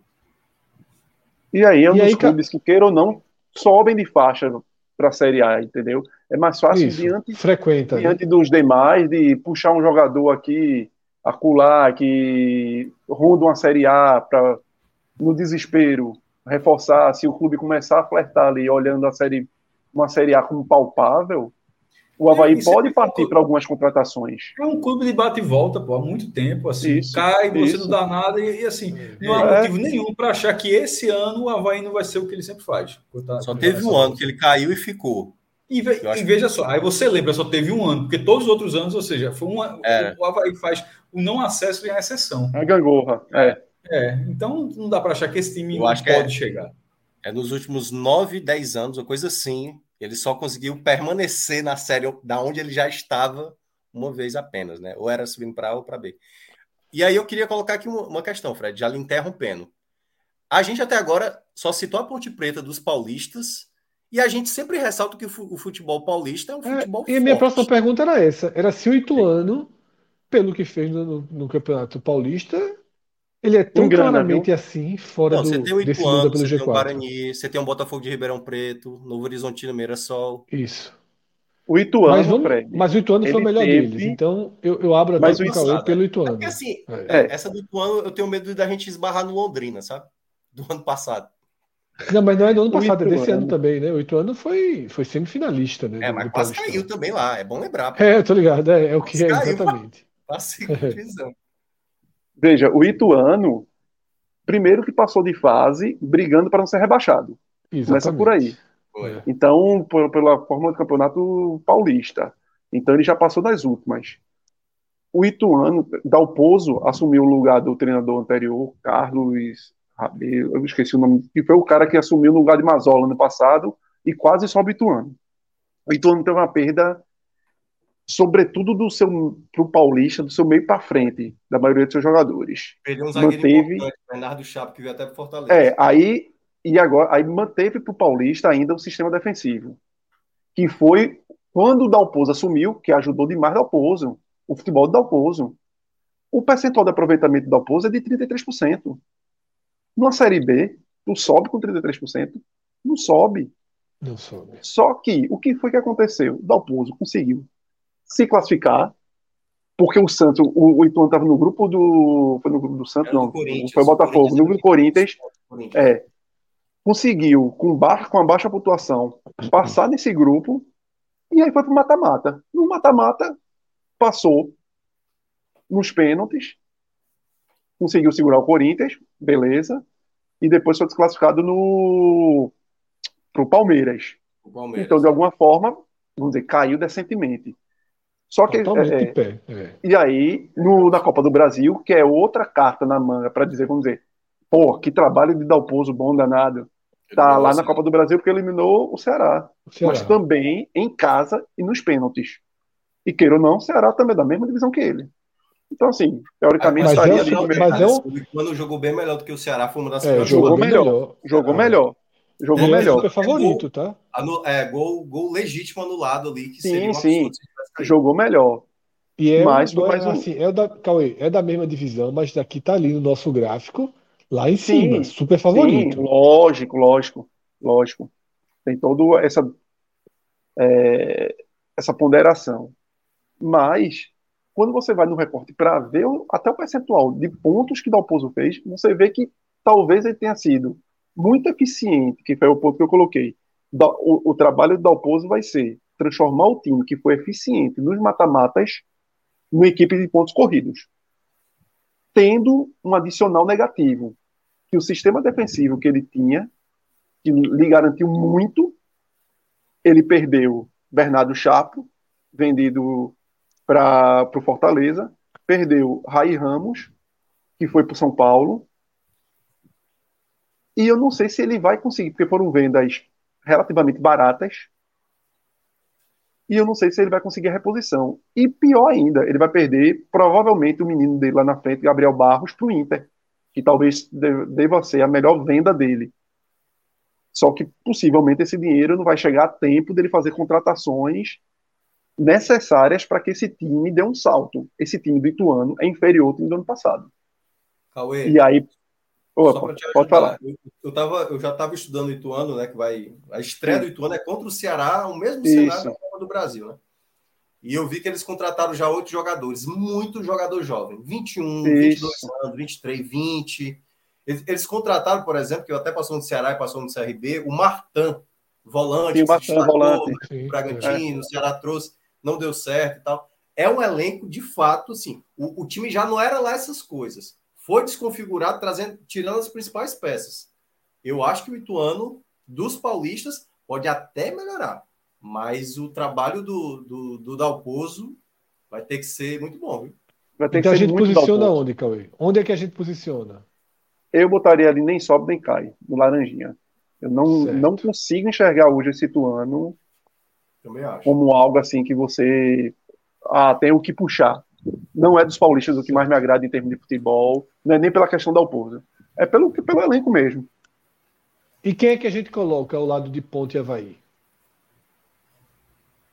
Se é que a gente coloca alguém, né? É, Se é que a gente coloca veja, alguém. Nesse momento, nesse momento tá ficando difícil, viu? Nesse momento a turma, a turma ali é. O, é laranja, veja, ó, o Novo eu acho. fez um bom. Uma boa, Miração, talvez. Um bom paulista. A gente até falou aqui que uma das grandes vitórias da temporada do Nordeste foi a do Náutico sobre o Novo Horizontino, mas também. Não, São Bernardo. Não, São Bernardo. São Bernardo. O Novo Horizontino jogou a dois, pô. Mas Tava na dúvida com, mas foi o vice-campeão. Perdeu da ponte, perdeu da ponte nos pênaltis. É, então, assim. é pra se fuder, é, então, né? É. Veja, Novo Horizontino. Ah, a 2 a dois, eu acho que ele dá mais trabalho que é o Campeonato Baiano, o Pernambucano, talvez. É. Novo Horizontino é uma, é uma barca de, de veterano, viu? Até Raul é, Prata tá lá. Aí, é, Até Raul Prata tá lá. jogador. Então sobe, então sobe aí. Ah, e Eduardo Batista como treinador. Inclusive no meu, no meu ranking é a estreia lá. Do esporte, viu? É a estreia do esporte. É, inclusive no meu ranking lá, eu tinha botado até o Novo Horizontino como para cair, viu? E eu dei até uma melhorada, eu dei uma puxada em um, em um bloco acima pro Novo Horizontino, porque então, ele não sobe ele, nem cai, né? Nem sobe nem cai. É, vamos, vamos pela tradição. Esse Guarani. Mais fraco que o ano passado. Para subir, né? Como é, tá mais fraco. Como é que é, Cauê? Pode falar aí. Tá mais fraco que o ano passado. Se o ano passado a gente colocou, inclusive ali como acho que a gente botou que se, não, se duvidar pode, podia chegar. Era um dos clubes fora do G5. Eu me lembro que a gente apontou ali como pudesse, de alguma forma, atrapalhar. Mas esse ano perdeu o melhor lateral esquerdo foi o melhor lateral esquerdo da Série B ano passado, Jamerson. Negociou com o Curitiba. A grande contratação deles é Regis. Nessa tempo foi nessa negociação de Jamerson. O, o craque da galera. Veja, Regis é a esperança deles. Eles estão apostando tudo, tudo em não Regis. sobe nem cai. Então eu estou muito pelo não sobe nem cai. Então, então o, bloco do, o bloco do não sobe nem cai é considerável, porque a gente já tem Novo Horizontino, Sim. Ituano, Guarani. Mas veja só, a série, a série B, historicamente, é um campeonato de é, nem isso. sobe nem cai clássico. É, assim, é. Uma característica da série B. Como eu costumo isso. falar, que é corrida de kart. É. Exato. É. veja, se a série B, se ela tivesse. Se ela tivesse 16 times, eu gosto de falar, dizer assim, 16 times, 4 sobem, 4 caem, não, não, não haveria nem sobe nem cai, porque quem tivesse na metade, o cara estaria ou ameaçado de rebaixamento ou próximo do acesso. Mas num campeonato do tamanho que é, a Marola é um fato. E existe, meu irmão, um time que fica ali. Em algum momento o cara falou, oh, meu amigo, larguei. É que é só é. terminar, não vai para lugar nenhum. E, a, o, então, vamos, é, vamos é, existe só, só, respondendo rapidinho aqui, Cássio Mocego falou que, me corrigindo, que o esporte estreia contra o CRB. Não, o esporte estreia contra o Novo Horizontino, porque o esporte não joga Isso. as duas primeiras rodadas, tá? A, então, primeira, a primeira, rodada partida... seria contra o CRB, né? Só Isso, dizer assim, mas, mas o esporte não... estreia na terceira rodada.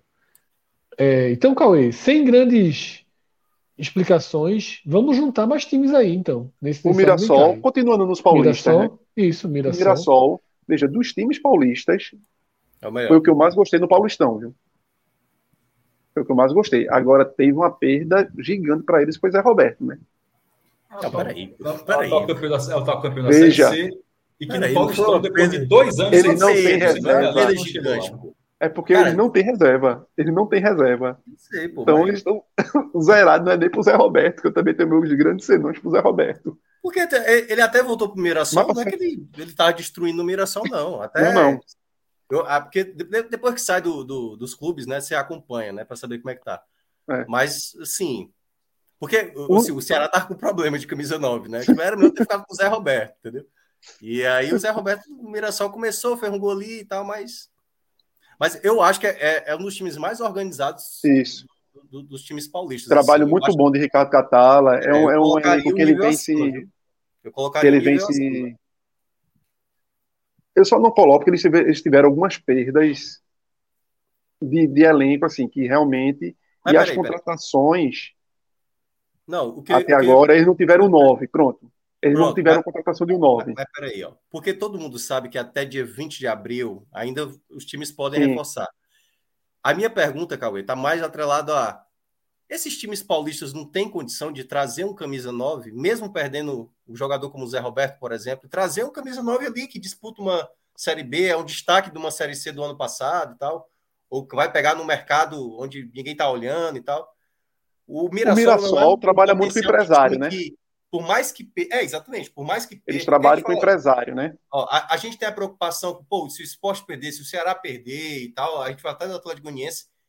Mas a gente sabe que são clubes que numa Série B, na hora que tiver ali, olha, vamos escolher aqui um jogadorzinho aqui, o esporte vai ser preferência, o Ceará vai ser preferência na Série B, entendeu? Quando for perder, o efeito cascata, né? Que vai pegar na Série C ou vai pegar sim, em outro mercado. Sim, sim, sim. Entendeu? Esses são os clubes onde Pô, eu tô jogando uma Série A, Quem é o os encostados São os encostados da A, né? São é. mais até do que os destaques da C, Minhoca, porque os destaques da C muitas vezes vão até bater na A. São é, os encostados isso. da A. Né? O grande mercado da, é. da Série B são os, os encostados da A. Os reforços deles até agora, os reforços deles até agora foi Heitor, lateral direito, foi aquele do Inter, que eu achei um bom reforço na Série B. Sim, o Sport tentou trazer ele. É o Sport tentou trazer ele há dois anos. Aí foi passado. atrás de Manuel, lateral esquerdo, foi Manuel do Náutico, estava na Tombense. Já não fraco, bom. Já não tão bom. É, Paulinho, aquele volante foi do Santa Cruz, estava no Concórdia. É um volantezinho, mas Sim. vai de guerra, vai de guerra. É. E Leandro Vilela, volante, que era o volante titular do Guarani ano passado, que eu gosto dele, eu acho um bom volante. Então o Mirassol seria o, o destaque desse, dessa faixa, digamos assim, né? É, desse quer subir ele lá, Quer subir é ele lá pro finalzinho, pro finalzinho, lá pro, pro último, lá longe, lá Pronto, no cantinho. Já para não deixar, se não quiser não deixar tão esvaziado em cima, seria o time paulista puxar, entendeu? Junto lá no cantinho, onde, onde ficou o Red Bull da Série A. quase matou a Lá no cantinho. Quase é. a Ponte Preta em outro estado. Caramba, meu amigo. Então vamos Espera, lá. Tá? Vai dar trabalhozinho, bota... viu? É chato, viu? Vai, é bota... ah, então deixa ele aí. Então deixa ele aí. É chatinho. Tá, assim no ponto, tá subindo, tá subindo é. C. Não, Ó, e, o e ponta... esse detalhe, né? O time paulista, quando sobe da C para B, geralmente ele sobe todo embalado. Ituano. Ricardo, sempre assim. É o, é o, trabalho de Ricardo Catala, que é um cara é. que já está é. muito tempo lá. É o cara é. que assumiu no lugar de Eduardo Batista lá. É, Camilo é o principal jogador de lá. Camilo vai de guerra. Desce, desce, mais um, desce mais um, desce mais um, desce mais um. Aí, e Fernandinho, ponta deixa, direita. Deixa, deixa, e Fernandinho, ponta do Brusque. Que eu acho que o esporte chegou até a cogitar ele. Fernandinho do Brusque, que estava no Brusque ano passado, que é um bom jogador da base do Inter. Assim, é um time que tem alguns valores. Luiz Otávio, que foi zagueiro do Bahia, tem muita gente rodada. Ó, lá. Camilo foi dispensado hoje, viu? Disseram aqui. Foi dispensado hoje. Clécio jogou aqui no chat, Camilo dispensado hoje. Gabriel Farias também. Então já melhorou. Deixa o Mirassol aí mesmo. e ó. eu postei ontem com a foto dele, ó. Vamos lá, vamos lá. O Bota, o Bota, vamos lá. O Botafogo se junta. O Botafogo de Ribeirão. Não, não sobe nem cai. Eu, eu, acho que não sobe. Sim, nem sobe nem cai. Sim. Botafogo lá, tá? Sampaio. É Adilson Batista, viu? Botafogo. Não, no ano passado não, foi bem, foi no Londrina. É. Foi bem no Londrina. Respeito, respeito, respeito, respeito. Adilson Batista. E o nosso sim, é o jogador. E sim, e eles estão apostando tudo em Thomas, Thomas Andrade, aquele meia argentino que foi do River Plate. Sim, sim. Que deve ter jogado no River Plate ali um, uma fagulha, né? Na base, é. né? A galera usa essa carta aí para ser o desempate. Né? É. Jogou no River é. Plate. Sampaio. Acho que o Sampaio nesse, nem sobe nem cai. É, é uma das piores versões do Sampaio. É, eu também acho, viu? Eu, te, eu teria até dúvidas se não fica lá embaixo. Não. Ah, o Sampaio depende muito de centroavante, né? Ele. Tá, tá, tá, desarrumado, tá desarrumado tá, tá desarrumado. Ele perdeu dois caras que faziam muito assim, o, o meio de campo deles, Ferreira e André Luiz. André Luiz foi até pro Ituano. E Ferreira, eu acho, interior do Paraná. Que era o primeiro volante dele, muito bom. E, e precisa arrumar um centroavante, né? Porque o Sampaio, geralmente, quando consegue fazer algo, tem um centroavante ali fazendo gol, né? Caio Dantas. Goiás, né? É, Goiás. É, é, Poveda, ano passado. Então, é o Goiás da Série B, né? É. é. o Goiás da Série B. E que faz, resolve em casa, né? Seus jogos eu em casa. Eles contrataram o Ítalo, né? É. Eles contrataram o Ítalo, né? Para ver, mas Isso, é não sei nome, se Ítalo corresponde. Nome. Porque no Bahia já não correspondeu, né? É, mas foi uma boa, uma boa, uma eu boa aposta. No finalzinho lá do, do Laranja. É, eu acho que é um time muito ali no limite. Porque assim, vamos lá. Então, antes de mexer no Sampaio, a gente tem candidatos a rebaixamento muito claros. Sim. O Londrina é absurdamente claro. Muito, muito, muito. Muito claro, né? Mas é bom lembrar que o Londrina, no nosso retrospecto, ele sempre né, vai. Sempre, mas né? assim, o que, eu, o que, Não, o Londrina fez esse ano é brincadeira. Plenamente, Londrina é fácil. A Chape, a Chape, a, né? A, tá a, no... a montagem de elenco. Não sei, Fred, a Chape, viu? Veja só, sobre o Londrina, rapidamente, a montagem de elenco do Londrina, assim, cada nome que era anunciado, você ficava, ficava sem entender, meu irmão. O que é que. O era que, de cal, Cássio. Qual o que é anunciado era para de cal. É, é, como você acompanhou o futebol lá em Londrina no passado, meu irmão? Assim, foi um negócio assim muito difícil. Eu, eu acho que a pior campanha na Série B é do Duque de Caxias, se eu não me engano. Que acho que é 18 pontos, coisa assim. É, eu acho que a meta é esse time. A turma empatou com esse time. É, um, de, um deles é nosso. Empatou, mas. É, agora vê só. Empatou, em é, casa. Não, empatou, empatou, empatou. E ganhou lá. Empatou, e ganhou lá. 17, 17 pontos. Foi, e ganhou lá. Ganhou lá e empatou em casa. Cauê, vê só. A gente não pode deixar só quatro times né, na luta pela permanência, senão não tem luta. Não, tem mais. Tom Bense, Vitória. Então, Tom Bense, Vitória, Londrina. O co-irmão, o co-irmão vocês vão colocar na faixa vermelha mesmo. Eu botei. Claro, claro, Cássio. Botei. Não, Veja, meu quarteto. Pelo amor de Deus, pô, não ganha de ninguém, pô. Meu quarteto aí de trás, que não quer dizer que vão ser os quatro, foi Tom Bense, Vila, eu, eu, Vila eu Vitória até... e Londrina. Isso, é, eu acho todo mundo colocaria, esses quatro. É, eu acho até que o Vitória, nesse segundo movimento de mercado, já foi um pouco melhor, mas aquele foi, primeiro foi, movimento de foi, mercado foi, foi, foi, algo desastroso. Trouxe, trouxe, é. trouxe bons zagueiros. Não, é Tunem, né? Oswaldo, sim, que é tudo assim, já não é jogador mais velocista, mais assim, é. são jogadores de uma outra dinâmica. É. E aí você começa a é. pensar que vai montar um ataque com, com nem Gamalho e Oswaldo, como se fosse. Não tem condições, pô. Não tem é. 2012? 2012, é. ok, pô. Algo relógio, pode, pode, pode, deixar eles lá no, no lugarzinho deles já, tá? Esses quatro aí de baixo. Eu acho até que o Vitória, de fato, eu concordo, concordo, meu. Que eu acho que o Vitória dá sinais de que pode. Que vai brigar. Que vai brigar. Que vai brigar. Que vai brigar. A gente não bota Minardi na Série é, B, né? Exatamente, vai brigar. Vai brigar. Vai brigar. É. Mas vamos Porque a luta pela permanência, Fred, é bom destacar que a luta permanência não quer dizer que está rebaixado. Isso. É, é, é que hoje, isso, é que hoje é a meta dele isso, sair. É por isso que eu coloco o, a Chape. Tá? Eu acho que a Chape é um time com fantasma do rebaixamento batendo na porta. O ano horroroso, pô. Né? Um, um, um, um, um processo de, de, de encolhimento eles têm muita, estão com, muita né? dificuldade. Estão com muita. É, eu, eu, botaria eu assim, no, sobe nem mais também no, como, como eu coloquei. É, é naquele do flerte. Se ô, não ô, render, o que render cai.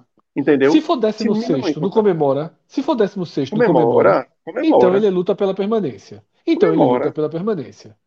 Então ele luta pela permanência.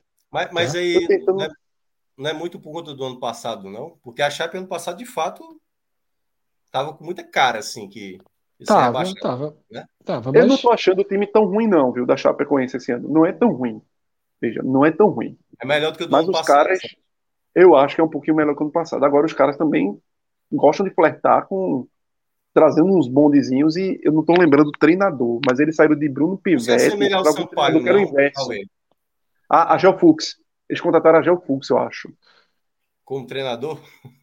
Foi. É melhor botar lá embaixo. É melhor botar lá embaixo. Rapaz. Quase toda certeza, é porque eu não estou lembrando assim de cabeça, mas ele saiu de Bruno Pivete para Geofux. é, porque eu, tô achando que Sampaio e, e Chape meio que estão se igualando aí, não nessa. Eu acho também, esse, esse beira, é. essa beiradinha aí, essa ponta direita é. querendo escorregar. Então pronto, então deixa desenhado assim. Tá fechado. Eu colocaria, eu colocaria os dois Agora, no quarteto eu tô de baixo, entendendo, tá? Eu tô entendendo o que o Fred está dizendo. Porque também, se a gente não colocar, só deixar os quatro, fica parecendo ah, que... É, não tem luta, exatamente. É como se tivesse o quatro pronto. Não é Minardi. Não, eu tô entendendo. a gente acabou de falar. Pô. Foi o que eu disse na peratizão, né? na, na, na, em relação ao é. GC naquela hora. Mas é a, é a mesma coisa. É, não sei, cara. Eu tô entendendo o que o tá dizendo. Os times estão, estão no contexto porque se a gente, de... É, se a gente só apontar quatro, é como se o rebaixamento tivesse sacramentado, porque o de cima nem só cai, né? É. É, não, gente, exatamente. Assim, a gente está colocando no de cima que não cai.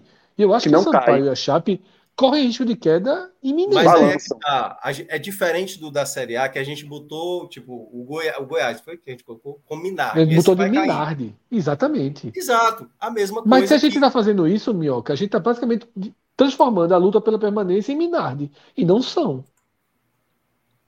Não, e não eu... são. Porque já está escrito, o, grupo de cima, se chama, o grupo de cima, a gente está garantindo é. que não cai. Que não cai. O grupo de cima está escrito, não cai. em cima disso, Fred, eu botaria o Novo Horizontino também junto da turma ali, de Sampaio e, e Chape. E talvez descendo. Porque dos paulistas talvez seja o mais titubeante. Bota aí, vai. Então, então é relógio. tudo na conta do Cauê, vai. Tudo lá embaixo, tá? Junta Novo Horizontino com Sampaio e Chape. Aí, aí, aí, tu, aí tu dá uma distância aí de Tom Benz Vila Nova. Isso. É. tá bom, é. Empurra pronto, os três aí. Tá é. bom, tá bom. Pronto, tá pronto. Não é pra empurrar tanto, não. O Mirassol um pouquinho não joga nem a Série B ali, se botar pro lado. Esse aí é vai jogar naquele, naquela segunda-feira. meu irmão. Pelo amor de Deus. É. Mas é isso, né? Quatro, a turma lotou ali a luta pela. Não, mas é isso, Cássio, vê só. É que, o conceito é esse, assim. É esse, deixar lá em cima. É, deixar lá em cima a gente tá sendo. Esse time não cai, não. Vou ser sincero, meu irmão. A galera sabe que em São Paulo eu sou Guarani demais. Mas meu bugre é, tá farrapando demais, meu amigo. Veja só, da forma como foi composto esse vermelho aí, o Guarani aí tá pela estrela dourada, porque não tá é, jogando mas respeita, pra... mas respeita. Tem Regis, pô. Regis faz... Pelo que eu acabei de falar, pela estrela dourada, tá ali por isso. Porque farrapou não foi pouco não no Campeonato Foi Paulista, mal no Paulista, foi mal no é, Paulista, foi, foi, não tá se reforçando bem. É, assim, se não se cuidar, se não se cuidar...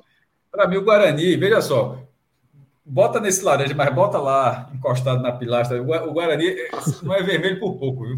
Guarani tá com, não está na frente do Botafogo, não está com essa tranquilidade, nem sobe nem cai. Não, é. Mas, mas o assim, torcedor do Guarani vendo isso, o cara vai dormir tranquilo. Cara, Meu Deus do céu, grava Não, mas, mas para encerrar, porque a Série B é isso, gente. A Série B é, é exatamente a é, é. projeção é. de Série B.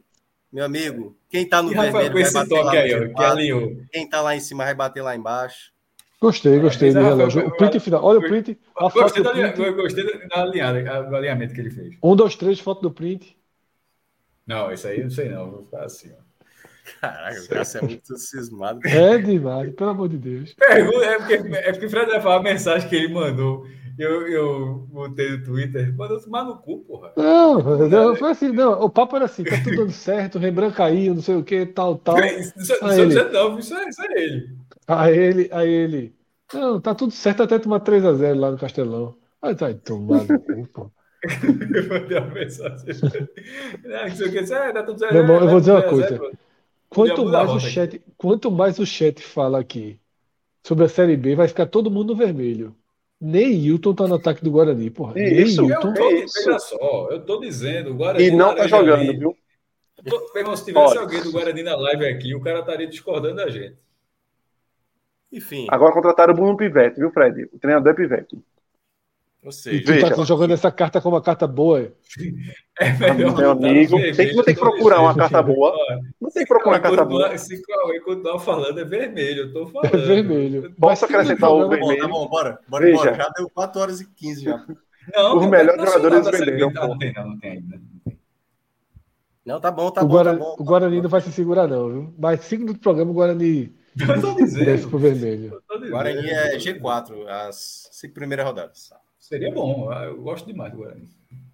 Brother. Vamos, vamos terminar o programa? Bora. Esse pocket. Programação, tá? Programação, para terminar.